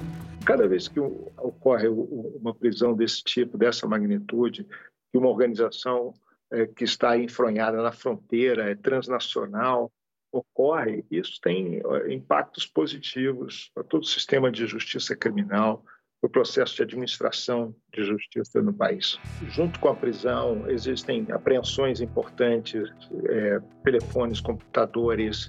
É, toda a investigação dá um salto quando acontece uma prisão desse tipo. Pedimos entrevista para o advogado de Antônio da Mota, Luiz René Gonçalves do Amaral, mas ele disse que não se manifesta sobre casos em andamento. Também procuramos a defesa de Motinha, mas não tivemos retorno. O funcionário de um hospital é suspeito de instalar uma câmera para gravar mulheres no banheiro feminino. Ele foi denunciado e, ao ser abordado, conseguiu tirar a arma de um policial, causando um tumulto na unidade de saúde. O homem de 34 anos instalou a câmera no banheiro feminino das funcionárias do hospital. A câmera ela ficava, estava fixada em um ponto é, direcionada para o vaso sanitário desse banheiro feminino né, em que tinham acesso somente funcionários do setor. Após a prisão em flagrante, o homem foi levado para uma sala aqui dentro do hospital, onde estavam aproximadamente 10 pessoas, entre policiais militares, civis e funcionários da unidade de saúde. Neste momento, ele conseguiu pegar a arma de um dos policiais e efetuar um disparo. Ele se direcionou, voltou o cano da arma para. tentou voltar o cano da arma para todas as pessoas que estavam na sala, em torno de 10 pessoas dentro da sala. No celular dele foram encontradas várias imagens registradas dentro e fora do hospital. Há diversas filmagens de meses passados também, em que ele transita livremente, né, por ele ser um colaborador, pelas dependências do hospital e em cada setor que ele comparece, ele direciona o seu celular, porque ele tem um aplicativo que mascara, o, celular fica numa condição de stand-by, desligado e está filmando. E demais crimes que nós vamos apurar agora, vamos fazer os levantamentos, né? E olha só, câmeras de segurança de uma clínica odontológica registraram o um momento em que falsos entregadores roubaram clientes e o dentista. O profissional de saúde teve o relógio de luxo avaliado em 300 mil reais levado pela dupla. Até agora, ninguém foi preso. Ações planejadas. Relógios que podem custar bilhões de reais. Artigos de luxo, verdadeiras joias. Usados por empresários, médicos, dentistas, pessoas com dinheiro que trabalharam e conseguiram comprá-los. Mas que na capital paulista chamam a atenção de ladrões especialistas nesse tipo de crime. Dois assaltantes fingem ser entregadores e chegam à clínica. O primeiro começa a falar e o segundo já entra, apontando a arma e anuncia o assalto. As funcionárias se rendem. Um dos homens revista a mesa delas. Em seguida, faz uma pergunta. As moças apontam para uma sala para onde o criminoso vai. Outra câmera mostra o momento em que o assaltante interrompe uma aula que acontecia no local e chama o dono da clínica, que além de dentista, também é professor e influenciador digital. Em segundos, o ladrão pega o relógio do dentista e vai embora com comparsa. A vítima teve um prejuízo de 300 mil reais com o roubo no momento que eu olho, ele já estava do meu lado e falou: tá todo mundo rendido lá fora, eu quero o seu relógio. Foi, eu não pensei duas vezes, todos os alunos assustados, fiquei com medo da integridade de todo mundo, tirei o relógio, entreguei, ele pegou e foi embora. Dr. Vioto é conhecido como dentista das celebridades. Já atendeu personalidades como Ludmilla, Zé Felipe, Mari Gonzalez, Gretchen, Eduardo Costa e Kevinho. O pessoal fala que eu sou que nem um vinho, quanto mais velho fica, fica melhor, mas é. O modelo mais caro já vendido de um Rolex pertenceu ao astro de Hollywood Paul Newman e foi a leilão por incríveis 95 milhões de reais. Na página oficial, o relógio modelo Submarine da Rolex, por exemplo, sai por quase 70 mil reais. Nós já mostramos outras ações da gangue do Rolex. Criminosos que não poupam ninguém e atuam até dentro e fora do maior aeroporto do Brasil. Câmeras de segurança flagram quando uma vítima é rendida. Ele acaba de voltar de uma viagem para fora do país. Está com as malas e recebe ajuda do homem de branco para se acomodar no carro e finalmente voltar para casa. Só que tudo muda em uma fração de segundos. Um criminoso de moto para ao lado dele, anuncia o assalto e pede apenas por um objeto: o relógio de luxo que ele usava. Repare, o homem não pede nem bolsa, nem carteira e muito menos celular. Ele é integrante da famosa quadrilha do Rolex. Por este outro ângulo, o ladrão aparece entrando no estacionamento. Ele já tem todas as informações sobre a vítima. Só aguarda ela baixar a guarda para agir. O crime funciona desta maneira. Um olheiro fica dentro do Aeroporto Internacional de Guarulhos, prestando atenção em quem desembarca. O trabalho é cuidadoso e paciente. Em seguida, um alerta chega ao próximo comparsa, que está do lado de fora. Esse, segundo envolvido, continua a seguir o alvo, até chegar a vez do terceiro criminoso entrar em ação e anunciar o assalto. Só que esses criminosos estão atentos cometeram um descuido. Não perceberam que também estavam sendo observados, só que pela polícia. Rapidamente, os agentes conseguiram prender três suspeitos. No momento da abordagem, um deles até tentou jogar o celular pela janela do carro e fugir, mas não deu certo. Mas para onde vão esses relógios roubados? O especialista explica. Normalmente, o chefe desse esquema, o grande líder desse esquema, está na ponta final, no beneficiário final, que é o receptador ou aquele que vai transformar os valores em objetos que têm aparência de licitude, que é o lavador de dinheiro. Uma quadrilha roubava relógios na região da Faria Lima e revendia em lojas caras. Uma das vítimas, um policial. Ele reagiu com disparos, mas nenhum deles atingiu o suspeito. E quando a vítima foi a uma loja especializada comprar o mesmo modelo, encontrou dele à venda. Como nós mostramos, a gangue do Rolex atua em bairros nobres daqui de São Paulo. Os criminosos monitoram as ruas em busca de vítimas bem específicas. Geralmente empresários que usam relógios de luxo e frequentam bares, restaurantes e aeroportos. O que chama a atenção, impressiona nesse caso que mostramos no início da reportagem, é que quando os ladrões invadiram o consultório do dentista, foram direto no relógio, ou seja, estavam monitorando a rotina da vítima. Para quem já foi vítima do mesmo crime duas vezes, fica a angústia. Os bens levados por assaltantes perigosos. Trabalhar tanto e mais uma vez ser vítima da falta de segurança.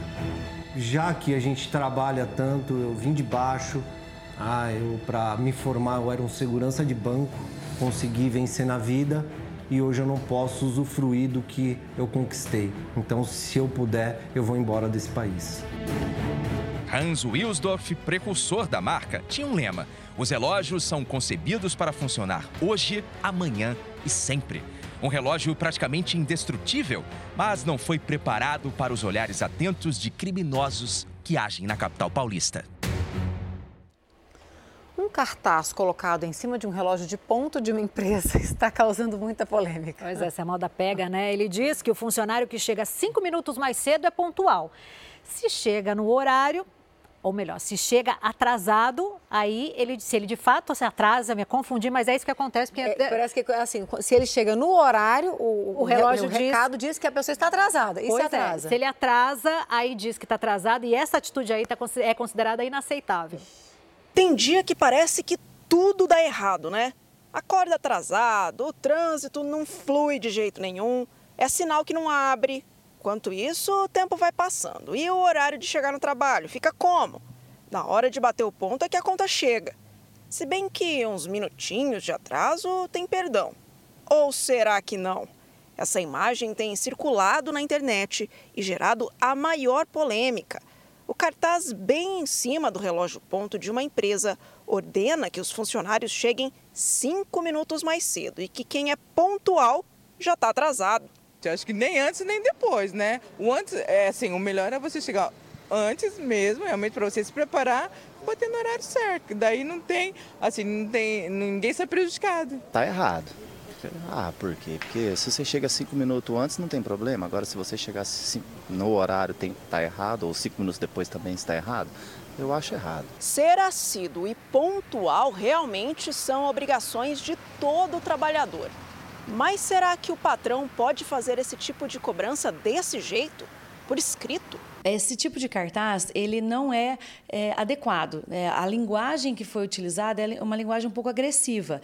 Então, é, eu, não, eu sugiro que não utilize esse tipo de linguagem na hora de passar o recado para os colaboradores. A Renata é advogada trabalhista e afirma que pequenos atrasos não podem ser descontados. Ao afixar um cartaz como este, em vez de lucrar com mais produtividade, o empregado pode amargar um baita prejuízo. Ele pode mover uma ação trabalhista, uma reclamação trabalhista, pedindo uma indenização por dano moral.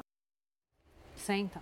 Um dos cantores mais famosos do mundo está leiloando mais de 900 peças em Nova York, nos Estados Unidos. Pois é, Elton John pretende arrecadar cerca de 50 milhões de reais com as vendas. Agora que ele se despediu dos palcos, quer curtir mais a família e desapegar. E aí, que tal em adquirir, por exemplo, um dos pianos dele? ou, se preferir, um dos óculos, camisas extravagantes? Quem vai contar pra gente essa história é a nossa correspondente Tina Roma. Olha, muita gente é fã do Elton John, não é? Eu sou. Olha, por isso esse leilão está sendo muito comentado. O Elton John já terminou a turnê de despedida dele. Agora ele quer só curtir a família e está se desfazendo de algumas coisas. Não porque esteja precisando de dinheiro, mas que ele diz que sempre foi muito consumista e agora é hora do desapego, sabe? Muitos desses objetos, ou então roupas, ele guardava num apartamento de alto luxo aqui nos Estados Unidos, em Atlanta. Eu vou mostrar para vocês esse apartamento e o que ele está colocando à venda. Hello, welcome to Christie's. Elton John está convidando o público para sua casa. Bem, não exatamente. Featuring pieces from my personal collection. It's a little bit funny. This feeling inside. O cantor inglês está vendendo parte de seus pertences que estavam guardados em um apartamento de alto luxo em Atlanta, nos Estados Unidos. São mais de 900 peças que estão em exibição em uma casa de leilões de Nova York. Itens que custam entre 100 e 1 milhão de dólares. Entre os destaques, uma seleção de roupas icônicas usadas pelo cantor em shows. Um par de botas plataforma dos anos 70. Um dos milhares pares de óculos que viraram marca registrada do cantor. Tem até um carro conversível.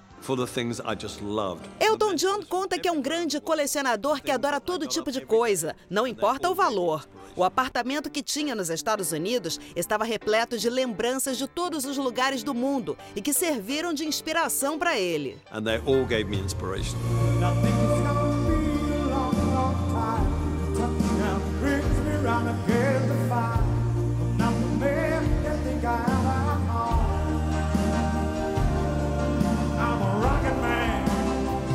Elton John nunca gostou de fazer longas viagens, por isso, em 1992, ele comprou seis apartamentos em um luxuoso prédio em Atlanta e transformou em uma super mansão para ser usada quando ele estivesse em turnê pelos Estados Unidos. Agora aposentado dos palcos, o imóvel foi vendido em novembro passado por cerca de 35 milhões de reais. Com a venda do apartamento, Elton John decidiu se desfazer do que estava dentro também. E isso inclui móveis, um piano de cauda, esculturas, quadros, até uma coleção de cerca de 100 camisas de seda de uma famosa marca de luxo. Elton John diz que não usou nem metade delas, só queria pendurá-las no armário, como uma instalação de arte com camisas. Ao todo, a Casa de Leilões pretende arrematar pelo menos 10 milhões de dólares, cerca de 50 milhões de reais. E mesmo quem não fizer nenhum lance, pode ver de perto o acervo que está em exibição de graça em Nova York. E aqui no Brasil, mais especificamente lá na minha terra, o cantor Leonardo realizou o sonho de um pedreiro que escreveu uma música para cantar com sertanejo. Fred Costa é de Minas Gerais e se mudou para Goiânia no final do ano passado. Ele conseguiu um emprego dentro de um condomínio que pertence a Leonardo. O pedreiro passou a levar todos os dias o violão na expectativa de encontrar com o ídolo. E não é que deu certo. Leonardo foi até o local para verificar uma obra e Fred não perdeu tempo. Deu um jeitinho de falar com o cantor e apresentou uma música que ele escreveu especialmente para cantar com o sertanejo. Sofri uma fratura exposta no meu coração. Quando você foi embora, me deixou no chão. Sempre muito simpático, Leonardo topou ser segunda voz do artista novato e cantou várias músicas ao lado do fã. Essa noite ao sol, o homem mais feliz que o amor vídeo postado na rede social de Fred Costa já alcançou mais de 1 milhão e 300 mil visualizações.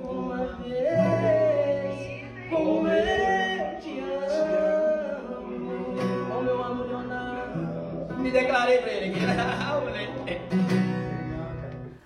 É o Que sonho de bacana, qualquer né? fã, né? Aprovado. Super. Olha, o Fala Brasil edição de sábado fica por aqui. Uma ótima tarde para você. Mais notícias ao vivo da sua cidade ou região, a uma da tarde. E você fica agora com The Love School. Ótimo sábado, gente. Muito obrigada pela companhia e até mais. Tchau, tchau. Tchau.